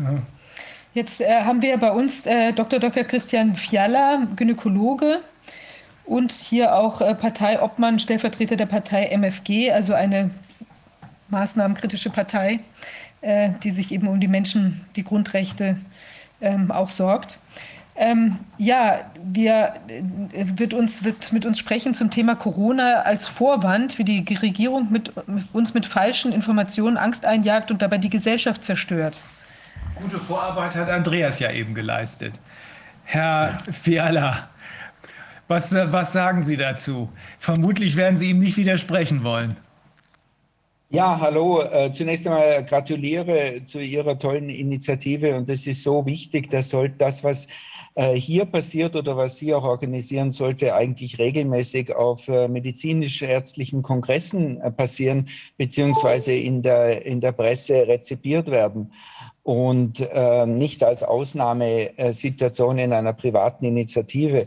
Ähm, ja, das, als, äh, ich bin Arzt und, und, Wissenschaftler. Das ist, diese Kombination ist nicht sehr häufig und habe in über 30 Jahren klinischer Erfahrung ähm, viel gesehen, viel erlebt, in vielen Ländern auch gearbeitet auch. Ähm, und, und für mich ist, äh, sozusagen, um das zusammenzufassen, äh, sind die Daten und Fakten ganz eindeutig, dass es hier um einen Vorwand geht, ähm, Corona ist lediglich ein Vorwand für äh, diese Maßnahmen, die dann möglicherweise eben in politische Aktionen münden. Und ich bin so empört, weil diese, weil alles eigentlich an diesem Narrativ falsch ist. Und das war von Anfang an klar, ähm, dass es ähm, Covid-19 kein besonders ansteckende und kein besonders gefährliche Erkrankung ist, beziehungsweise der Virus. Äh, die Maßnahmen sind zum Großteil schädlich, beziehungsweise führen teilweise erst zu den Folgen, vor denen wir uns eigentlich schützen wollen. Und, und das Ganze führt letzten Endes dazu, dass das Gesundheitssystem geschädigt wird, äh, aber auch das soziale Leben, die Gesellschaft wird gespaltet. Und, und das ist eigentlich das, das Empörende, dass das auch von Anfang an klar war, dass, dass dieses Narrativ einfach medizinisch, wissenschaftlich nicht stimmt. Medizinisch-wissenschaftlich nicht stimmt und äh, in Wahrheit politischen Zwecken dient von Menschen, die was damit erreichen wollen. Was wollen die damit erreichen? Ja, also das ist, das ist eben offensichtlich, dass es um etwas anderes geht. Ich meine, ich bin Arzt und Wissenschaftler und nicht Historiker oder Politiker, mhm. ähm, beziehungsweise kann das jetzt ähm, nur, nur hypothetisieren, worum es geht. Äh, aber was man, was ich sicher sagen kann, ist, ähm, von dem ersten Patienten, der in Österreich diagnostiziert wurde, das war äh, übrigens eine deutsche Urlauberin in, in Tirol, ähm, die äh, in, äh, in zusammengewohnt hat mit äh, 23 äh, ähm, anderen. Die, das war im Januar äh, 2020. Das war die erste, die äh, positiv getestet wurde.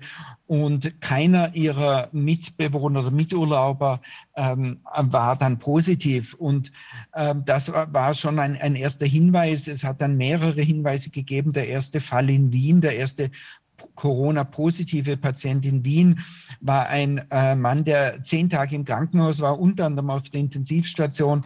Und ähm, dann ist man draufgekommen, dass er Corona-positiv ist. Und dann hat man alle äh, Kontakte, äh, die er in den zehn Tagen hatte, getestet. Das waren etwa 100 Personen und kein einziger war äh, positiv getestet. Und wir alle kennen die, ähm, dieses Kreuzfahrtschiff Diamond Princess, gibt es ja einige mhm. wissenschaftliche Publikationen. Das wurde ja sauber sauber aufgearbeitet, ähm, das, wo, wo ganz klar war, ähm, es ist eine Krankheit, die nicht sehr infekt oder ein Virus, der nicht sehr infektiös ist im Vergleich zu anderen grippalen Infekten und wo nur ein kleiner äh, Prozentsatz der Menschen erkrankt. Es hat auch ähm, in Ischgl dann äh, eine Studie gegeben von der Universität Innsbruck-Ischgl, diese berühmte kleine Stadt in den Bergen war einen Monat isoliert und da hat die Universität Innsbruck dann in einer Studie herausgefunden, dass 85 Prozent der Menschen, die mit dem Virus im Kontakt waren, gar nichts gemerkt haben davon. Das heißt, nur 15 Prozent sind da tatsächlich erkrankt und oder haben, hatten Symptome. Das heißt, es, äh, bevor die ersten Lockdowns überhaupt entschieden war, wurden, äh, war ganz klar, dass, gab es schon genügend Fakten auf dem Tisch und war den Fachleuten auch klar und zugänglich, dass es sich hier um keine besondere gesundheitliche Gefährdung handelt. Und trotzdem wurde das dann konstruiert. Und dieser Mangel an, an gesundheitlicher Gefährdung, der hat sich ja äh, immer weiter bestätigt. Äh, und dann wurde aus dieser Konstruktion heraus, wurden dann restriktive Maßnahmen beschlossen, die ja äh, auch in einer Demokratie an und für sich nie durchgegangen wären.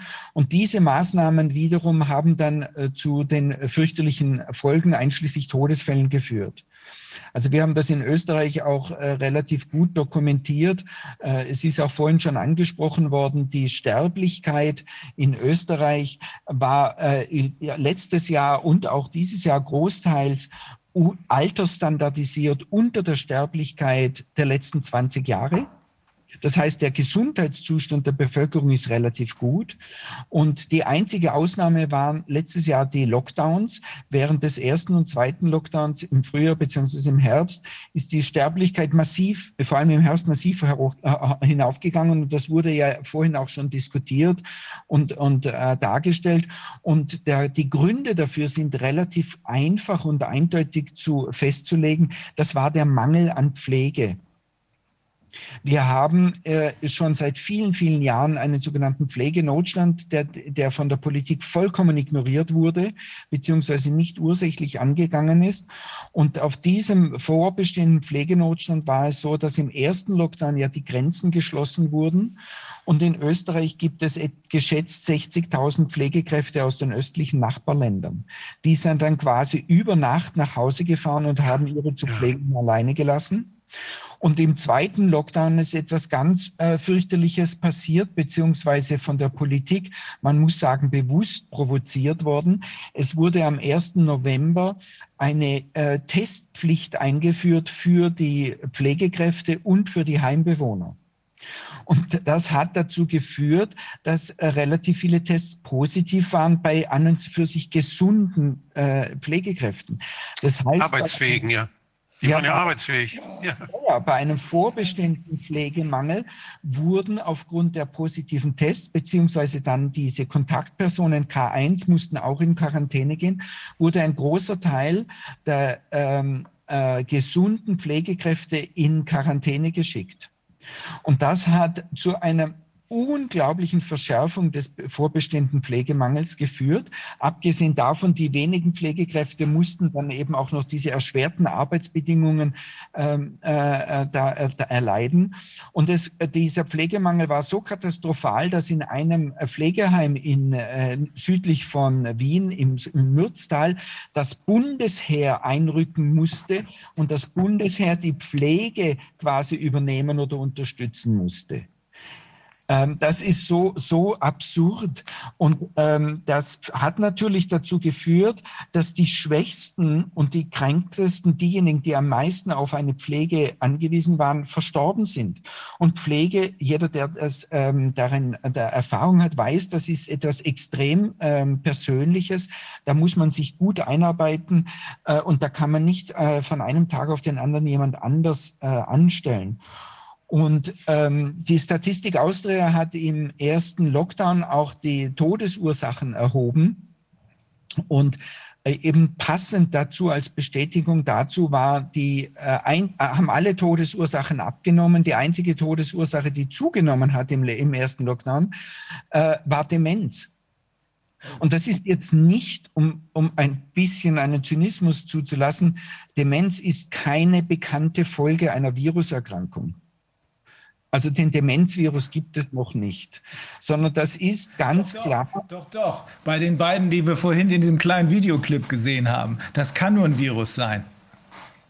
Ja, ich, ich muss gestehen, ich war hier jetzt auf einer Demonstration im Schneesturm in Eisenstadt. Äh, ich, ich habe nicht alles mitverfolgen können.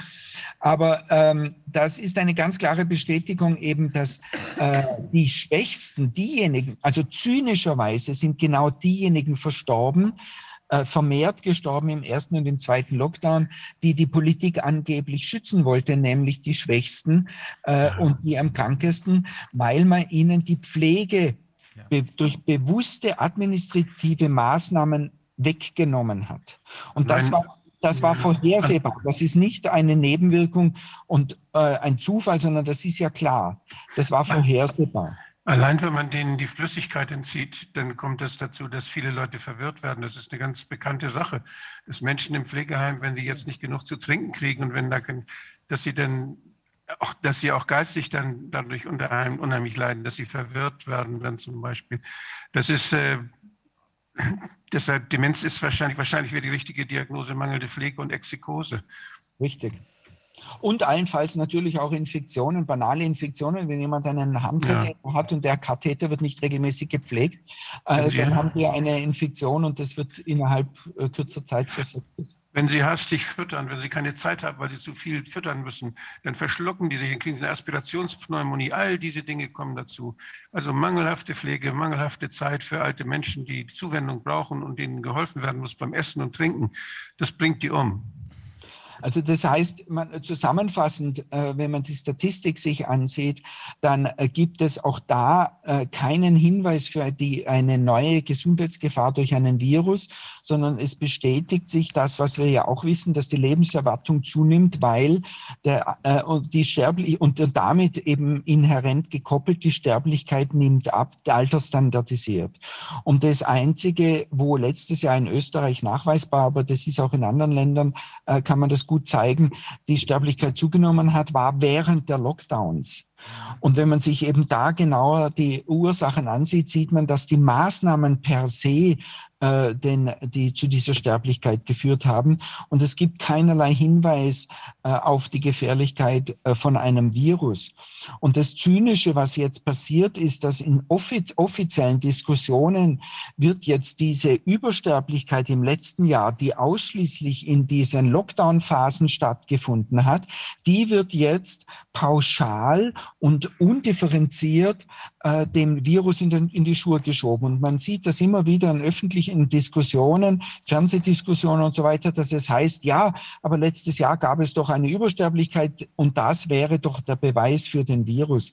Dabei, wenn man sich die Daten genau anschaut, dann ist die, die geringe Übersterblichkeit letztes Jahr, die war zeitlich lokalisiert und, die, und ist ein Beweis für die Schädlichkeit beziehungsweise Tödlichkeit und zwar vorhersehbare Tödlichkeit dieser Maß, Regierungsmaßnahmen. Klarer kann man es nicht mehr erkennen. Es wird immer klarer, aber will man das wirklich noch deutlicher sehen? Ist, man kann noch was sehen. Man kann sehen, dass diese Menschen, die ohnehin dem, dem Tode nahe waren, denen es schlecht ging, die dann gestorben sind, weil, sie, weil ihnen diese mangelnde Pflege den Rest gegeben hat, die waren dann ja weg. Und die etwas Stärkeren haben das überlebt. So dass es dann, als diese, als diese Menschen verstorben waren, als diese Menschen praktisch das nicht mit durch, nicht geschafft haben, gab es eine deutliche Untersterblichkeit. Am Ende dieses Lockdowns nachher, da sieht man, dass sich das in Minuszahlen ausgleicht. Da gibt es ein richtiges Tal, was die Sterblichkeit angeht. Da hatte man die Alten und Schwachen abgeräumt in den Heimen. Da war da keiner mehr, der so leicht starb. Das ist so deutlich zu sehen, dass diese, diese Ausgleichsbewegung, die da hinten, dass da eine, eine temporäre Übersterblichkeit erzeugt worden ist.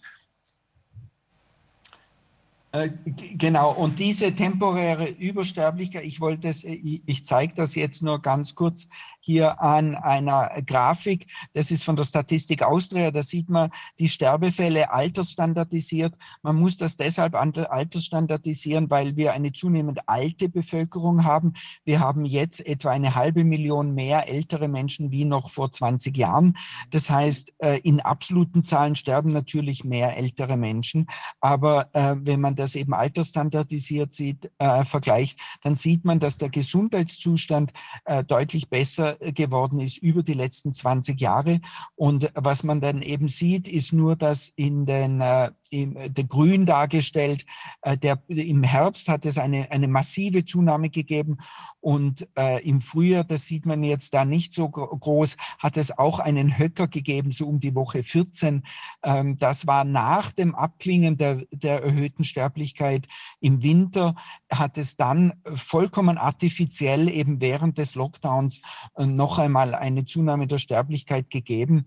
Und, und das zeigt eben sehr deutlich, ähm, dass, da, dass da eben nicht ein Virus im, äh, am Werk war, sondern der Mangel an Pflege. Hier noch einmal der Hinweis, dass die Sterblichkeit bei den jüngeren Menschen äh, eigentlich keinen großen, äh, ähm, äh nicht viel verändert hat, aber äh, die, äh, hier die Zahl der Sterbefälle in absoluten Zahlen jetzt hier sehen Sie, dass es diese Ausschläge gegeben hat und wir sehen jetzt wieder sehr besorgniserregend einen, einen neuerlichen Anstieg der, der Sterbefälle bei den Älteren, wiederum nur bei den älteren äh, Menschen. Und das ist wahrscheinlich kein Zufall, weil wir uns wieder im Lockdown befinden und da eben dann wieder auch die Pflege eingeschränkt wird äh, und ähm, das möglicherweise eben dazu führt, äh, dass da die, ähm, die Sterblichkeit wieder durch die Ma Maßnahmen bedingt zunimmt. Ja, durch den, auch durch den Impfzwang auch, weil das viel Pflegepersonal wegläuft, weil die nicht geimpft werden wollen. Richtig. Und jetzt möchte ich da noch, noch kurz darauf gehen, weil Sie gesagt haben, Ärger geht nicht mehr. Es geht schon ein bisschen Ärger noch und das ist das, was wir derzeit erleben mit diesem äh, Impfzwang. Und äh, das ist, äh, vorhin wurde von Taschenspielertricks gesprochen und ich möchte Ihnen hier einen kleinen zeigen.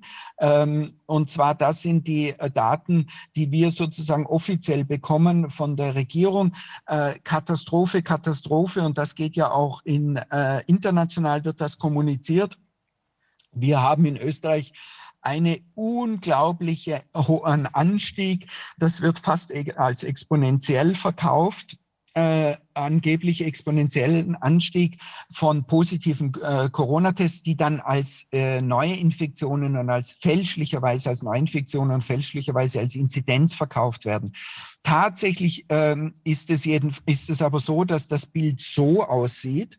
Wir, wenn, was wir haben in Österreich ist, wir haben eine, man muss es als obszön bezeichnen, äh, der äh, Anstieg an Tests. Es werden derzeit pro Tag bis knapp 500.000 Tests in Österreich durchgeführt. Und da sind, äh, da kommt noch eine große Anzahl an nicht gemeldeten Tests dazu äh, bei einer Bevölkerung von neun Millionen jeden Tag bis zu 500.000 Tests. Im Vergleich dazu, vor einem Jahr wurden etwa 20.000 bis 30.000 Tests durchgeführt. Und Sie sehen jetzt darunter äh, so braun äh, die Anzahl der positiven Tests. Äh, die Anzahl der, äh, der positiven Tests ist ungefähr gleich groß in absoluten Zahlen aus dem einfachen Grund, weil jetzt äh, 10 bis 20 Mal mehr Tests durchgeführt werden als noch vor einem Jahr. Das heißt, es ist absolut unlauter, äh, diese Zahlen so zu vergleichen. Diese Statistik oder diese Zahl, die Zahl der positiven Tests findet man im öffentlichen Diskurs, aber nur ganz ausnahmsweise und versteckt. Die, das wird großteils überhaupt nicht kommuniziert. Und äh, aus dieser, das wäre aber diese sogenannte Prävalenz, wäre eigentlich das Wichtigste. Und das sehen Sie hier, den Anteil der positiven Tests, der ist, der liegt also mittlerweile bei etwa zwei Prozent. Zwei Prozent der durchgeführten Tests sind positiv. Das heißt, nichts anderes, wenn man sich das hier ansieht, wir müssen eine unglaublich große Anzahl an Menschen in Österreich testen, dass wir überhaupt noch ein paar positive Tests bekommen. Mit anderen Worten, aus der, aus der Sicht eines Arztes, es gibt in Österreich kaum mehr Covid-19. Covid-19 ist eine seltene Infektion geworden, weil man, weil man äh, obszön viel testen muss, damit man überhaupt noch ein paar Fälle findet. Und mit, dieser, mit diesem Taschenspielertrick jetzt hier, um darauf zurückzukommen, wird aber jetzt der angebliche Impfzwang und die Impfnotwendigkeit argumentiert. Und das, das ist, also mir fehlen da die Worte, weil, das ist nicht einmal ein, ein besonders komplizierter Trick, sondern das ist einfach banal testen, was geht über die wirtschaftlichen äh, Hintergründe und äh, möchte ich jetzt gar nicht reden, was das kostet, wer daran verdient, wer diese Tests bezahlt und so weiter, sondern nur darauf hinweisen, dass das, was derzeit als Testpflicht verkauft wird, äh, einfach obszön ist. Äh, und ähm, das führt mich jetzt noch sozusagen, um den Bogen zu spannen, äh, zu dieser sogenannten Impfung, weil äh, und äh, die, über den Wirkmechanismus wurde ja auch hier schon mehrfach gesprochen äh, und äh, der Professor Bhakti hat den ja schon angekündigt in der Theorie und äh, die Pathologen aus Reutlingen haben das dann ja auch tatsächlich dann gefunden. Und auch, auch Wolfgang Wodak hat ja dazu äh, schon gesagt, äh, ge sich geäußert. Aber das perfide an dieser sogenannten Impfung ist, dass es de facto eine äh, induzierte Autoimmunzellzerstörung auslöst. Und ich möchte das für die Zuseher nur noch mal ganz kurz zusammenfassen. Eine normale Impfung, da wird ein abgeschwächter Erreger in den äh, Körper eingebracht, vereinfacht gesprochen, und das Immunsystem lernt an diesem abgeschwächten Erreger, wie, das, wie der aussieht, zerstört den Erreger und merkt sich das Aussehen. Und wenn dieser Erreger wieder dann in der richtige Erreger vorbeikommt, dann sagt das Immunsystem, dich kenne ich und zerstört den. Und das hätte man auch problemlos mit diesen Coronaviren machen können. Hat man aber nicht gemacht, sondern man hat den Bauplan für das Erkennungsmerkmal in den Körper eingebracht, diese sogenannte mRNA in, in, in, und verpackt in diesen Lipid-Nanopartikeln. Und jetzt werden gesunde Körperzellen dazu gebracht, ein fremdes Erkennungsmerkmal zu produzieren und an die Zelloberfläche anzuhängen. Das Immunsystem macht, wozu es seit 10.000 Jahren ähm, trainiert wurde. Es erkennt, da ist ein Fremder und zerstört ja nicht nur dieses Spike-Protein, sondern die Zelle, die das Spike-Protein trägt. Das heißt, es ist nicht, diese sogenannte Impfung ist nichts anderes als eine programmierte autoimmune Zellzerstörung. Und jetzt als, äh, kommt aber dazu die Frage, ja, wie oft findet das denn statt? Wie viele von diesen mRNA-Partikeln oder Lipid-Nanopartikeln sind denn in einer Injektion drinnen? Äh, ich habe Pfizer BioNTech gefragt, die haben gesagt, sie haben in ihrer Datenbank keine Informationen dazu. Schade eigentlich. Ja, das war die offizielle Auskunft. Jetzt wird aber zufälligerweise diese Lipid-Nanopartikel, in denen diese mRNA verpackt ist, wird von einer Firma in Österreich hergestellt. Jetzt habe ich diese äh, Firma kontaktiert und gefragt von euren äh, Lipid-Nanopartikeln, wie viel sind da in einer ähm, Injektion von Pfizer BioNTech drin? Die Antwort war, in unserer Firma gibt es keine Informationen dazu. Und äh, ich habe jetzt einzig eine ab, wissenschaftliche Ableitung gefunden äh, über diese, es, es, das ist ja nicht ein kleines Detail, sondern das ist ja die zentrale Frage von, diesen, äh, von dieser Injektion. Jetzt habe ich eine einzige Ableitung, wissenschaftliche Schätzung gefunden und äh, die gehen davon aus, dass in einer Injektion etwa 2000 Milliarden Lipid-Nanopartikeln sind. Das ist 10 mal, 2 mal 10 hoch 12. Äh, das kann man sich nicht vorstellen. Im Vergleich, ein Körper hat etwa 35.000 Milliarden Zellen. Also das ist nicht ganz unbedeutend in der Relation, was potenziell mit jeder Injektion an körpereigenen Zellen zerstört werden kann. Unglaublich. Also zumal wir ja von der Vanessa Schmidt-Krüger auch wissen, dass diese Lipid-Nanopartikel da, also wie die wirken, das hatte sie uns ja auch da nochmal aufgezeigt und das, ist, das klang ja alles überhaupt gar nicht gut. Und jetzt weiß man noch nicht mal, wie viel von dem Zeugs da reinkommt. Also es ist nicht zu fassen. Ja, und diese, die gehen dann eben in die Körperzellen, in die gesunden Körperzellen. Und äh, irgendwo im Körper, wir wissen von äh, Pfizer BioNTech hat ja in Japan bei den Gesundheitsbehörden eine äh, Studien eingereicht, die eben zeigen, dass im ganzen, nach einer Stunde ist 50 Prozent der Lipid-Nanopartikel im ganzen Körper verteilt. Ja.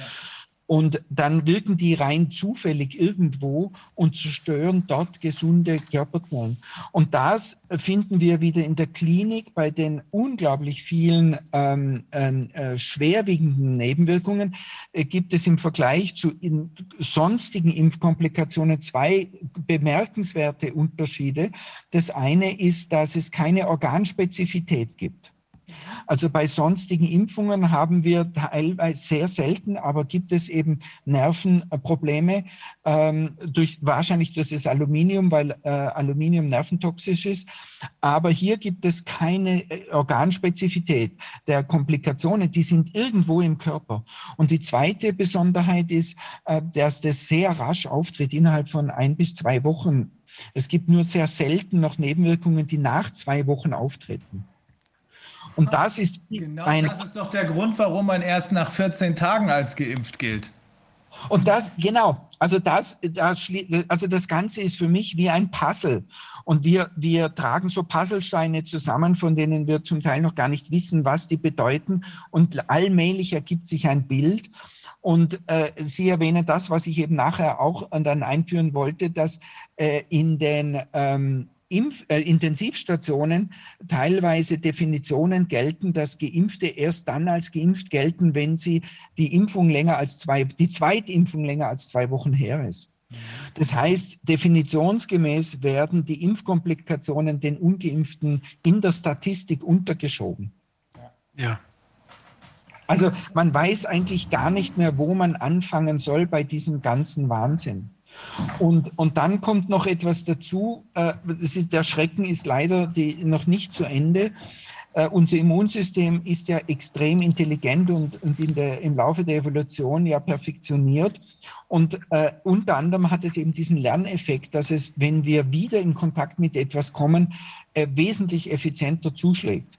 Und dieser Lerneffekt, also bei dieser, bei dieser in, der, in der Evolution ist so etwas Verrücktes wie eine autoimmune Zerstörung nicht untergekommen. Ich, ich bezeichne das eigentlich als den Sündenfall der Menschheit. Der Sündenfall war nicht der Wunsch nach Erkenntnis, sondern der Sündenfall ist eigentlich, und ich sage das vollkommen unreligiös, der Sündenfall ist eigentlich die, die, die Erkenntnis dazu zu missbrauchen, die Menschen zu zerstören. Und das scheint in diesem Fall der Fall zu sein. Ja. Und in, äh, bei jedem weiteren Kontakt, äh, bei jeder weiteren Injektion, beziehungsweise auch wenn Leute, die schon Antikörper haben, die Erstinjektion bekommen, sehen wir, dass die, die Nebenwirkungen, die Impfkomplikationen wesentlich stärker ausgeprägt sind. Und man muss einfach fürchten, dass mit jeder weiteren Injektion die äh, Komplikationen wesentlich stärker sind. Und wir haben da auch schon eine, eine gewisse Bestätigung aus Israel, wenn man sich dort an, dort wurden ja im August äh, hauptsächlich Ältere wieder diese Be Gruppe, die wir angeblich schützen mussten, mit der dritten Injektion versorgt. Und wenn man sich die, äh, die Alters, äh, die Sterbestatistik ansieht, gerade unter den älteren Menschen, dann läuft die Praktik mit einer ganz geringen Verzögerung parallel zu dieser Impfkampagne im August. Und das hat es noch nie gegeben, dass es im August eine signifikant, statistisch signifikante äh, äh, Übersterblichkeit gegeben hat in einem warmen Land. Unglaublich, es ist wirklich, also ich bin absolut entsetzt. Also ich meine, wir wissen ja schon lange, dass hier diese Dinge da so laufen, aber ich finde auch, wenn man sich das so, weil Sie meinten auch äh, im Prinzip wie so ein Puzzle, aber da muss ja theoretisch, wenn die Sachen jetzt so sich darstellen, das ist ja so, also quasi wirkt es fast schon also so, so aufeinander abgespielt. Also mit welcher Brutalität kann ein Mensch da sitzen und sich, also wenn es so wäre. Mit welcher Empathielosigkeit. Mit, mit, welcher, also wie kann, kann ich das so machen und die Statistiken so zusammenmixen, dass die Menschen da getäuscht werden und sich reinbegeben in diese Sache, die für sie so riskant ist. Also ich kann mir die, die Brutalität dieses Menschen oder dieser, dieser, dieser Personen, die daran beteiligt sind. Und also wenn sie das alles überschauen würden oder die, die kann ich mir gar nicht vorstellen. Das übersteigt wirklich meine Vorstellungskraft. Seit heute kann ich es mir gut vorstellen. Äh, wie, wir wissen leider, ähm, äh, dass aus, aus psychologischen äh, Experimenten genau das äh, stattfindet. Es hat ja dieses, ähm, ich glaube, Stanford Prison Experiment ja. gegeben. Und, und man, eigentlich sind wir derzeit gar nicht so sehr in einem Milgram-Experiment, sondern eher in, in diesem Prison-Experiment. Mhm. Und, und das Problem ist, dass äh, es niemand gibt von außen, der das stoppen kann. Damals hatten die Studenten das Glück, dass die Supervisoren ja das äh, schon, schon äh, äh, abgebrochen haben, bevor, also äh, weil, weil sie gesehen haben, in welcher Art und Weise das entgleitet. Und, und wir erleben eigentlich derzeit in Real Life so etwas.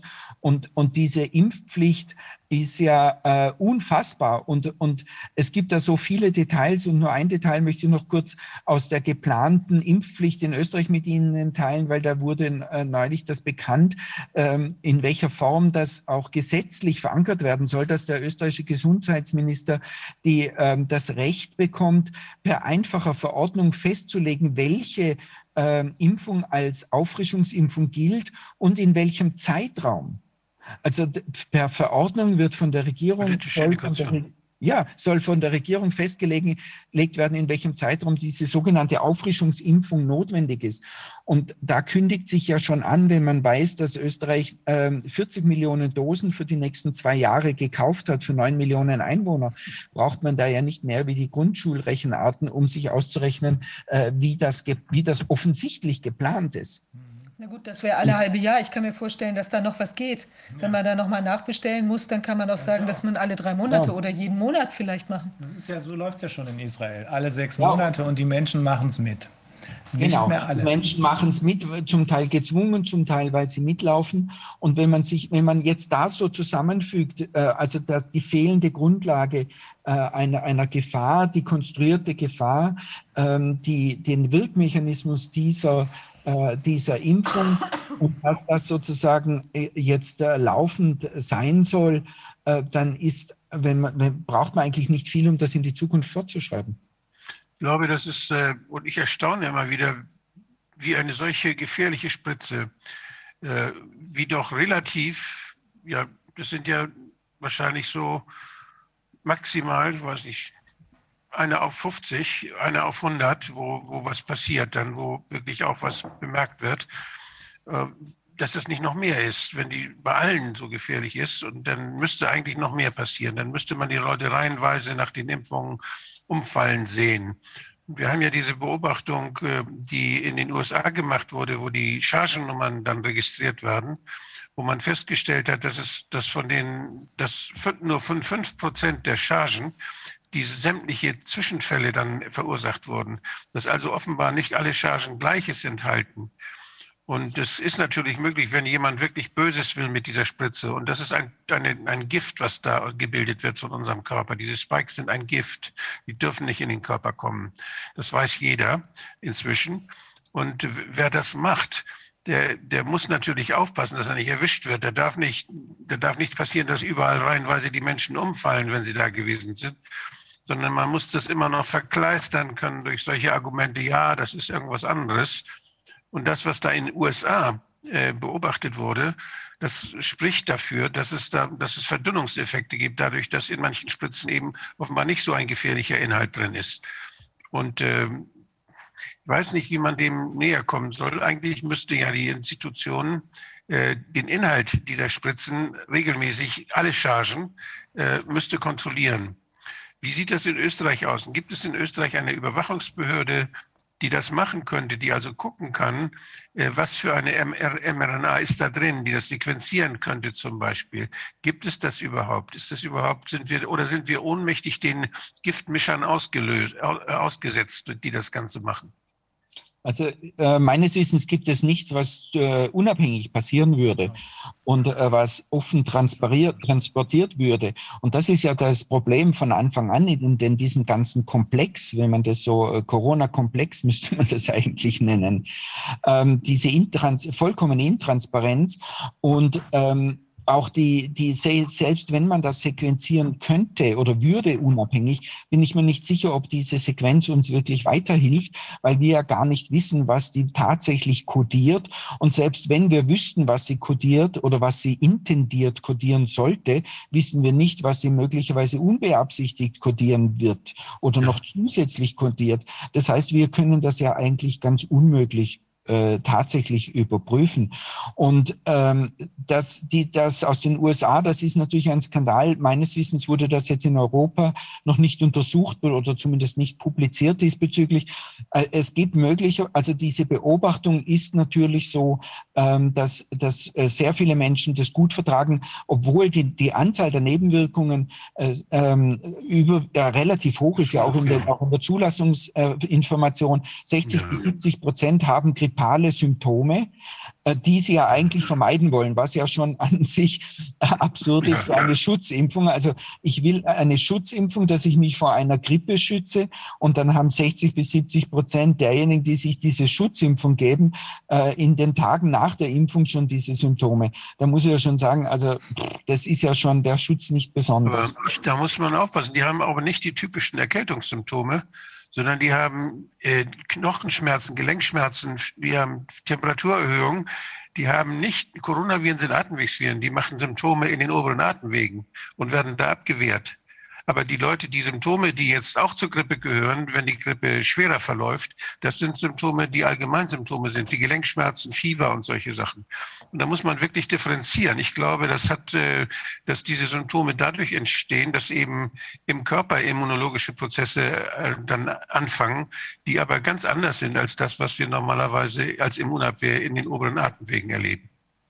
Ja, oder es ist passiert eben das, was äh, äh, der Professor Burkhardt aus Reutlingen eben auch zeigen konnte, dass es gar keine immunologischen Prozesse sind, sondern toxische. Ja, dass ja. da ähm, ähm, möglicherweise eben Zellen äh, abgetötet werden, unter anderem die Endothelzellen, die die Blutgefäße auskleiden und die dann die Blutgefäße verstopfen und dann zu äh, klinisch zu Thrombosen führen. Aber das sind keine wirklichen Thrombosen und deshalb kann man die auch nicht auflösen, ja. äh, weil es keine Thrombose ist, sondern eben eine Verstopfung durch abgetötete Zell, äh, Zellen. Etwas, was ist ja, das ist so pervers und so erschreckend, das gibt's ja, das ist ja unfassbar.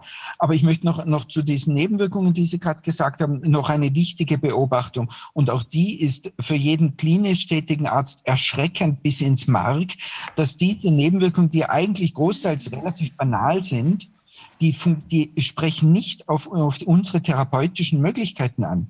Die Medikamente, die wir haben, die Schmerztherapie-Medikamente, wo wir eine große Anzahl haben, die Medikamente für äh, äh die, die eine In, ähm, Infektion oder Entzündung reduzieren, die sind wirkungslos. Und es gibt eine große Studie, äh, Befragung in, in Salzburg, wo man das eben gemacht hat. Die, äh, das ist Großteil wirkungslos. Und das ist äh, deshalb erschreckend, weil das zeigt, dass da ein Wirkungsmechanismus ähm, ähm, äh, da, ähm, schaltet, den wir nicht ansatzweise verstehen und wo wir überhaupt keine Ahnung haben, wie wir da beikommen sollen. Und, und das geht eben darauf zurück, dass wir hier eine Technologie haben, die, das, die ist vollkommen anders wie alles bisherige. Und ich, ich stelle mir das so vor, wie wenn wir vor 100 Jahren ähm, äh, ein, ein Flugzeug irgendwo hingestellt hätten und gesagt hätten, jetzt äh, sucht er mal da in der Bevölkerung jemand, der dieses Flugzeug fliegen kann. Und dann hätten die wahrscheinlich gesagt, na ja, ähm, der als Pilot ist wahrscheinlich derjenige am besten geeignet, der, der am besten Pferde reiten kann, weil Pferde sind unsere Transportmittel. Und dann setzen, setzt sich ein Jockey mit seiner Peitsche in, das, in, die, in, die, in die Kanzel und versucht mit seinem Wissen und seinem Verständnis das Flugzeug zu fliegen.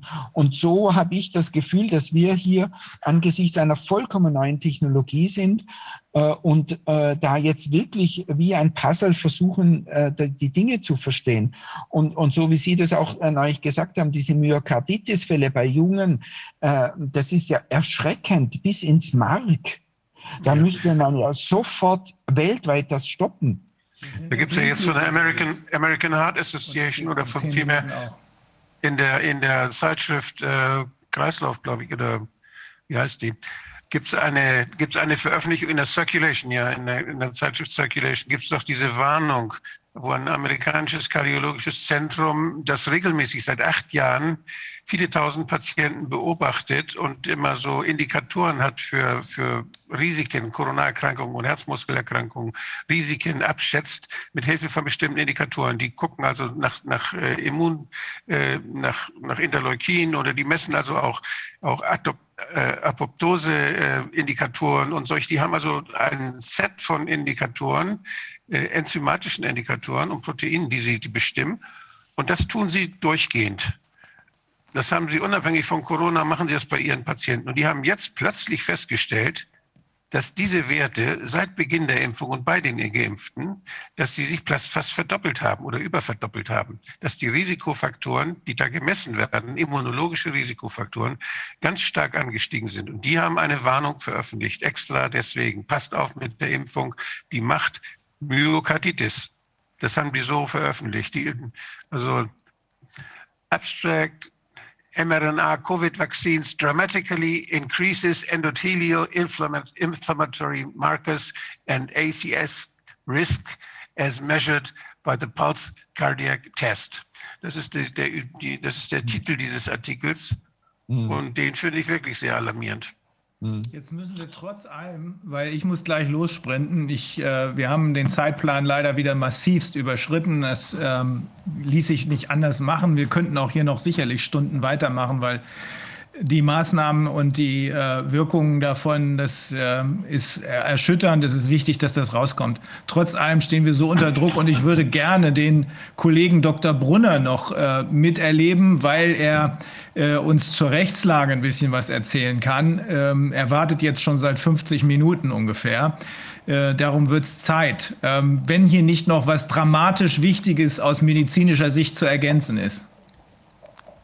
Nein, nein, ich wollte das äh, nur zusammenfassen, dass wir einen Bogen spannen. Ja ähm, äh, dass wir aus medizinisch-wissenschaftlicher Sicht das absolut wasserdicht argumentieren können inzwischen, dass es sich hier um einen Vorwand, einen konstruierten Vorwand Ganz handelt, klar.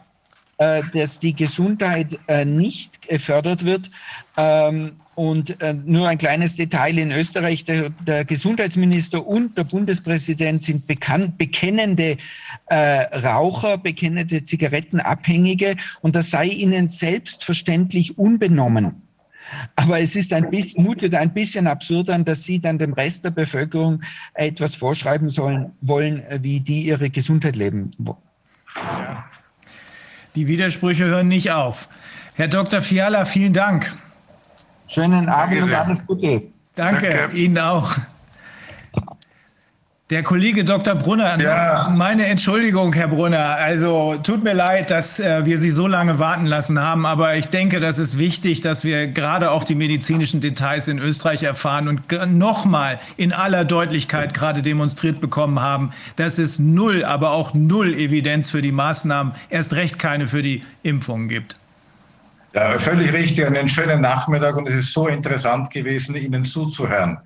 Besonders an meinem Parteikollegen Dr. Fiala zum ja, Schluss. Ja, wunderbar.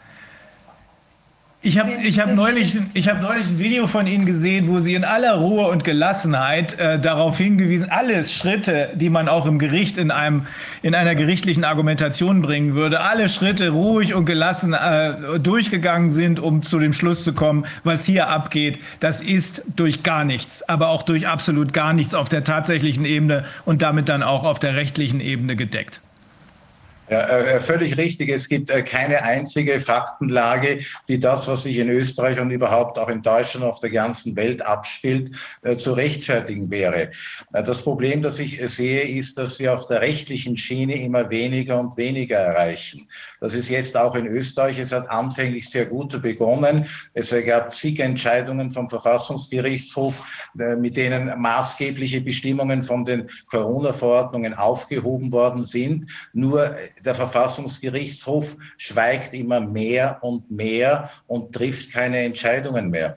Er trifft vielleicht Kosmetikentscheidungen. Es waren jetzt zuletzt wurde aufgehoben äh, das äh, Verbot des äh, Take-Away-Service bei Skihütten, was ja nicht gerade sehr eine wesentliche Entscheidung ist. Oder aufgehoben wurde das Verbot der Teilnahme an Begräbnissen mit mehr als 50 Personen.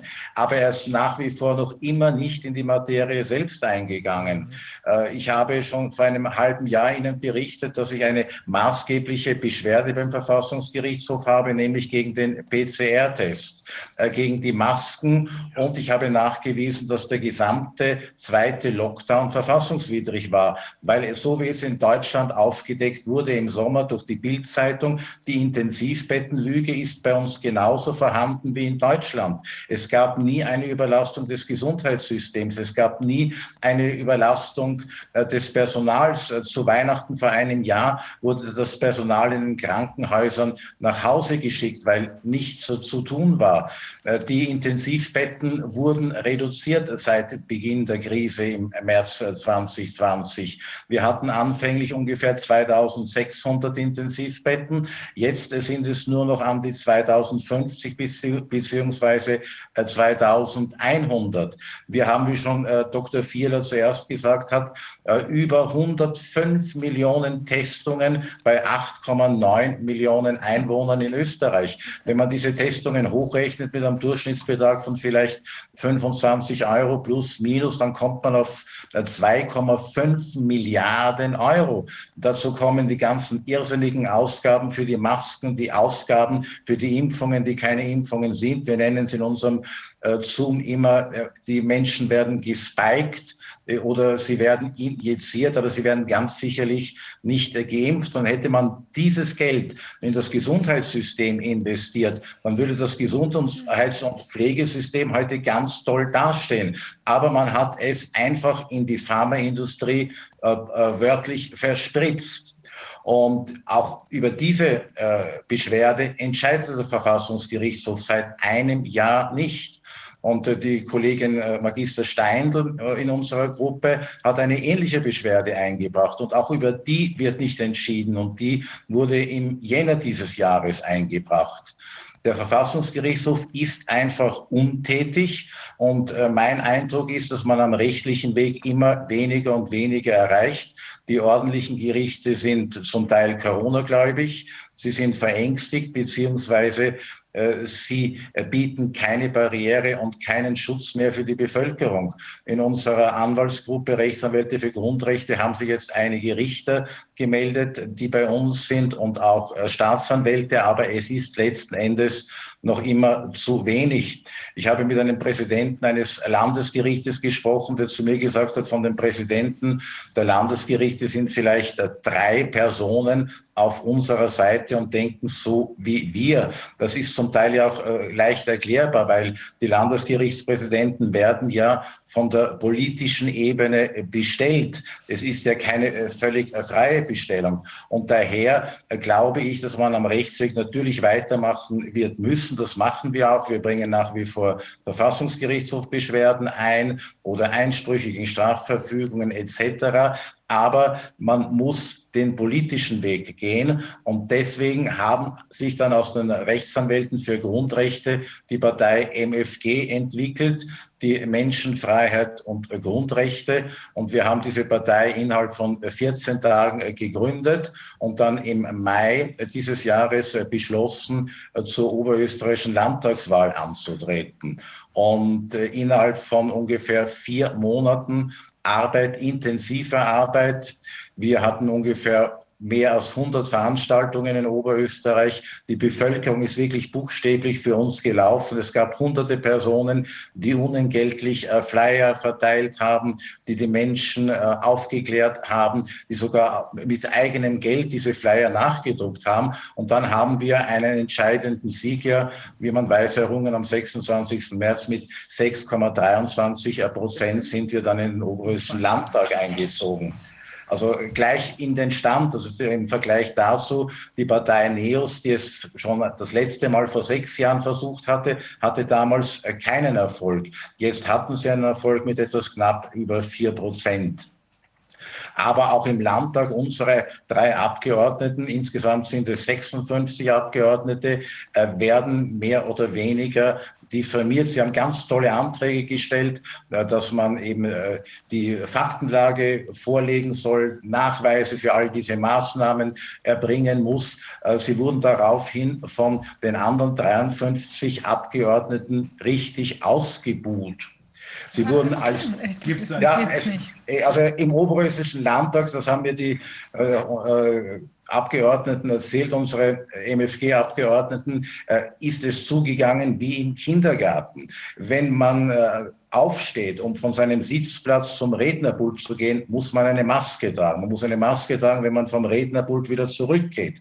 Äh, man muss äh, den Tisch mit einem Desinfektionsmittel abreiben, äh, wenn man die Rede beendet hat. Unsere Abgeordneten haben das nicht getan.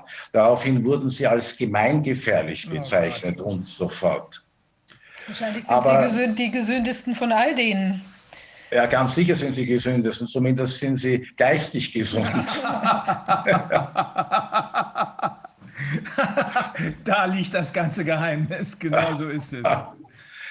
Ja, aber ich meine, wir, werden sicherlich äh, in, bei allen Wahlen in allen Ländern und dann vor allem auch bei der Nationalratswahl antreten. Und nach dem derzeitigen Stand gehe ich davon aus, dass wir zweistellig in die einzelnen Parlamente bzw. in den Nationalrat dann einziehen werden. Der Zuspruch in der Bevölkerung ist enorm.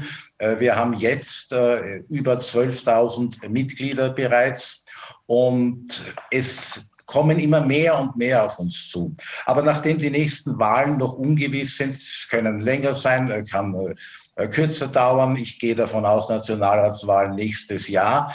Aber wir müssen jetzt was tun. Und daher haben wir in einer Autobahnraststation mit zwei weiteren äh, tollen Betriebsräten aus großen Unternehmen eine Gewerkschaft gegründet am, 30, am 31. Oktober dieses Jahres, die FAN Freie Arbeitnehmer Österreich. Und äh, es haben sich hier, sie halten sich noch also verdeckt, ganz tolle Betriebsräte zusammengetan. Wir haben bereits äh, sieben Sektionen gegründet, eine Sektion äh, für die äh, Gesundheitsberufe und diese Gesundheitsberufe sind bereits über 10.000 Personen, haben sich 9.000 Personen bereit erklärt. Wenn es in Österreich zu einer Impfpflicht kommen sollte, werden sie die Arbeit niederlegen. Sie werden in den Streik gehen und dann steht der Betrieb.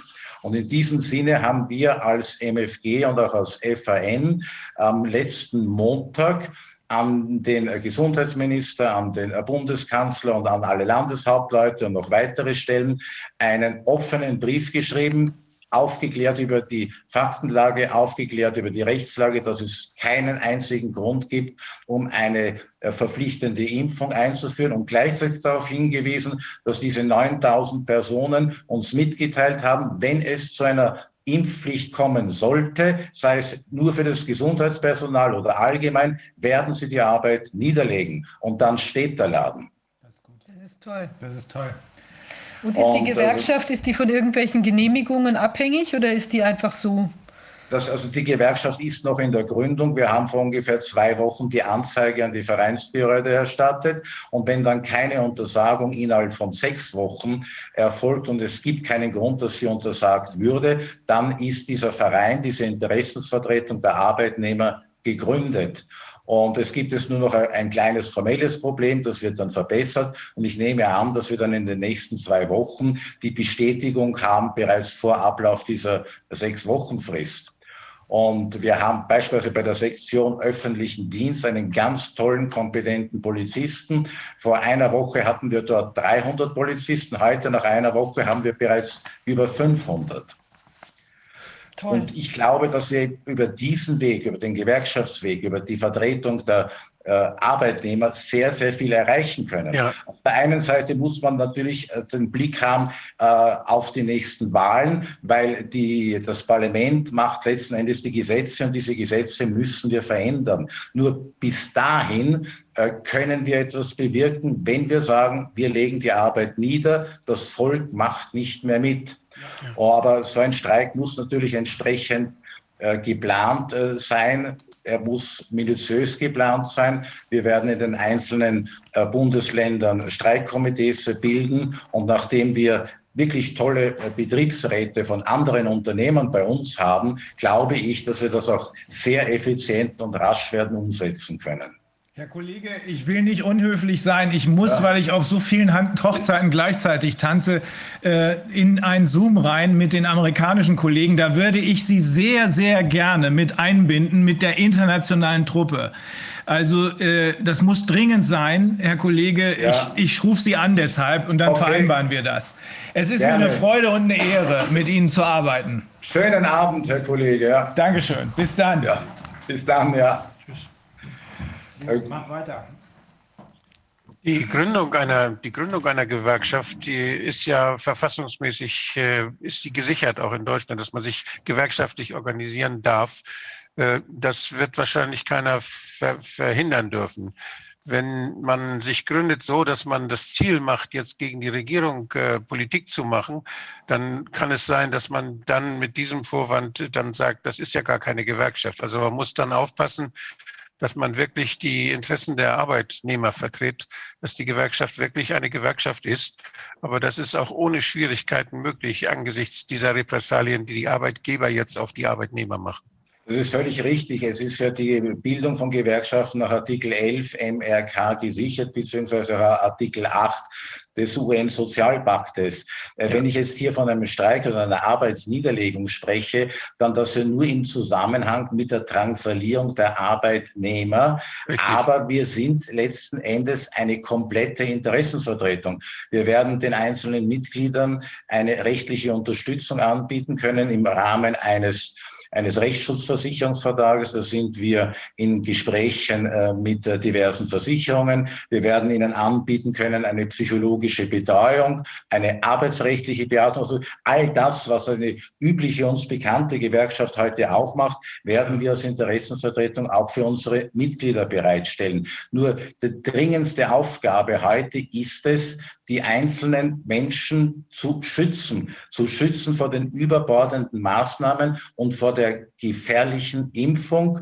die ja. meines Erachtens eklatant gegen das Recht auf Leben verstößt. Da ist, ja, da ist ja auch eine Zuständigkeit jetzt, weil das haben wir vorhin mit Arbeits, einer Arbeitsrechtlerin schon mal thematisiert. Da ist ja auch, weil diese Impfung beim Gesundheitspersonal ja gemacht werden als betriebliche Maßnahme. Das heißt, dass hier bei uns in Deutschland wären dann auch die Berufsgenossenschaften, die praktisch die Träger, falls dort irgendwas passiert und weil es da Kosten auftreten und nicht die Krankenkassen. Das heißt, die Versicherung der Arbeitgeber müsste dann praktisch eintreten für die Schäden, die als Folge einer Impfung auftreten. Und äh, da gibt es also auch gibt's da mehrere, gibt's mehrere Gründe, wieso das unheimlich wichtig ist, dass die Arbeitnehmerinteressen da vertreten werden. Ich habe noch eine Frage und zwar mir ist bekannt, dass in, in Skandinavien, dass es da Länder gibt, ich meine, es war Dänemark, wo äh, der, der Organisationsgrad, der gewerkschaftliche Organisation deshalb so hoch ist, weil die Gewerkschaften gleichzeitig eine Arbeitslosenversicherung anbieten. Also da es gegen Arbeitslosigkeit versichert, wer in der Gewerkschaft ist. Und das ist natürlich unheimlich attraktiv. Wer, wer geht da nicht rein dann? Und äh, bestehen solche Möglichkeiten in anderen Ländern auch? Wissen Sie da was von? Also ich weiß es noch nicht. Also wir werden uns, wir werden das alles prüfen und überlegen, was die auch andere Gewerkschaften anbieten. Wir haben uns ja erst am 31. Oktober gegründet und heute ist, heute ist es dreieinhalb Wochen später, ja. der 26. November. Und also, da, aber, ja. Das wäre wär aber politisch, wenn jetzt als Partei, wenn Sie als Politiker denken, als Partei denken, wäre das natürlich eine Forderung, die man stellen könnte Dadurch würde man ganz viele Arbeitnehmer dann in diese Organisation kriegen, damit sie selbst ihre Rechte vertreten können. Das würde eine Mobilisierung werden derjenigen, die als Arbeitnehmer äh, dann auf die Straße gehen. Wir wissen ja, wie, wie Gewerkschaften in Skandinavien sind sehr stark, und zwar ja. deshalb. Ja. ja, also wir werden sicherlich noch vieles anbieten. Wir müssen uns erst einmal also rechtlich gesichert gründen. Das wird in den nächsten zwei, drei Wochen sein, indem eben die Verein nicht untersagt wird. Und dann wollen wir die Mitglieder äh, beraten in erster Linie. Es ist ja nicht unser Ziel, einen Streik zu initiieren. Wir möchten nur für alle Arbeitnehmer wieder geordnete Verhältnisse herstellen, ja, weil diese überbordenden Maßnahmen werden ja durch die Arbeitgeber an die Arbeitnehmer weitergegeben. Und daher ist der Ansprechpartner der Arbeitgeber. Ich möchte gerne jeden Streik verhindern. Und daher wird man auch eine Warnung aussprechen, bevor man zu einem solchen Mittel greift. Deswegen habe ich ja äh, beziehungsweise MFG und FAN vor am Montag diese Schreiben ausgeschickt, um darauf hinzuweisen, die Mitarbeiter haben es ja an uns herangetragen. Es ist ja gar nicht von uns an die Mitarbeiter, an die Arbeitnehmer herangetragen worden. Das Gesundheitspersonal sagt von sich aus, wir legen die Arbeit nieder. Es gab natürlich darauf bis heute von den offiziellen Stellen äh, keine einzige Reaktion. Ausschlaggebend für den äh, Gründungsgedanken einer Interessensvertretung für Arbeitnehmer war, dass die Sozialpartner in Österreich, also Gewerkschaftsbund, Arbeiterkammer, Wirtschaftskammer, Landwirtschaftskammer, sich nicht gegen diese 3G-Regel am Arbeitsplatz ausgesprochen haben. Sie haben ihre Zustimmung erteilt und damit vertreten sie aber nicht mehr Arbeitnehmerinteressen. Die Arbeitnehmer fühlen sich auch nicht mehr vertreten und daher erkläre ich mir auch diesen großen Zuspruch, den wir als eine neue Interessensvertretung haben in der Bevölkerung. Ich finde das eine sehr seit langer Zeit Idee. gesehen. Ähm, äh, äh, Wolfgang, ich weiß nicht, ob du dich erinnerst, wir hatten ja den Colin Meyer hier, der hat uns ja damals von dieser Gewerkschaft, der arbeitete damals noch bei der Gewerkschaft, die sich eben für die Universitätsbediensteten eigentlich hätte engagieren müssen. Und äh, da war ja auch sehr schnell schon zu beobachten, dass die völlig auf Linie waren, dass alles fraglos mittrugen, also auch die Zugangsbeschränkungen im universitären Bereich und so weiter. Also es ist wirklich faszinierend, dass gerade auch Verdi und andere äh, Gewerkschaften, die ja wirklich genau für solche Problemfälle eigentlich da sein sollten, absolut versagen als Korrektiv. Also insofern finde ich das auch eine unglaublich wichtige Initiative, die Sie da gestartet haben. Ja, ich habe ja auch als MFG alle Sozialpartner in Österreich, also Gewerkschaftsbund, Arbeiterkammer etc., angeschrieben mit einem langen Brief, äh, Faktenlage geschildert, Rechtslage geschildert und sie aufgefordert, ihre Unterlagen herauszugeben, warum sie für 3G am Arbeitsplatz äh, plädieren und welche Informationen sie haben. Ich habe zunächst einmal überhaupt keine Stellungnahme zurückbekommen. Dann bei einer Pressekonferenz, also der Brief wurde von mir im Internet in einem Video öffentlich verlesen und dann bei einer Pressekonferenz habe ich darauf hingewiesen, dass ich keine Stellungnahme zurückerhalten habe. Daraufhin kamen dann am nächsten Tag drei Antworten, äh, völlig inhaltsleer, aber irgendwelche Begründungen, außer die Begründung, die Maßnahmen sind evidenzbasiert, weil es die Regierung sagt, habe ich nicht bekommen. Wir verlassen uns auf die Experten der Regierung, ohne dass diese Experten genannt werden. Äh, wir verlassen uns auf die Regierung und das war's. Tun Sie das sonst auch? Ja. In Deutschland ist ja gerade eine, eine Gruppierung ähm, also aufgesetzt worden, und zwar von der Regierung. Ich meine, dass das fußt auf äh, möglicherweise, also ich glaube, es ist Paragraph 5 von dem Infektionsschutzgesetz, dass im Prinzip die Maßnahmen auch ständig durch Experten begleitet werden sollen. Ich glaube, das ist jetzt eine 17- oder 18-köpfige, äh, also nicht ich glaube, ich weiß, es ist eine 17- oder 18-köpfige Expertengruppe aufgesetzt werden, worden, zu der unter anderem auch Professor Drosten gehört, aber auch neutrale ähm, äh, Personen. Und ähm, unter anderem auch der Professor Kingren, der sich ja auch schon mal kritisch geäußert hatte, der Rechtsgelehrte. Äh, und andere sind da drin. Und die untersuchen jetzt zum ersten Mal die, äh, die Folgen der Maßnahmen und die gesamte epidemische Konstellation. Also es ist absolut absurd. Ja, es ist ja bereits schon von dem äh, damals, als das Papier da aus dem Bundesinnenministerium kam, äh, schon damals war eigentlich klar, dass genau solche Tätigkeiten, eben dieses äh, Fehlalarm, als Fehlalarmpapier bekannt wordene Ausarbeitung von äh, Stefan Kuhn, äh, da war ja schon klar, dass genau solche Dinge eben eine Begleitung, die Kollateralschäden von solchen Entscheidungen äh, im Blick behaltende Ausarbeitung, dass die eigentlich die ganze Zeit hätte parallel erfolgen müssen. Jetzt tut man das nach so vielen Monaten äh, und nachdem man, glaube ich, auch noch fünf Monate oder so gezögert hatte, bevor man diese Gruppe überhaupt aufgesetzt hat. Jetzt fängt die an zu arbeiten. Aber es ist ja geradezu, also es ist, ist grotesk. Also man kann es wirklich nur so sagen. All die ganzen statistischen Analysen, die wir auch heute gesehen haben, das hätte parallel die ganze Zeit laufen können und müssen, dann wäre sowas natürlich nie passiert. So, welche, welche Möglichkeiten sehen Sie denn einen anderen Bereich, wo man, wo, der für diese Entwicklung unheimlich wichtig ist, in ähnlicher Weise auch äh, zu verändern? Wir haben ja den, den Bereich der Medien, der ja. notwendig ist für die gesellschaftliche Kommunikation und der total versagt jetzt, was den Streit innerhalb der Menschen und innerhalb der Wissenschaft angeht, der das überhaupt nicht vermittelt, diese unterschiedlichen Positionen. Was für Möglichkeiten könnte man äh, jetzt analog zu dem Streit zwischen Arbeitgeber und Arbeitnehmer, zwischen den Interessenkonflikten, welche Möglichkeiten hätte man hier im Medienbereich, um dort was in Bewegung zu bringen? Das, das ist sicherlich sehr schwierig, in den Leitmedien äh, ständig präsent zu sein. Wir wurden, bevor wir im Obersten Landtag eingezogen sind, in den Leitmedien einfach totgeschwiegen. Aber seit dem 26. September wird in den Leitmedien immer wieder von uns berichtet. Ich hatte die ersten 14 Tage nach der Wahl nur Pressetermine und kaum noch Zeit für irgendeine juristische Arbeit. Und diese Berichterstattung, sei es auch negativ, man versucht immer wieder, uns zu diffamieren, uns doch wieder ins Eck der Impfskeptiker oder Impfverweigerer äh, zu positionieren. Aber wir sind präsent und die Bevölkerung weiß, es gibt MFG, es gibt eine Alternative und man muss nicht die etablierten Parteien wählen oder gar nicht mehr wählen.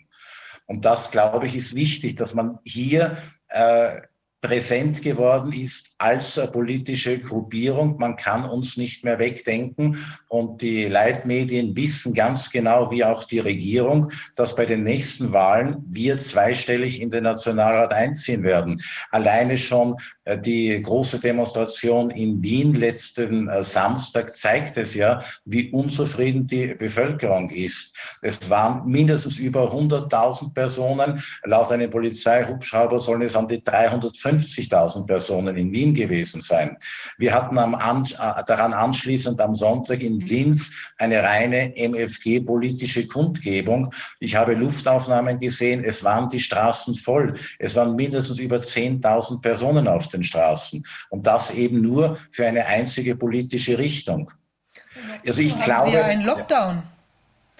Noch dazu gibt es ja in Österreich einen Lockdown. Also es gibt, es, genau, es gibt einen Lockdown, nur äh, Versammlungen nach dem Versammlungsgesetz oder politische Kundgebungen sind zumindest noch äh, von einem Lockdown ausgenommen. Nur ich glaube, auch wenn, wenn diese Ausnahmebestimmung hier nicht mehr zum Tragen käme, die Bevölkerung geht trotzdem auf die Straße. Die lässt sich dieses Recht nicht mehr nehmen. Die Stimmung ist relativ aufgeheizt in Österreich, besonders seit dem letzten äh, Freitag die allgemeine Impfpflicht verkündet wurde. Und, und, und wenn es zu dieser allgemeinen Impfpflicht kommen wird, also wenn der Verfassungsgerichtshof noch funktioniert, dann wird oder muss diese allgemeine Impfpflicht in Kürze aufgehoben sein, weil sie ja eklatant verfassungswidrig ist. Wir haben der Bevölkerung gesagt, und das werden wir tun, wir werden sie rechtlich unterstützen als Partei und als Anwälte und wir werden ihnen die, äh, die Einsprüche, die Beschwerden äh, auf unsere Homepage zum Herunterladen geben. Und ich hoffe, dass dann viele von diesen Rechten Gebrauch machen und es Hunderttausende Beschwerden sind, die eingebracht werden. Äh, man kann einen Einzelnen bestrafen, man kann zehn bestrafen, aber bei Hunderttausenden wird es schwierig, das Narrativ beziehungsweise eine Impfpflicht aufrechtzuerhalten. Und jeder, der sich nicht leisten kann, das habe ich auf der letzten Kundgebung auch gesagt, den fordere ich auf, er soll im Rahmen der Verfahrenshilfe die Beigebung eines Rechtsanwaltes beantragen. Und wenn das 100.000 sind, dann hat das ein Zeichen. Und ich glaube, mit diesen Aktionen, wenn jeder seine Rechte wahrnimmt, dann können wir etwas verändern in diesem Staat. Zumindest bis zu den nächsten Wahlen. Und die nächsten Wahlen werden eine Veränderung bestätigen.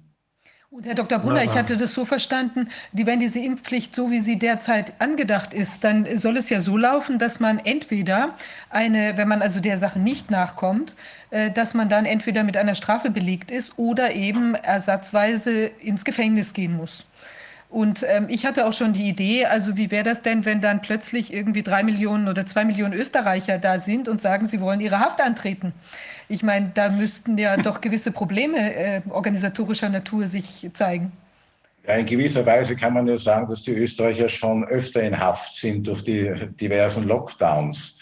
Nur das, das Gesetz sieht jetzt im Entwurf vor, man weiß ja noch nicht, ob es wirklich kommt, ob es nicht nur eine Androhung ist, um die Bevölkerung in die Nadel zu treiben, äh, sieht jetzt vor, dass man sich im Prinzip zweimal äh, spiken lassen muss. Und wenn man zur ersten Spikung nicht kommt, es muss eine Einladung geben, eine erstmalige Einladung und dann eine zweitmalige Einladung äh, durch die Behörde, dann beträgt die Verwaltungsstrafe bis 3600 Euro. In schwerwiegenden Fällen, wenn angeblich die Gesundheit besonders äh, gefährdet ist, indem man sich nämlich nicht äh, spiken lässt, äh, wäre dann die Verwaltungsstrafe bis 7200. Es gibt juristisch äh, viele Möglichkeiten. Äh, wir haben auch äh, Verwaltungsrichter, mit denen wir in Kontakt sind, äh, die wir als Anwälte dann für die Bevölkerung einsetzen werden. Ich möchte aber heute noch nicht sagen, welche juristischen Mittel das sein werden. Okay. Und ja, es, es läuft darauf hinaus, wie es auch Christian Vierler zuerst gesagt hat, es gibt die Verpflichtung für alle, die in Österreich sich aufhalten, ständig aufhalten, beziehungsweise einen Wohnort haben, sich spiken zu lassen. Und der Gesundheitsminister setzt dann fest, äh, in welchen Abständen man zur Auffrischungsinjektion schreiten muss. Und ich gehe davon aus, das wird das erste Mal sein sechs Monate und dann wird es verkürzt werden auf vier Monate. Und wenn jemand jetzt noch immer nicht die Augen wach hat, dann zweifle ich daran, dass er jemals aufwachen wird. Es wird einem dann von der Behörde, vom Staat vorgeschrieben, dass man dreimal im Jahr sich alles Mögliche, von dem man nicht weiß, was es ist, initiieren lassen muss. Und wenn ich das nicht tue, äh, dann dann muss ich mit hohen äh, Verwaltungsstrafen rechnen. Also es ist, es gibt nichts mehr dazu zu sagen. Es ist einfach absolut grotesk und mit nichts vereinbar, was wir als Juristen gelernt haben und was wir als Demokraten und äh, Menschen, die glaubten, in einem Rechtsstaat äh, zu leben, erwart jemals erwarten konnten. Also wenn ich mich zurückerinnere an meine Runde, dann glaube ich, ich habe falsches Verfassungsrecht gelernt. Das ist ja auch durch die, auch die, die Menschenrechtskonvention, die Europäische Charta, überall ginge das nicht. Alle Regeln, die wir haben, menschlichen, mit menschlichem Zusammenleben, selbst die, die global gelten, verbieten das, was jetzt geschieht. Ja, ich, ich, ich sehe also die allgemeine Impfpflicht als eine direkte Verletzung des Nürnberger Kodex. Ja. Ganz direkt, unmittelbar wird dieser Nürnberger Kodex verletzt und das muss Konsequenzen haben. Und es muss, wenn diese Impfpflicht tatsächlich kommen sollte, ich zweifle noch immer zum Teil daran, weil ich glaube, es ist ein äh, gezeichnetes Horrorszenario, um die Bevölkerung in die Nadel äh, zu zwingen. Aber wenn sie wirklich kommt, dann muss sich jeder bewusst sein, der hier mitmacht, im Mittelbau, als Beamter, als Exekutivbeamter, dass er hier eine enorme Verfassungswidrigkeit, äh, möglicherweise eine schwerwiegende Verletzung des Rechtes auf Leben mitträgt und mitschuldig wird. Und wenn dieser ganze Corona-Wahnsinn eines Tages zu Ende ist, dann äh, gilt es aufzuarbeiten. Aber dann muss auch derjenige zur Rechenschaft gezogen werden, der hier mitgemacht hat, der dieses, der dazu beigetragen hat, dieses Gesetz zu vollziehen, dass Menschen aus Angst vor einer Strafe sich initiieren haben lassen und dann schwerwiegende Folgen nach, äh, äh möglicherweise äh, ertragen mussten oder vielleicht sogar gestorben sind. Die Impffälle, die uns gemeldet werden, sind enorm. Und natürlich ist es auch, man muss sich auch überlegen, ob man auch diese moralische Schuld tragen möchte. Es ist ja nicht ja. nur damit, dass man dann eben eventuell also seiner, sagen wir mal, äh, weltlichen gerechten Strafe zugeführt wird, sondern ich habe ja auch ein, eine unglaubliche Schuld auf mich geladen. Also wenn man sich schon vorstellt, was Menschen passiert, die zum Beispiel durch einen Autounfall, äh, den sie vielleicht noch nicht mal zu verantworten haben, äh, oder weil sie eben irgendwie einen Fehler gemacht haben und sie fahren zum Beispiel ein Kind tot. Also das ist ja eine so entsetzliche Schuld, die man da mit sich trägt, auch wenn man es vielleicht oder so schwer zu verarbeiten, ein so, schlimm, ein so schlimmes Erlebnis, äh, dass das ja auch für ganz viele Menschen äh, ganz, ganz unerträglich ist. Wenn man sich jetzt noch vorstellt, ich spritze ein Kind mit so einer Konstellation, mit so einem gefährlichen äh, Stoff und äh, muss dann damit im weiteren Verlauf leben, dass dieses Kind schwer krank wird, vielleicht stirbt. Und das mache ich am Ende auch noch in vielen Fällen. Also ich würde mit dieser Schuld nicht leben wollen. Ja, nur wenn Menschen kein Gewissen haben, dann sollen sie zumindest wissen, dass die Überlebenden sie zur Rechenschaft ziehen werden. Ja. Und wir, und wir, werden viele sein und wir werden stark sein dabei. Ich, äh, ein Kollege von mir hat heute von einer Klientin äh, berichtet, die nach äh, zwei Injektionen unmittelbar danach so schwer krank wurde, dass sie jetzt im Rollstuhl sitzt. Und sie weiß, dass es ein Impfschaden ist, aber sie hat sich jetzt den dritten Booster geben lassen und sagt dann zu den Kollegen, ja, es wird ja propagiert, es kommt die Impfpflicht und ich habe Angst vor Strafe und deswegen habe ich das gemacht. Ja, das ist ganz paradox. Das ist tatsächlich ein Effekt, der, der bei einigen Menschen auch eintritt, dass sie sozusagen auch Angst davor haben, dann eventuell eben zum Beispiel von der Polizei oder von sonstigen ja. Kräften ähm, ergriffen zu werden und eben zwangsgeimpft zu werden, dass sie dann dieser, also völlig verfassungswidrigen Konstellation noch zuvorkommen und sich dieser, dieser, dieser Sache da, also sich dann selber in diese Konstellation reinbegeben und sich die Spritze freiwillig holen. Also es ist, es ist faszinierend und also wirklich kaum zu verstehen, aber es ist offenbar scheint es auch irgendein psychologischer Mechanismus zu sein, der da irgendwie abläuft. Ja, ja Wahnsinn. Vor, wie, wie eine Massenpsychose. Das wird es sein, ja. ja. Aber ich finde unglaublich wichtig, dass Sie den Menschen jetzt sowohl mit der Partei als auch mit dieser Gewerkschaftskonstellation auch die Möglichkeit geben, sich zu vernetzen und zusammenzufinden und eben auch gemeinsam in eine Aktivität zu kommen, auch in einem eben privilegierten rechtlichen Rahmen, was ja beides ist. Äh, das ist extrem wichtig. Und ich finde wirklich, also herzlichen Glückwunsch zu dieser tollen ja. Initiative. Weil es, muss die Gewerkschaft, auch wenn einmal Corona vorbei ist, die Menschen weiter vertreten. Weil es wird auch nach einer Zeit nach Corona keine effiziente Vertretung geben. Die Sozialpartner oder Gewerkschaften etc. sind ja alle regierungstreu. Und sie sind ja auch äh, von äh, politischen oder äh, politisch sehr nahestehend zu den Parteien von solchen Personen besetzt. Es gibt ja keine Unabhängigkeit mehr.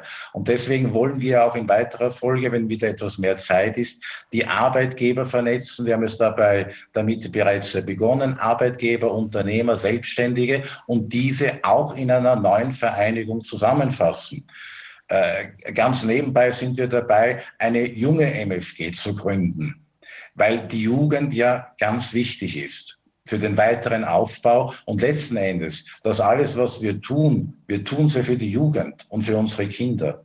Auf jeden Fall. Und ich glaube, also unabhängig davon, man wird auch äh, sagen müssen, den Menschen, die da jetzt diese, äh, diese ganzen Mitglieder haben hängen lassen in den Gewerkschaften in dieser Form, auch denen wird man äh, auch gar nicht mehr vertrauen können im weiteren Verlauf, auch selbst wenn sie sich dann nochmal irgendwie umwandeln wollen und behaupten, sie waren immer schon in der Resistance oder was auch immer, man wird ja gar kein Vertrauen mehr haben können, so wie ich das auch in Bezug auf viele Lehrer und viele Schulleiter, die da mitgemacht haben und den Kindern dieses wirklich dieses Unrecht angetan haben, diese, diese Gewalt angetan haben.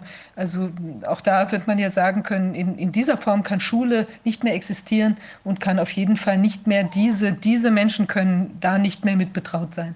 Also das ist schon ganz klar. Ja, Wahnsinn. Also es ist wirklich, äh, naja, also was, es bleibt einem nichts weiter zu sagen. Ich wünschte Ihnen, dass diese, also ich wünsche uns allen, dass das gut anläuft, weiterläuft mit, ihrer, mit Ihren Initiativen da in, in Österreich und dass da vielleicht wirklich ein, dass wir das stoppen können. Dort wird ein wichtiges Signal sein, äh, wie das da jetzt läuft für die ganze Welt. Ich glaube, das ist ganz wichtig, weil Österreich ist es hier das äh, Pilotprojekt mit der Impfpflicht. Kann hier die Impfpflicht erfolgreich eingeführt werden, dann wird sie in Deutschland, in Slowenien und in den weiteren Ländern eingeführt werden. Aber wenn wir das äh, verhindern können, dann verhindern wir es auch für die anderen Länder. Und wenn wir hier eine neue Situation schaffen, eine Rückkehr zur Normalität, dann wird die auch in den anderen Ländern kommen. Und wir arbeiten rechtlich so wie bisher und jetzt ganz verstärkt politisch. Sehr gut, wirklich toll. Sie machen das sehr schön konsequent. Das ist toll. Ja, das ist ein Vorbild. Ja, wir ja. müssen weiter ausbauen, weil, weil Sie gerade die äh, Pädagogen angesprochen haben. Wir haben auch bereits tausende Pädagogen gesammelt und wir sind auch dabei, uns ein neues Schulsystem zu überlegen. So wie es bisher war, kann es nicht mehr sein. Vor allem brauchen wir mündige Bürger, die um ihre Rechte wissen. Wir brauchen nicht einen Algebra-Gelehrten nach der Schule, sondern wir brauchen jemanden, der um seine Rechte weiß und auch weiß, wie ich diese Rechte um und durchsetzen kann. Und wir werden auch das Pflegewesen, das Gesundheitswesen reformieren. Und wir haben ja viele gute Leute. Es gibt einen wissenschaftlichen Beirat und wir holen uns die Informationen und die Fakten von Wissenschaftlern und Experten und nicht von Politikern. Und das, was Österreich seit 25 Jahren nicht geschafft hat, nämlich eine Pflegereform, beginnen wir bereits daran zu arbeiten und uns hier die Gedanken zu machen, wie wir das effizient umsetzen können. Fantastisch. Ich glaube, es wird letztlich, wird es sich, wird sich diese entsetzliche Krise als ganz große Chance für uns ja. herausstellen, auch eine Chance, die wir jetzt ergreifen. Und äh, ich denke, wir werden das, das umwandeln und, und das, ja. ein ganz neues System zustande bringen. Sie denken weit genug und das ist ganz wichtig. Das reicht nicht, jetzt böse zu sein. Man muss weiterdenken. Was wird sein in zehn Jahren, in 20 Jahren? Das finde ich sehr, sehr schön, wie Sie das machen. Das macht auch Hoffnung. Richtig, wir, wir, müssen hier wieder einen Zustand der Normalität schaffen. Wir müssen einmal den Flächenbrand äh, löschen und dann können wir uns an die Arbeit machen, all das, was bisher nicht erledigt wurde, neu zu gestalten und auch hier eine neue Gesellschaft zu etablieren. So wie es war, kann es nicht mehr bleiben und kann es, wird es auch nie wieder sein. Es wird besser werden. Ja. ja. Ja, ganz herzlichen Dank. Toll. Vielen Dank, dass Sie da heute bei uns sein konnten. Großartig. Danke fürs Kommen und für die Einladung, ja. Sehr herzlichen Dank. Wir haben jetzt noch als äh, letzten, ich weiß nicht, Rainer Held. Herr Held, sind Sie da? Ja, ich bin da. Toll. Ähm, Herr Held hat uns ja jetzt schon öfter unterstützt in Bezug auf die Analyse von statistischen, ähm, wie will man sagen, ähm, Konstellationen, die wir hier beobachten können in die eine oder andere Richtung. Und wir hatten ihn jetzt auch noch mal ähm, äh, gebeten, uns ähm, Österreich nochmal, was er da nochmal sehen kann. Ich hatte hier den Hinweis, Sie haben in, für Österreich in diesem Jahr keine signifikanten ähm, Überschreitungen der Vor Vorjahres äh, Maximalwerte gesehen. Wir hatten ja einiges davon auch vorher schon gehört. Sie haben es vielleicht noch mal unter einem anderen Aspekt aufbereitet und eben äh, hier noch den Aspekt hospitalisierte Impfnebenwirkungen in der Dokumentation des INEK, sagen Sie uns vielleicht gleich, was es ist, Krankenhausmeldesystems. Ja, wäre toll, wenn Sie uns da vielleicht noch mal ein bisschen darstellen können, was sich aus Ihrer Sicht statistisch so abspielt im Moment. Ja, herzlichen Dank, dass ich nach diesen großartigen Beiträgen jetzt noch Gehör finde äh, und Einblicke geben kann in tatsächlich auch neues Datenmaterial, das in dieser Form noch nicht äh, betrachtet wurde. Ich gebe mal meine Präsentation frei. So. Freigeben. So, ist da was zu sehen? Ist das Fenster ja. zu sehen? Ja, ich, ja, ja. Zu sehen, ja, sehr gut, Prima. Gut, also dann starte ich die Präsentation. Also, es geht darum, zunächst mal starte ich mit dem INEC Datenbrowser.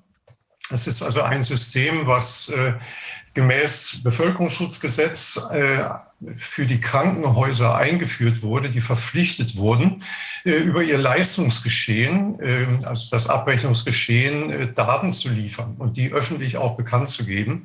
Im zweiten Abschnitt hier dieses Willkommensfensters steht eben, die Daten sollen für eine fundierte und sachorientierte Überprüfung der Auswirkungen der mit dem Covid-19-Krankenhausentlastungsgesetz beschlossenen Maßnahmen eine aussagekräftige und belastbare Informationsgrundlage schaffen. Das Gesetz soll also dem Bundesministerium für Gesundheit äh, Auswertungen für seine Belange ermöglichen äh, und gleichzeitig äh, der Wissenschaft als Informationsgrundlage dienen.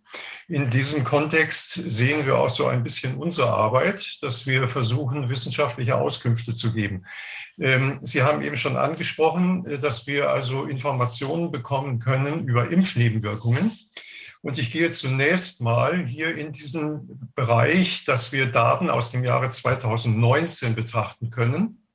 Auch da gab es also entsprechende Daten über Impfnebenwirkungen. So, und zwar gibt es da äh, hier entsprechend äh, die, ähm, ein Eingabefenster für die einzelnen Diagnosen, Nebendiagnosen, Hauptdiagnosen. Ich habe also die, äh, die verfügbaren Diagnosen für Hospitalisierung äh, als Impfnebenwirkung herausgesucht, die T88.0, Infektion nach Impfung und T88.1, sonstige Komplikationen nach Impfung. Äh, zunächst mal betrachtet als Nebendiagnose. Den Zeitraum habe ich beschränkt bis zum 30. September 2019, weil das der Zeitraum ist, der auch für 2021 inzwischen zur Verfügung steht. Ich habe das also jetzt die Ergebnisse der Recherche hier ähm, direkt als Präsentation zusammengefasst. Ich könnte das auch live vorführen, aber dann haben wir gewisse Wartezeiten, bis dann der Server antwortet. Nachher bricht er noch zusammen. Deshalb habe ich das alles im Vorfeld recherchiert und auch überprüfen lassen. Also unter dieser Nebendiagnose Impfnebenwirkungen als Hospitalisierungsanlass äh, gab es also im Jahr 2019 661 Fälle. Diese Fälle werden also jetzt hier auch aufgeschlüsselt, in welchen Altersgruppen die vorkommen. Und da ist also auffällig, dass die hohen Prozentsätze in den jüngsten Altersgruppen bis zu zwei Jahren auftauchen, weil natürlich die kleinen Kinder äh, frühzeitig geimpft werden und dann entsprechende Impfkomplikationen auftauchen können. Also 51,7 Prozent der Impfnebenwirkungen, 661 äh, an der Zahl, äh, laufen äh, für die Bevölkerungsgruppe bis zwei Jahre zusammen. Das ist jetzt die Impfung, also vor Corona sozusagen. Vor Corona 2019. Alle Impfungen, die irgendwo als Impfnebenwirkung dann irgendwo mit so schweren Komplikationen behaftet sind, dass sie im Krankenhaus versorgt werden müssen. Genau. Also es ist einfach jetzt erstmal eine Orientierungsmarke, die uns dann gleich äh, für die Corona-Impfnebenwirkungen einen guten Vergleich ermöglicht. Und äh, die Probleme, also die gesundheitlichen Diagnosen.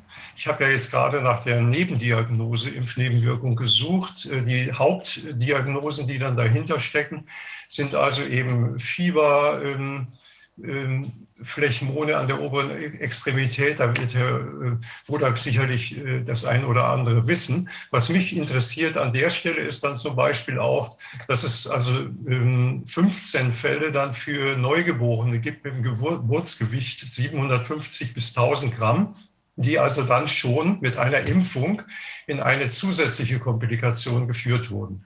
Also auch da spielt Impfung als Problem schon eine Rolle für die, für die Jüngsten unserer Gesellschaft. Also bis zu zwei Jahren äh, sind also diese ganzen Problemfälle dokumentiert.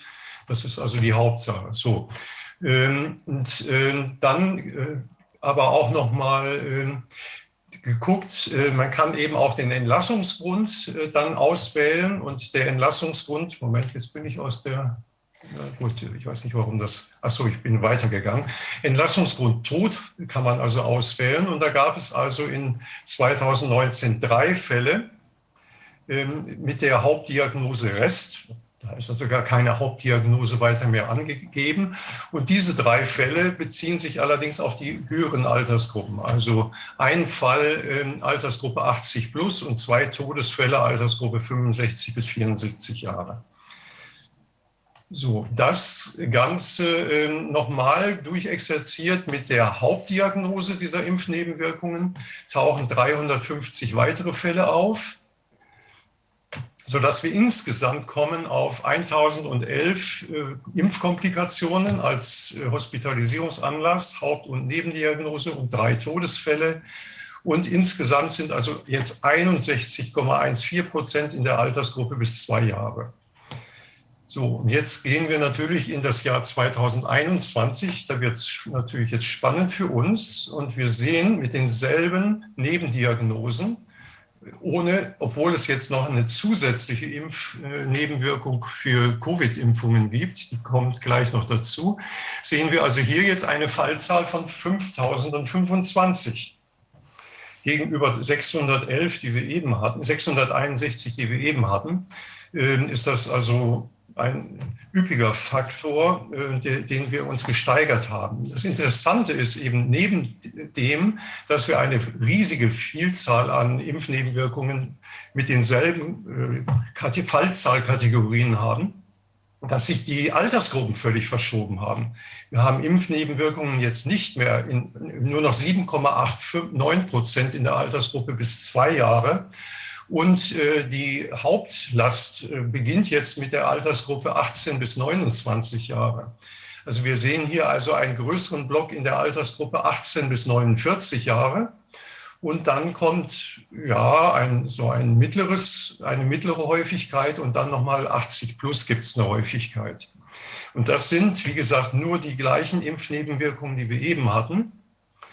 Ich habe allerdings äh, fairerweise gesagt, Moment, Covid-Impfungen, wenn wir die betrachten wollen, dann müssen wir die Altersgruppen der Jüngeren rausnehmen, weil die sind ja noch nicht groß geimpft worden.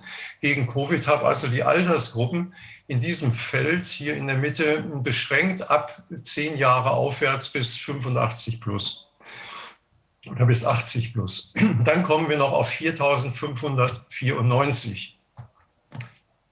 So, wenn wir jetzt die neue, äh, die neue, ähm, den neuen DRG ähm, Kategorie 12.9, nämlich unerwünschte Nebenwirkungen bei der Anwendung von Covid-19-Impfstoffen, äh, mit hinzunehmen, dann äh, vervierfacht sich die Rate von eben 4.000 auf jetzt 16.893 Fälle.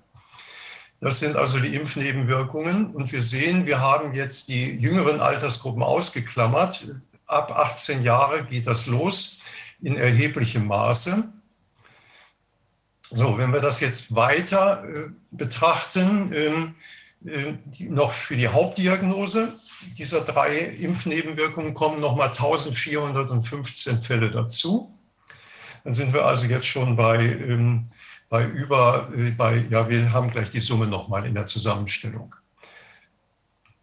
So, und ich habe das also jetzt äh, auch nochmal untersucht auf die Todesfälle. Wir haben also jetzt auch Todesfälle mit Entlassgrund Tod zusammengestellt für diese Impfnebenwirkungen. Da äh, landen wir bei 198 Todesfällen, die sich beziehen auf diese Altersgruppen, die ich hier also näher aufgeschlüsselt habe. Wir haben also einen Todesfall, das ist der jüngste Fall, Altersgruppe 10 bis 15.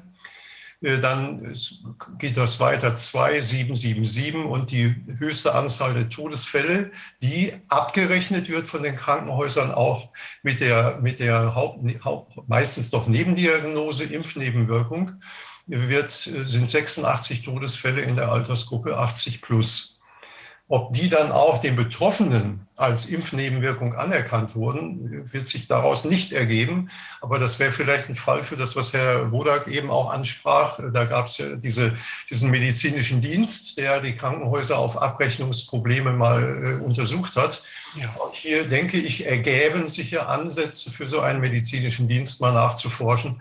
Ähm, sind denn das jetzt Impfnebenwirkungen, die nur abgerechnet wurden oder auch die tatsächlich als Impfnebenwirkungen behandelt und äh, attestiert wurden? Der Kostenträger, ja. Ja, genau, beziehungsweise der Kostenträger. So, ähm, die, äh, interessant ist jetzt nun, was wird eben bei den Todesfällen, was für Diagnosen werden also jetzt hier als äh, Todesfälle im Kontext mit einer Impfnebenwirkung äh, als Hauptdiagnose dann angegeben. Da haben wir also Pneumonien, dann haben wir Lungenembolie, Linksherzinsuffizienz. Also ich habe mit der Ärztin darüber gesprochen, Herr Wodak wird das vielleicht noch mal ein bisschen näher erläutern können. Ich denke, einige dieser Komplikationen kommen uns, glaube ich, bekannt vor, wie Thrombosen, Lungenembolie und so, die also als typische Probleme dieser Impfstoffe ja mittlerweile uns allen sehr bekannt sind. Aber vieles, glaube ich, sind auch Dinge, die mit äh, typisch auf äh, alte äh, Menschen hindeuten und Krankheitskonstellationen, an denen man auch ohne äh, Impfung vielleicht ansonsten sterben würde. Oder gibt es da noch irgendwelche Kommentare von Ihnen, Herr, oder zu diesen Krankheitsbildern? Nee, das kann ich jetzt nicht so. Das kann man so Anhieb nicht sagen. Ja. Mhm. Gut, so, ich habe also das dann nochmal zusammengefasst, die Bilanz der Impfnebenwirkungen. Ähm, also wir haben in 2019 1011 Impfnebenwirkungen, in 2021 18.308. Das ist also ein Faktor von 18, um den sich die Zahl der Impfnebenwirkungen in der, den Krankenhausabrechnungen ver, vervielfacht haben. Die Zahl der Todesfälle hat sich von 3 auf 198 um den Faktor 66 erhöht. Ja, ähm, das wären erstmal nochmal die Zahlen hier zusammengetragen. Also ich denke, an der Stelle, an der Stelle wird äh, sehr deutlich, äh, dass wir Impfnebenwirkungen haben mit schweren Nebenwirkungen, die ja immerhin hospitalisierungspflichtig sind und eben auch sogar tödlich enden können, was dann den Meldepraktiken der, der entsprechenden Institute nicht unbedingt immer ganz zu entnehmen ist. Mhm. Ich glaube, das ist ja eine der wichtigen Fragen. Herr Fiala hat das eben auch in, die, in den Chat geschrieben. Ich finde, er sollte das, wenn er noch da ist, könnte er das selber noch mal vortragen. Denn ich finde das sehr wichtig, was da in Österreich äh, von der Arzneimittelindustrie bekannt gegeben ist. Äh, äh, ich habe mir das eben aufgerufen und die Arzneimittelindustrie selbst meint, dass nur sechs Prozent der Impfnebenwirkungen überhaupt gemeldet werden. Und äh, das da, sind jetzt da habe ich zu Österreich gleich direkt noch. Wir haben eine, wir haben also ja. die letzten Meldedaten von Österreich. Da habe ich gleich noch eine Folie zu und wir haben dazu sogar auch noch eine Presseanfrage an das BSAG Denn man muss, man muss ja immer dann im Auge haben, was ist die Motivation der, der Zählenden? Was haben die für Interessen? Was stehen da für Interessen dahinter? Die Pharmaindustrie hat natürlich nicht so ein großes Interesse, möglichst viele Nebenwirkungen dann äh, angeheftet zu bekommen. Die, Kranken, die Krankenhäuser, die äh, jetzt was melden, das sind ja keine Meldungen jetzt, dass da jemand anders was getan hat, was einen Schaden verursacht hat, sondern das sind Abrechnungsziffern. Das sind also Dinge, die sie abrechnen können. Da ist was, was man als zusätzliche Diagnose nennen und abrechnen kann. Das heißt, die haben vermehrte Motivation, hier auch was zu sagen dann, wir haben ja dann auf der anderen Seite haben wir ja vorhin auch darüber gesprochen, dass die Ärzteschaft jetzt selbst die Impfung durchführt oder die, die Krankenhäuser, die ihr Personal impfen lassen oder spritzen lassen oder spiken lassen, äh, wie das jetzt ja schön heißen sollte, die, die haben natürlich auch kein Interesse, dass da viel gemeldet wird. Und äh, die wehren das ja, wir haben ja von drüber gesprochen, die wehren ja sogar die Meldung ab und, und wollen da gar nichts von wissen, werden das also auch wahrscheinlich nur mit Widerstand dann melden, sodass letztlich die Bevölkerung, die betroffen ist, ja selber jetzt vermehrt vermutlich hier die Nebenwirkung dieser Spritzen dann äh, beim Paul-Ehrlich-Institut oder woanders loswerden wird. Aber die Analyse, wer hat denn gemeldet? Waren das Ärzte, waren das Kliniken, waren das, äh, waren das die Patienten selbst? Das wäre eine ganz interessante Analyse. Wenn jetzt die, die Meldezahlen bei den Kliniken runtergehen und bei den Arztpraxen auch äh, eine Zurückhaltung da ist und ein großer, man, man sieht bei den, bei den Betroffenen sieht man plötzlich riesig viel Meldung, dann wäre das ja auch eine Aussage. Das lohnt sich, das mal zu analysieren. Ich fühle mich an der Stelle auch durchaus erinnert an das Vertuschen von Kriegstoten auf den Schlachtfeldern. Das hat man der Bevölkerung auch gerne vorenthalten, um äh, die, äh, die Erfolgsbilanzen der eigenen äh, Kriegsführung äh, eben entsprechend ist vielleicht ein drastischer Vergleich, aber ich, ich glaube, ja, der glaube, Begriff Embedded, Embedded Journalism, der ist wieder aktuell, ja. Den benutzt man eigentlich äh, in, in Kriegsfall, dass man, dass die, die Streitenden ihre eigenen Journalisten hinschicken, um positive Kriegsberichterstattung zu machen. Embedded Journalism, eingebetteter Journalismus. Mhm. Und äh, den erleben wir, glaube ich, jetzt im Krieg gegen das Virus, erleben wir den auch gerade. So, ich habe also noch einen abschließenden Blick in diese INEC-Prosa geworfen, dahingehend, äh, dass Covid-19 ähm, als äh, Hauptdiagnose nicht äh, präsent ist, aber als Nebendiagnose kann immer also nur Nebendiagnose sein. Ich habe also mal nachgeschaut in 2021, wie viele Fälle wurden mit Covid-19 als Nebendiagnose abgerechnet. Äh, und es gibt erstmal drei Kategorien. Es gibt also die, die Diagnose Covid-19 mit Virus nachgewiesen. Es gibt die Abrechnungsposition Covid-19 mit Diagnose Virus nicht nachgewiesen. Und es gibt die äh, Diagnose Covid-19 in der Eigenanamnese nicht näher bezeichnet. Diese drei Positionen kann man abrechnen als Klinik. Ähm, und da kommt also insgesamt eine Fallzahl raus von 487.955. ähm, die Altersgruppen, wir sehen also 80 plus dominiert ähm, deutlich äh, das Geschehen hierbei. Also eine riesengroße Fallzahl. Und jetzt habe ich halt weiter nachgeforscht, was sind da jetzt wieder für Krankheitsbilder hinter. Die Pneumonie dominiert natürlich, aber ähm, es ist also eine ziemlich bunte Palette. Eines finde ich zum Beispiel interessant, den Volumenmangel, der ja zum Beispiel eben bei Senioren eben, wir haben von Exikose eben ja auch gehört, äh, ja früheren Beiträgen. Also wenn äh, Volumenmangel, also wenn alte Leute im, aus dem Pflegeheim eingewiesen werden in die Klinik wegen eines Volumenmangels, weil sie austrocknen, nicht mehr trinken und man macht einen Covid-Test, dann können Sie also in diesem Falle konnten Sie 4.354 Fälle mit der Zusatzdiagnose Covid dann abrechnen. Das sind also, hier ist ein riesengroßes Spektrum an Möglichkeiten, doch Merkwürdigkeiten aufzudecken. Und Herr Held, haben Sie denn da mal den Test gemacht, äh, tot? Genau, das kommt jetzt. Ja, äh, sprechen Sie zu Ende. Nee, ich wollte fragen, ob Sie mal geguckt haben, Entlassungsgrund tot, was ja, dann genau, bei dieser genau, Gruppe herauskommt. Kommt, der kommt jetzt, Entlassungsgrund tot, 51.946 Fälle. Ich habe die heutige Zahl mir gar nicht angeschaut. Also wir hatten ja letztes Jahr, das gesamte Jahr 2023 lagen wir irgendwie bei 43.000 gemeldeten Covid-Toten. Also das ist schon, schon eine üppige äh, Sterbezahl, die ja dem Krankenhaus auf jeden Fall hier zugeschrieben wird als äh, Diagnose Covid-Tot. Altersgruppen ähm, bewegen sich. Wir sehen, also es geht ja immer auch um die Frage, welche, welche Notwendigkeit besteht dafür, nun Kinder zu impfen. Und äh, Kinder, äh, Kinder zu impfen wegen der Gefahrenlage, durch Covid zu sterben, bis zur Altersgruppe 17 äh, Jahre liegen wir im Bereich von 0 bis 0,01 Prozent Sterbewahrscheinlichkeit ähm, bezogen auf diese bisher beobachteten Todesfälle. Äh, also sprich, das Sterbegeschehen äh, real als Bedrohung fängt es wirklich vorsichtig an in der Altersgruppe 60 bis 64 Jahre. realistisch kann man eigentlich von einem echten Sterbegefahr durch Covid oder mit, mit dieser PCA, die Nebendiagnose, so muss man es ja sagen. Äh, bei 65 geht das erst los. Nun liegen in den Kliniken ja auch bestimmte Altersgruppen gehäuft. Ist das Alter standardisiert irgendwie da, wie das, oder kann man da vergleichen, wie das, hat sich das irgendwie verändert? Also, äh, äh, ja, man, in der Tat könnte man jetzt hier in noch tiefere Analysen einsteigen. Also man ja, kann ja tatsächlich, man kann ja jetzt tatsächlich die Gesamtzahl aller Altersgruppen auch abfragen. Wie viel, wie viel 80-Jährige und so weiter haben, haben wie, wie lange gelegen als Kurzliga, Normalliga, Langliga es würde eine größere Analyse nochmal bedeuten. Eine ganz, ja, eine ganz einfache Fragestellung.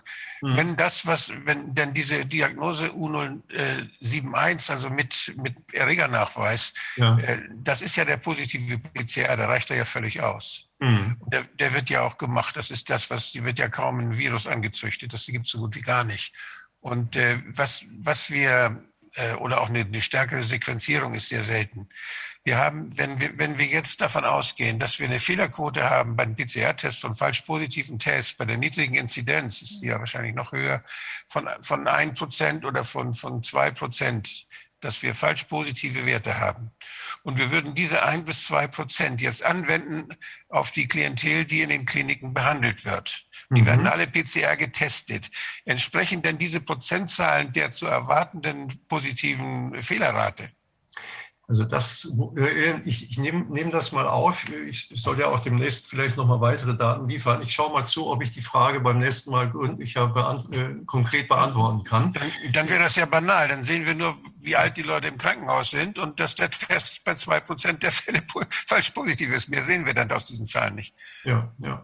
Ah, unglaublich. Und äh, der, der Professor Püschel, der hatte doch diese Leute untersucht. Äh, ich weiß nicht, wie viel waren das noch? 140 oder so? Oder in der Größenordnung war das doch. Und da kam ja bei fast niemand raus, dass er tatsächlich an Corona gestorben ist.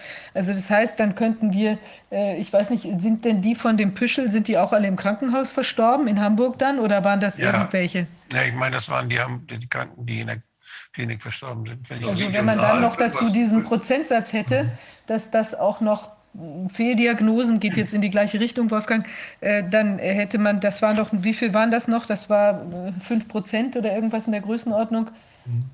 Äh, ja. Also ich bin jetzt auch nicht so tief in die Analyse weiter eingestiegen, weil wir können jetzt zum Beispiel auch rausfischen, wie viel äh, Todesfälle auf Intensiv gelegen haben und so weiter. Es ist also durchaus ein erheblicher Anteil der Covid-Todesfälle auch ohne Intensivbehandlung hier abgerechnet. Also insofern ist es die Frage, wurde denen die Intensivbehandlung ver- versagt oder sind sie einfach ganz spontan dann äh, in Also diese Diagnose äh, null, diese mit dem 2 am Ende, da reicht es aus. Da ist ja kein positiver Test, sondern da ist äh, nur ein Kontakt zum Beispiel mit, einer, mit jemand, der positiv war, ausreichend. genau. Und wenn man, wenn man da eine Pflegekraft hat, man die durchs Krankenhaus laufen lässt, durch alle Zimmer, dann kann man alle Patienten mit, mit dieser Ziffer abrechnen. Die hatten dann ja, die hatten dann ja alle Kontakt mit der positiven, PCR-positiven Pflegekraft. Also, das ist sowas von absurd, diese, diese, diese Abrechnungsziffern. Die sind nur geschaffen worden, um überhaupt diese, diese dramatischen Zahlen herzustellen. Die sind ja noch nicht mal dramatisch, aber selbst, äh, selbst das, was man da gefunden hat, ist geradezu beschämend. Ja, also wenn ich, wenn ich äh, die äh, Pneumonie, ich habe zum Beispiel von der Schweiz dann Daten, wo wir eben auch Pneumonie und solche Hospitalisierungsanlässe aus Vorjahren haben. Da liegen wir im aktuellen Jahr, ähm, beziehungsweise auch in 2020, in einer ich habe da in der Schweiz Daten von 2020 jetzt, da liegen wir in einer ganz ähnlichen Größenordnung, was die äh, äh, zum Beispiel die Pneumonie-Hospitalisierung angeht, wie heute, das ist überhaupt kein, überhaupt kein signifikanter Anstieg zu beobachten. Nein, das sieht man ja auch bei den Notaufnahmen, habe ich ja vorhin ja schon erwähnt, dass die Respirat Aufnahmen, Notaufnahmen wegen respiratorischer Erkrankungen sich auch nicht verändert haben. Und die, die respiratorischen Erkrankungen, gerade bei alten Menschen, COPD und die Komplikationen, bakterielle Infektionen und so weiter, die sind ja bekannt und die machen einen großen Prozentsatz der, der Leute aus, die ins Krankenhaus kommen. Ja, äh, dann habe ich also ein paar äh, eben auch aus, aus aktuellem Anlass. Ich habe, wir haben ja schon einige andere äh, Statistiken und so aus Österreich und so gesehen. Ich sehe auch zu, dass ich da gleich keine Verdopplung bringe, aber ich denke, ich habe noch ein paar zusätzliche Aspekte zu liefern. Ähm, äh, insbesondere in meiner Zusammenarbeit mit den Schweizer Anwälten, bin jetzt auch mit den österreichischen Anwälten vernetzt, haben wir einen wesentlichen Fokus dahingehend gelegt. Wenn wir von einer besonderen Lage, einer besonderen Bedrohung sprechen, dann kann es nicht nur sein, dass wir mit den Mittelwerten vergleichen. Wir Statistiker bemühen uns immer, immer so, wie viel liegen wir über Mittelwert oder so, sondern wir müssen dann ja auch mal zeigen können, Moment, haben wir eigentlich durch diese Bedrohungslage tatsächlich die Maximalwerte der Vorjahre, und zwar hier von 2012 bis 2019, überschritten. Und ich habe also äh, alle Jahre altersbereinigt äh, pro 100.000 der Bevölkerung jeden einzelnen, äh, jede einzelne wöchentliche Sterbezahl immer auf die Altersgruppe dieses Jahres, in dieser, in dieser Altersgruppe dann äh, auf 100.000 umgerechnet und geschaut, wie hoch liegt denn jetzt der Wert von 2020 in diesem Falle über dem äh, Mittelwert der Jahre 2012 bis 2019. Also sprich, die Herr Held, Bevölkerungsveränderungen sind drin, ja? Darf ich ganz kurz, ich muss dringend weg hier. Ich hab, bin ja viel länger als geplant jetzt schon hier und möchte mich bei Ihnen bedanken für Ihre Arbeit und möchte mich überhaupt bedanken, dass ich hier dabei sein darf. Und wünsche, also vorhin, Herr Fjalla hat gesagt, macht den Leuten Mut. Es besteht aller, aller Grund, Mut zu haben.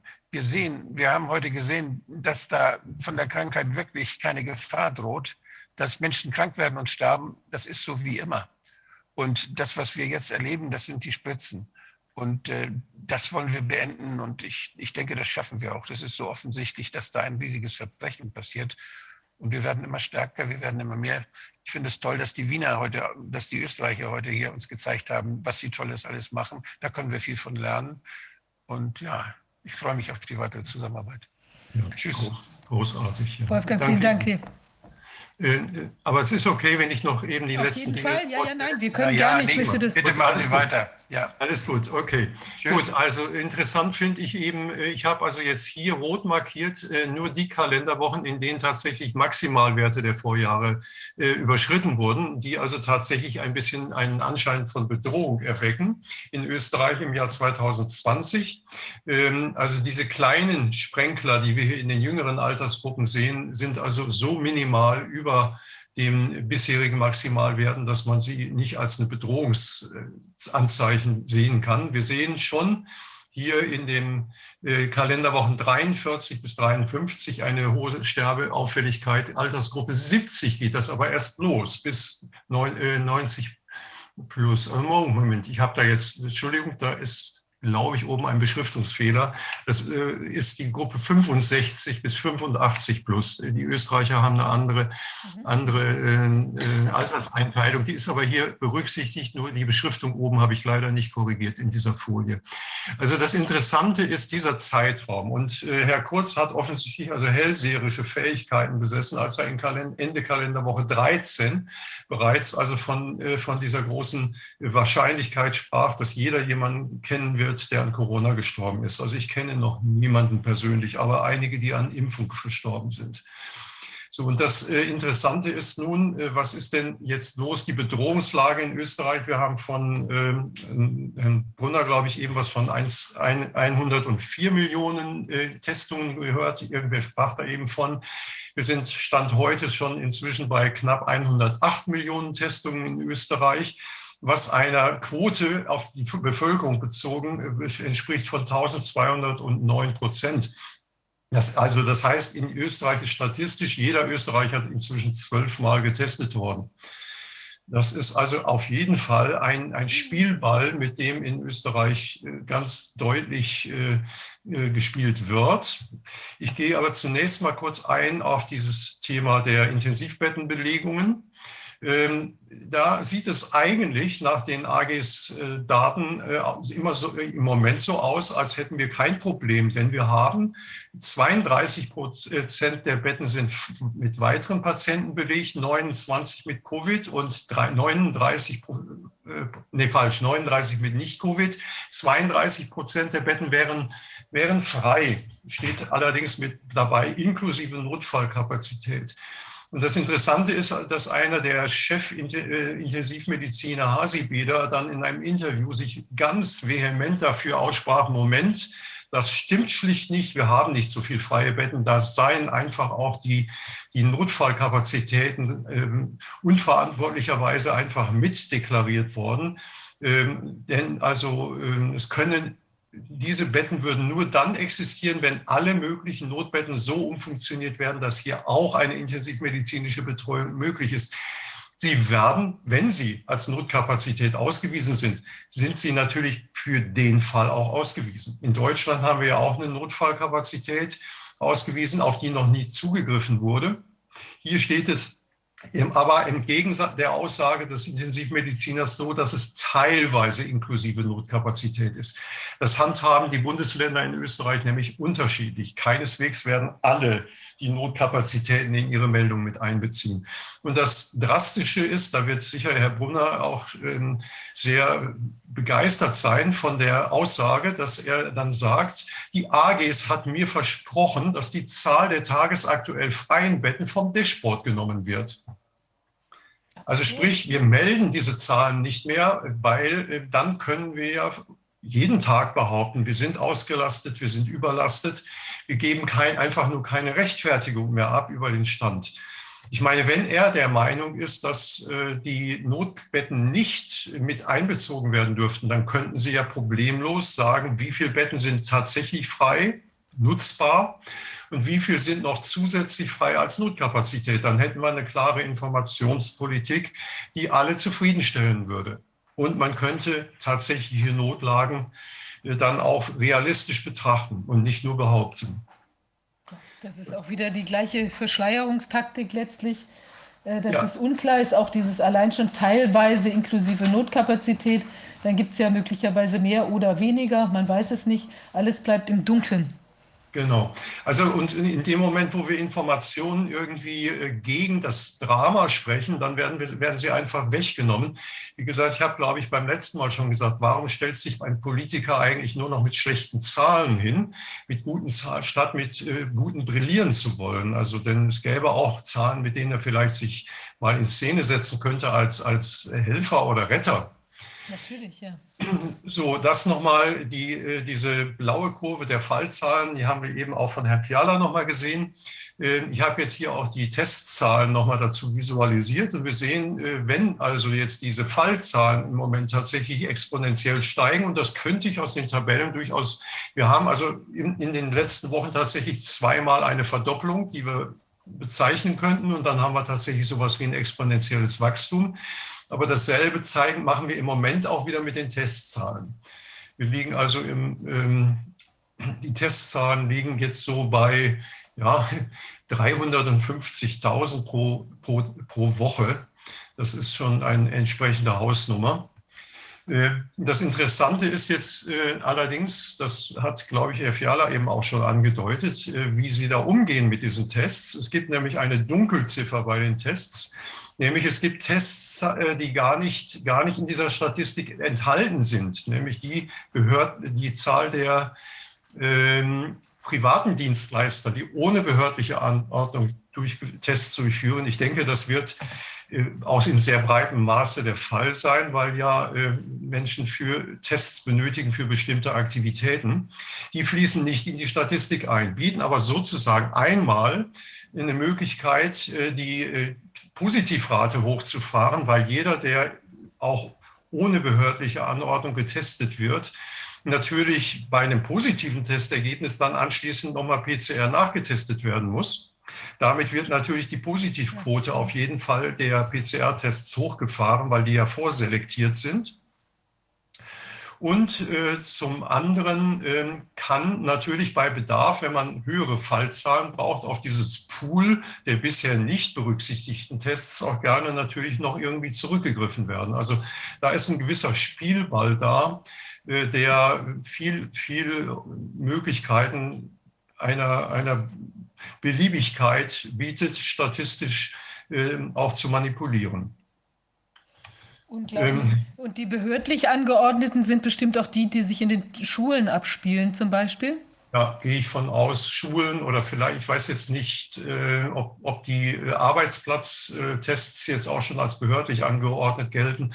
Da bin ich jetzt im österreichischen System noch nicht so vernetzt. Ich habe erst einen, einen Zoom-Call gehabt mit einer Gruppe der Anwälte aus Österreich. Da werden wir uns sicherlich noch etwas stärker austauschen.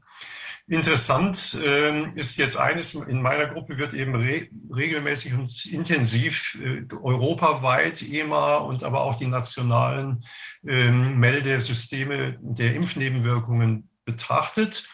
Und so hat, haben wir in unserer Gruppe jetzt letztens festgestellt, dass im aktuellen Bericht des äh, Bundesamtes für Sicherheit im Gesundheitswesen, ähm, im letzten Bericht standen ähm, 42.447 Impfnebenwirkungen verzeichnet, im jetzigen neuesten Bericht 37.542. Wir haben vorsichtigerweise mal nachgefragt, wie könnte man denn das erklären, dass wir jetzt auf einmal 5.000 Impfnebenwirkungen weniger im Bericht stehen haben. Und da hat tatsächlich heute jemand vom BAS, BSAG unseren Mitarbeiter aus unserer Gruppe angerufen und die Erklärung war, ähm, also dass bis September wurden als Verdachtsfälle gemeldete Covid-19-Fälle. Ähm, also man hat äh, auch bei den EMA-Daten Covid-19-Infektion als Impfnebenwirkung äh, ist eine, eine Kategorie von Impfnebenwirkungen. Die hat man also bisher noch im Bericht zu den Impfnebenwirkungen mit veröffentlicht sozusagen als Impfdurchbrüche als Nebenwirkung. Dies hat man jetzt geändert, da es inzwischen differenzierte Auswertungen zu Impfdurchbrüchen gäbe. Somit wird die Zahl der Meldungen also um diese Fälle bereinigt, fällt jetzt niedriger aus. Also die, die sorgfältige und differenzierte Auswertung der Impfdurchbrüche habe ich jetzt noch nicht zu Gesicht bekommen und noch nicht analysiert, ob die jetzt so aussagekräftig ist.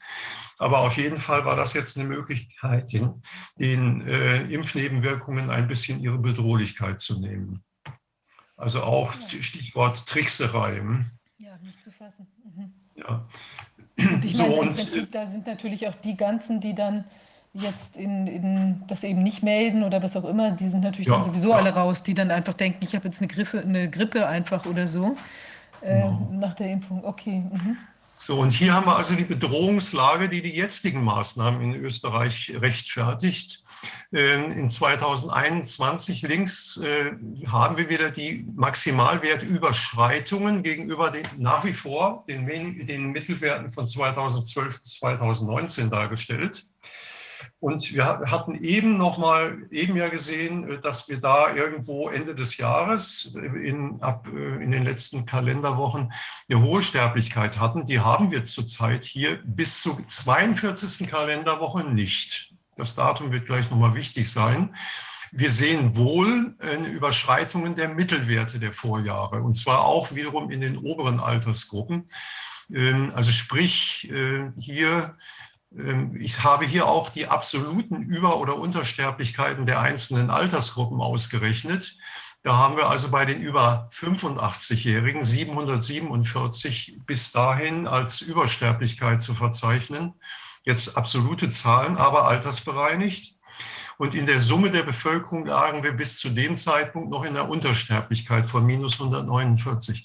Das Spannende an der Geschichte ist, dass in Österreich, ich habe jetzt nämlich auch das Vorjahr 2020 für diesen Zeitraum dann im Vergleich betrachtet, bis zur Kalenderwoche 42 hatten wir in Österreich im letzten Jahr eine Untersterblichkeit von etwa 2000 äh, Todesfällen äh, altersbereinigt. Untersterblichkeit. Und in den letzten zwölf Kalenderwochen äh, wurde diese Untersterblichkeit dann um 5000 äh, belastet und wir landeten hinterher in der Übersterblichkeit von etwas über 3000.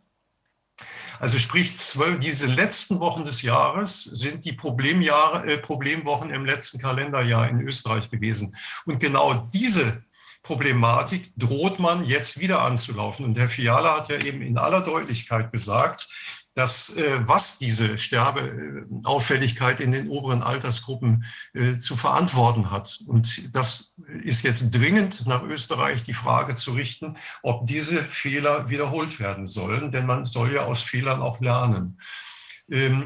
Ähm, was auf jeden Fall auffällig ist, äh, dass wir bis zur Altersgruppe 64 Jahre, 55, äh, 65 bis, 55 bis 64 Jahre, bis dahin haben wir eine klare Sprenkelung von, von hellen und, und roten Flächen hier äh, gegenüber dem Mittelwert der Vorjahre.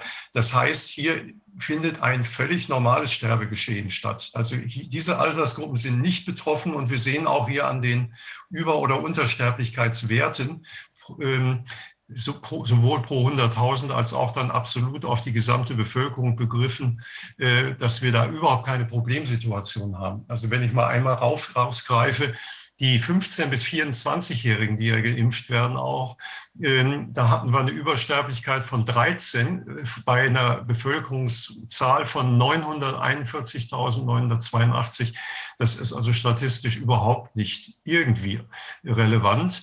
Und dass wir jetzt die 5- äh, bis 14-Jährigen impfen werden, äh, ist, ist angesichts dieser, dieser äh, Problemlage völlig absurd.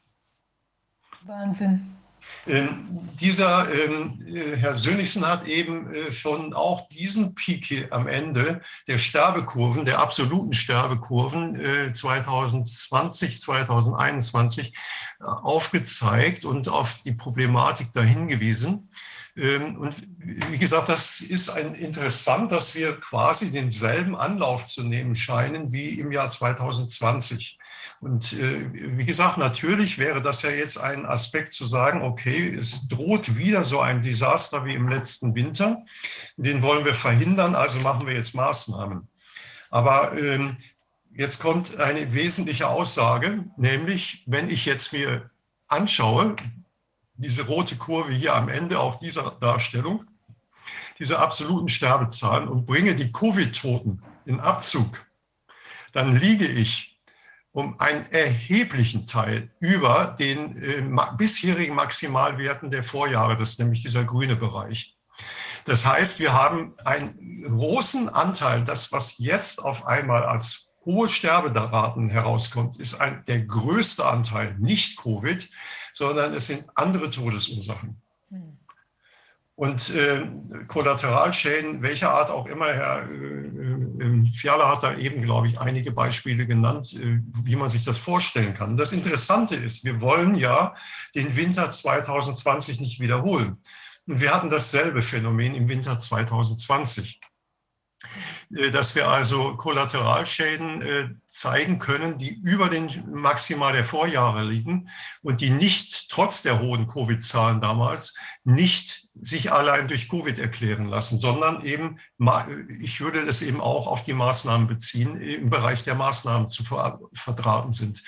Und hier liegt natürlich auf jeden Fall eine hohe Verantwortung äh, der Politik genau mit den Maßnahmen. Sie hatten ja eben schon angedeutet, die fangen jetzt erst an, die Auswirkungen der Maßnahmen wirklich zu, zu recherchieren und zu untersuchen. Wir haben das im letzten Winter schon gemacht in, in, mit unserer Schweizer Gruppe und haben dieses Phänomen der Übersterblichkeit auch ohne Covid in äh, sehr vielen europäischen Ländern nachweisen können. In Belgien, in Frankreich, in Spanien, in Österreich, hier auch in Deutschland haben wir eine Übersterblichkeit auch ohne Covid die immer in den Phasen auftaucht, wo wir scharfe Maßnahmen, wo wir Lockdown-Vorgänge haben und ähnliches.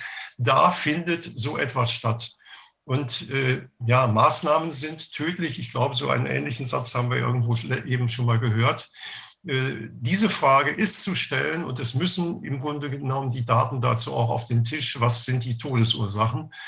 Äh, und das darf eben auch nicht verheimlicht werden. Das muss eben öffentlich, am besten eigentlich jeden Tag äh, irgendwann auch mal in der, in der Tagesschau muss durch, müssen solche Fakten auch mal diskutiert werden und kommentiert werden. Absolut. Das ist eben auch ja, das ist halt, wenn man einfach nicht hingucken möchte und eben einfach an der Narrative weiterbastelt, statt eben zu gucken, wo ist, wo sind die Ursachen denn wirklich, dann kommen halt genau solche schrägen Konstellationen heraus. Noch zwei ganz kurze Blicke, einmal auf die Schweiz und auf Deutschland, nur eine Folie gleich, aber ich mache es auch schnell. Äh, in der Schweiz steht ja jetzt am Wochenende die große Abstimmung, das äh, Referendum gegen dieses Covid-19-Gesetz ähm, auf der Tagesordnung, wo Herr Füll mich letzte Woche ja der, auf der Berner Demonstration auch gesprochen hat, die ich vor Ort äh, erfreulicherweise erleben durfte. Eine großartige Veranstaltung. Und äh, interessant ist, dass also ähm, in der Schweiz gibt es die, die Taskforce, das ist da der sogenannte wissenschaftliche Beirat, äh, an dem sich die Maßnahmen der Politik orientieren. Und die Aussagen der Taskforce sind unantastbar. Vorsitzende der Taskforce ist eine Mathematikerin, also keine Medizinerin, Expertin für Biostatistik. Sie müsste eigentlich in der Lage sein, Statistiken zu lesen.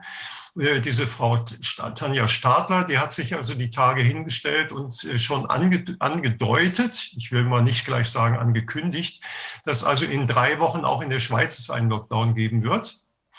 Ähm, der Herr Patrick Mattis, ähm, Leiter des, äh, der Sektion Krisenmanagement, gibt in einem, einem, einer diesen, diesen äh, Point de, äh, diesen, diesen, diesen täglichen Berichten des BAG, diesen Videoberichten, die die jeden Tag rausbringen, äh, gibt er sich zuversichtlich, dass die Leute doch verstehen mögen, warum man also jetzt das Zertifikat brauche, denn die Leute müssten sich doch bewusst werden, dass Übertragungen möglich sind. Die sollen sich dessen wieder bewusst werden. Offenbar haben sie es vergessen.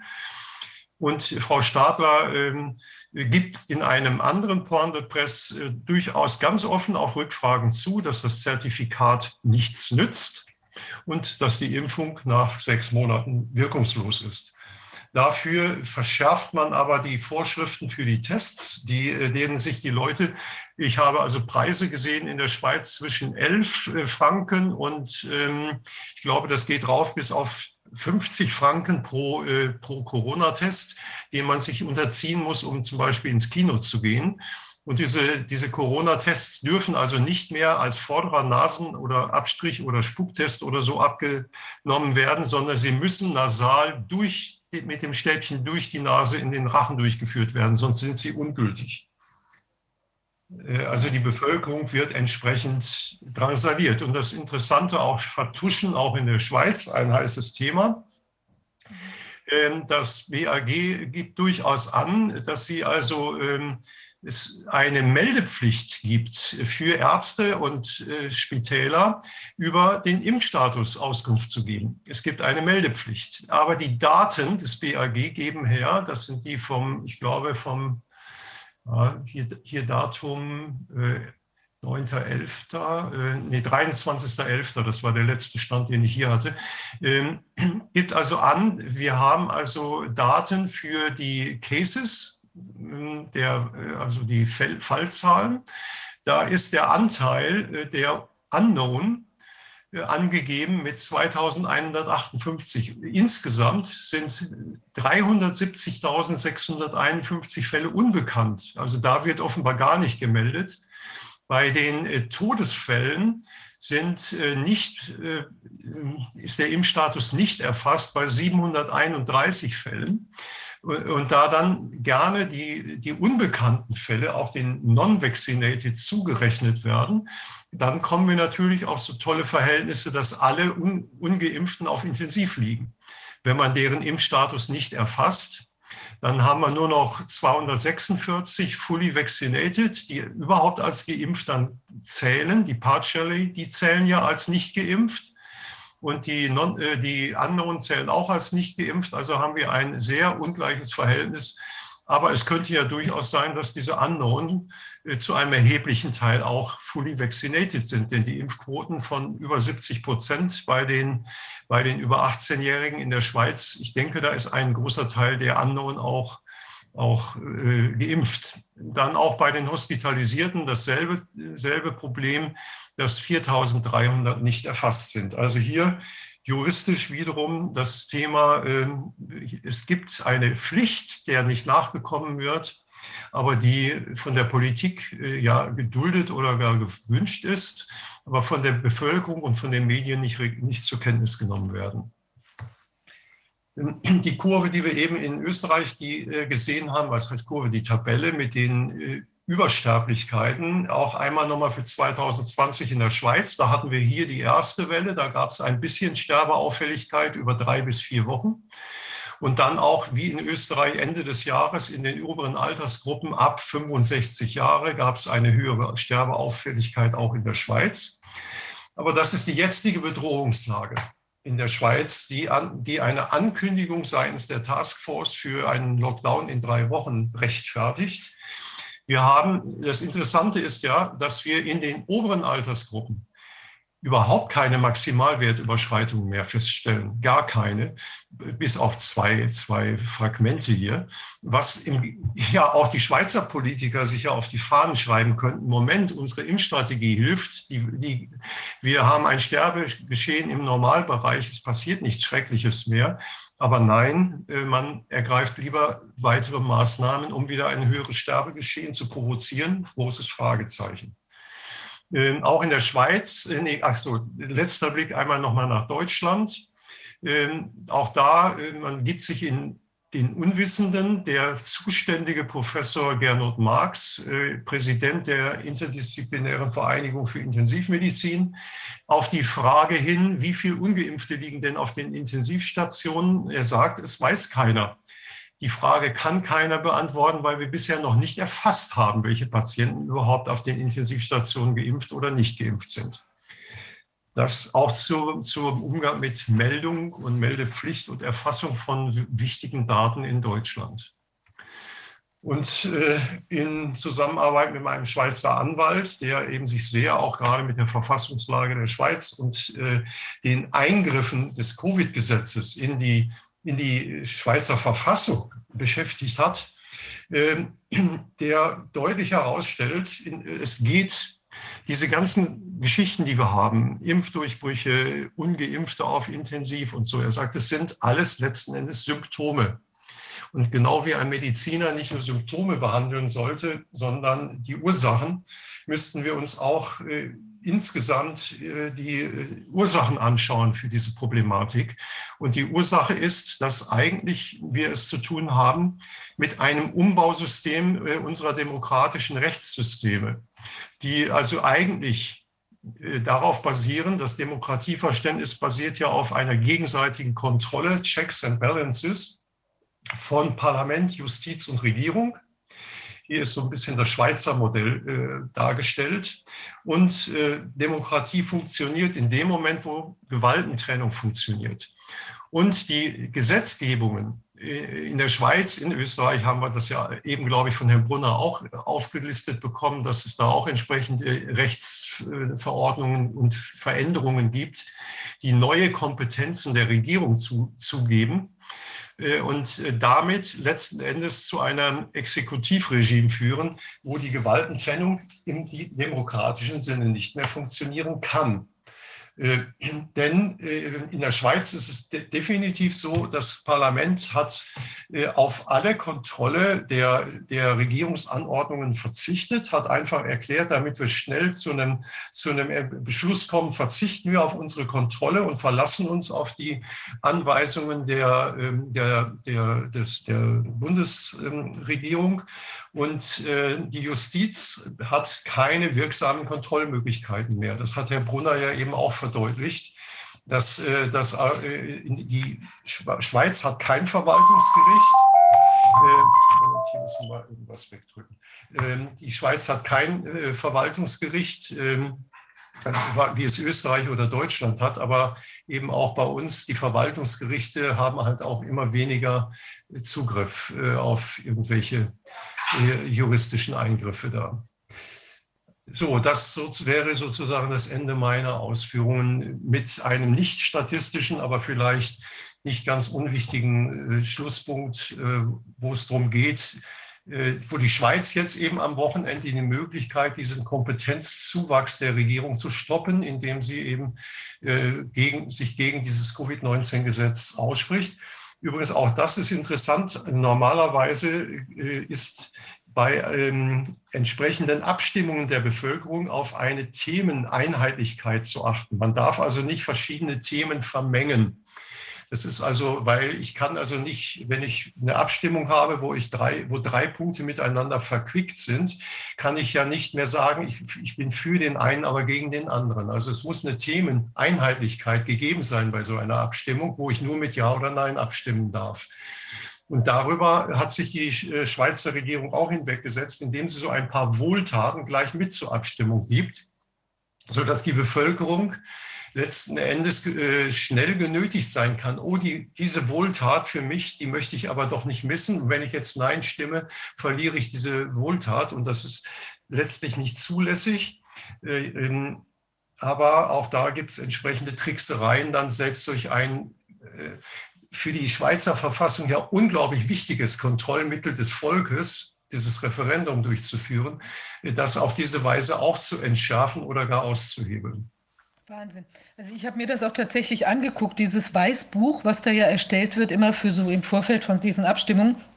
Was mir aufgefallen ist, unabhängig von dieser Verquickungsthematik, ist es so, dass die Darstellung, ähm, die im Prinzip bei der Einleitung auch zu, dem, äh, zu diesem Corona-Thema ähm, ist, die geht schon von sich aus sozusagen sehr stark in die offizielle Narrative und hat dann eine Stellungnahme von dieser Initiative, die das äh, jetzt äh, da angeschoben hat, die Sache.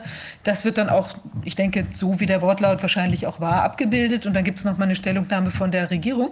Aber im Prinzip ist es schon eingekleidet in einem ja, also in einem Kontext, wo man eigentlich gar nicht auf die Widersprüche so richtig aufmerksam wird. Also das ist auf jeden Fall keine neutrale Darstellung und insofern ja. natürlich auch eine, eine Missbrauch, ein Missbrauch dieser eigentlich wirklich fundamental wichtigen basisdemokratischen ähm, äh, Option für die Bevölkerung. Und hier ist es eben pervertiert, indem man auch da den Menschen eben nicht die richtigen Informationen zukommen, können, zukommen lässt, sodass sie halt auch nicht ihre, ihre äh, tja, wie will man sagen, aufgeklärte Ein Zustimmung geben können oder eine aufgeklärte Ablehnung ähm, aussprechen können. Also es ist schon erschreckend. Interessant war der Verlauf der Demonstration in Zürich mhm. äh, am letzten Sa äh, Samstag, äh, die ich auch beigewohnt habe. Und äh, dieser, äh, äh, diese Demonstration bestand aus einem Umzug und anschließenden Reden. Und der Umzug wurde von der Polizei so, so, ich sag mal, ein bisschen in die Irre geführt, jedenfalls andere Wege geführt, dass der fast doppelt so lang dauerte, wie er angesetzt war. Und dann war bei, der bei dem angesetzten Endzeitpunkt äh, der, der Demonstration schritt die Polizei ein und sagte so, die Veranstaltung ist jetzt beendet. Und zwar direkt bevor der Kollege Philipp Kruse seine sehr äh, sorgfältig vorbereitete Abschlussrede halten wollte. Äh, die, die kam also auf der Demonstration dann nicht mehr zum Zuge. Wahnsinn. Also Eingriffe und ähm, ständiges Stören, wie man das an allen Stellen sieht. Also falsche Informationen und Irreführung muss man ja bei der Demo dann unmittelbar auch sagen und dann eben verhindern, dass die Menschen an die entsprechenden Informationen kommen. Das wäre ja vielleicht nochmal eine Quelle gewesen, wo Leute sich vielleicht auch im Vorfeld von der Abstimmung nochmal gut hätten informieren können.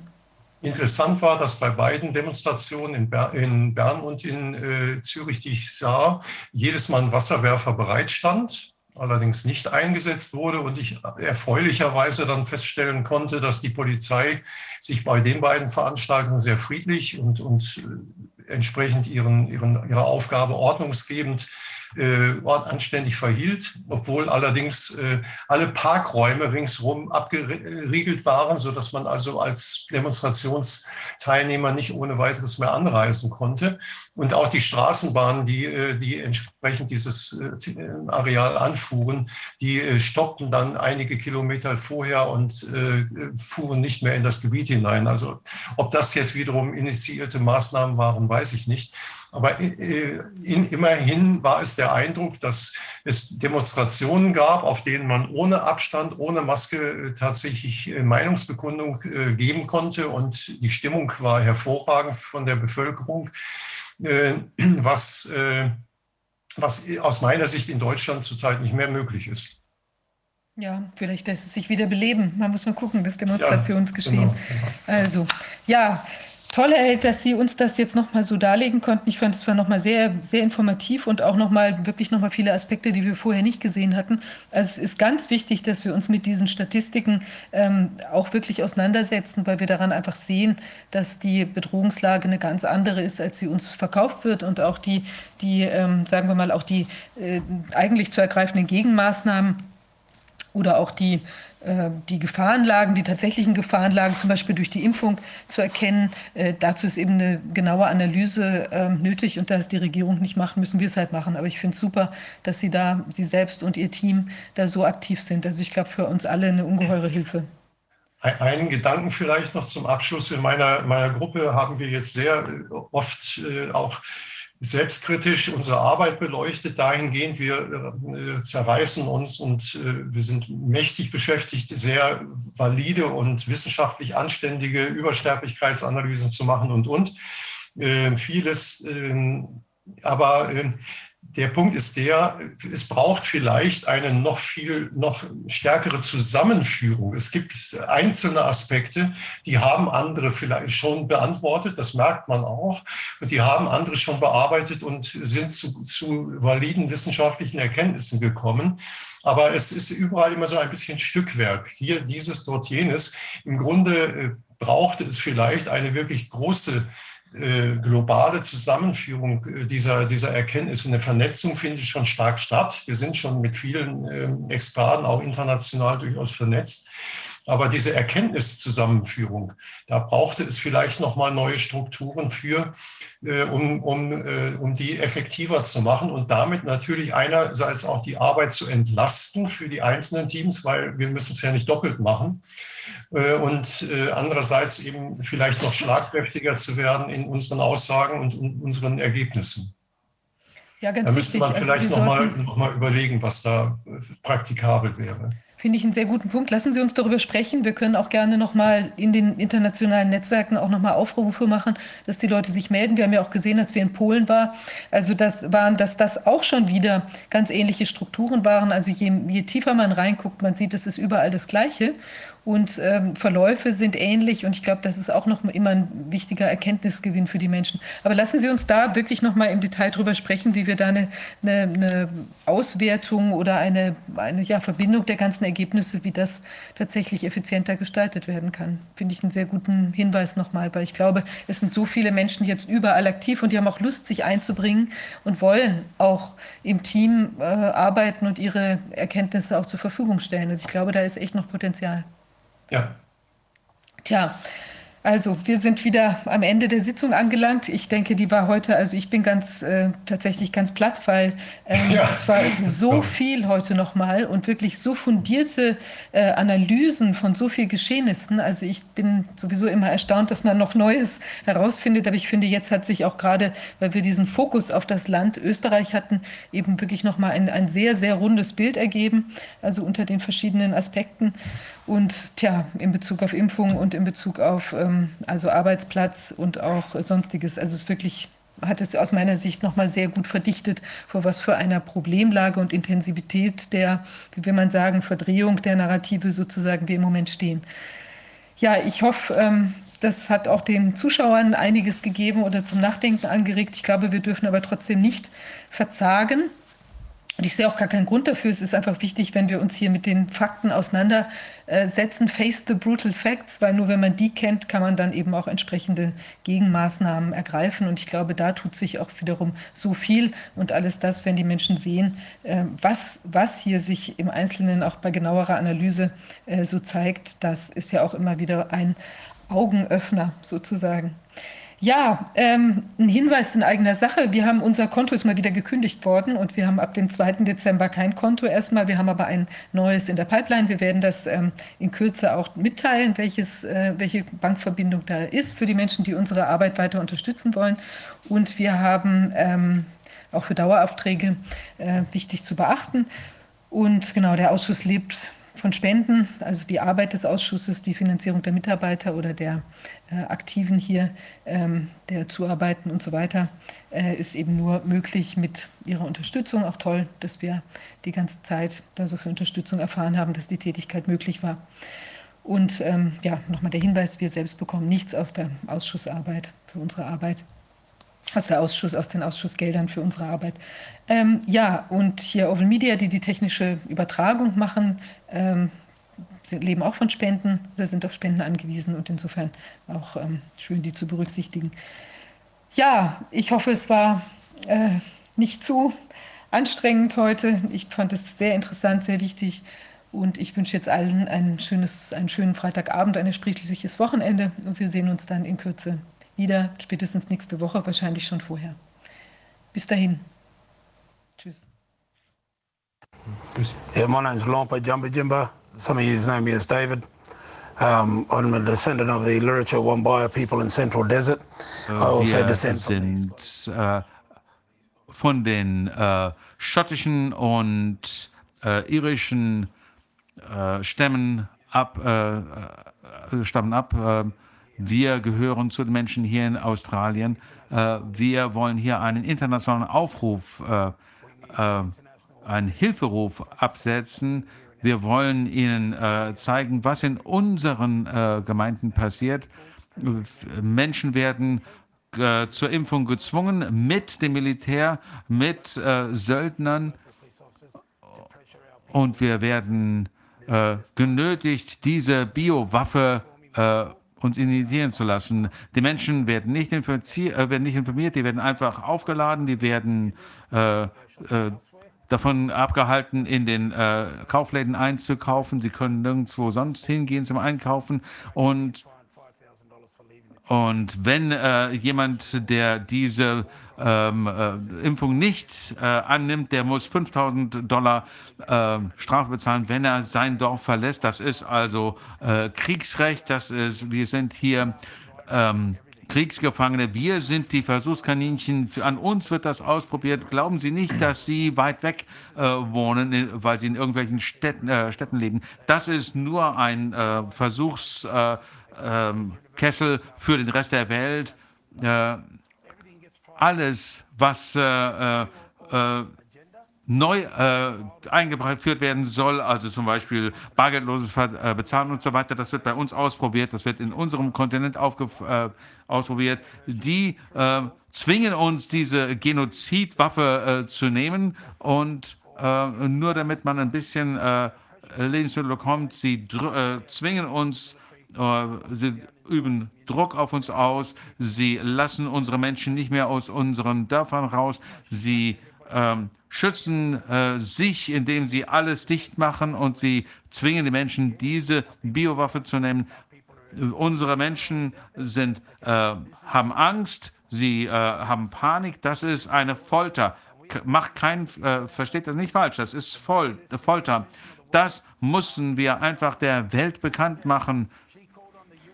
Wir haben die äh, äh, wir haben gefragt, warum äh, können die äh, US-Militär nicht intervenieren hier, wenn sie doch in Irak und im Iran eingreifen. Die Menschen hier sterben an dieser Biowaffe, das ist die Realität.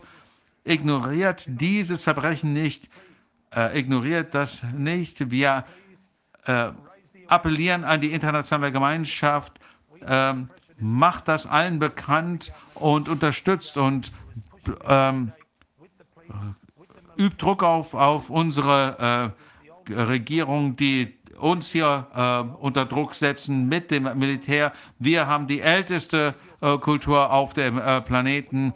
Äh, unsere Kultur ist eure Kultur. Darauf solltet ihr stolz sein. Wenn wir alle weg sind, dann ist die älteste Kultur dieser Welt äh, verschwunden. Wir müssen eure Unterstützung haben. Zeigt Mut und unterstützt uns ähm, unsere Kinder äh, leiden. Wie meine Schwester sagt, wenn die äh, Eltern weg äh, sind, die Großeltern weg sind, was passiert dann, wenn die Kinder weg sind, dann wird das Land äh, frei. Das ist einfach Landdiebstahl. Äh, ähm, das hat mit der Gesundheit nichts zu tun. Die nutzen diese Biowaffe, um uns zu töten, um uns loszuwerden. Die wollen das Land haben, die wollen die Ressourcen haben.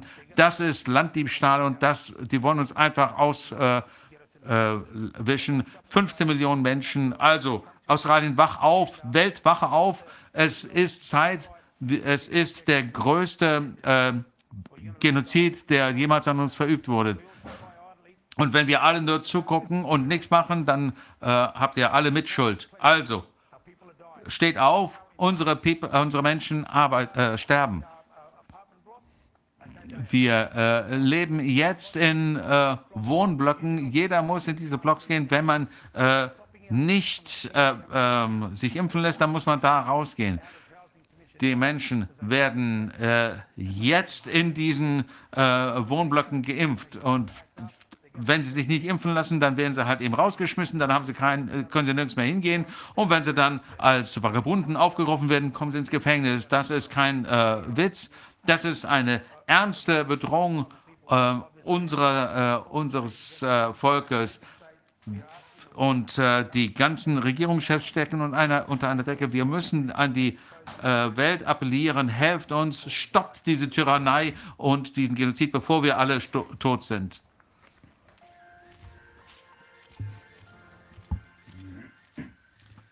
Du bist ja noch da.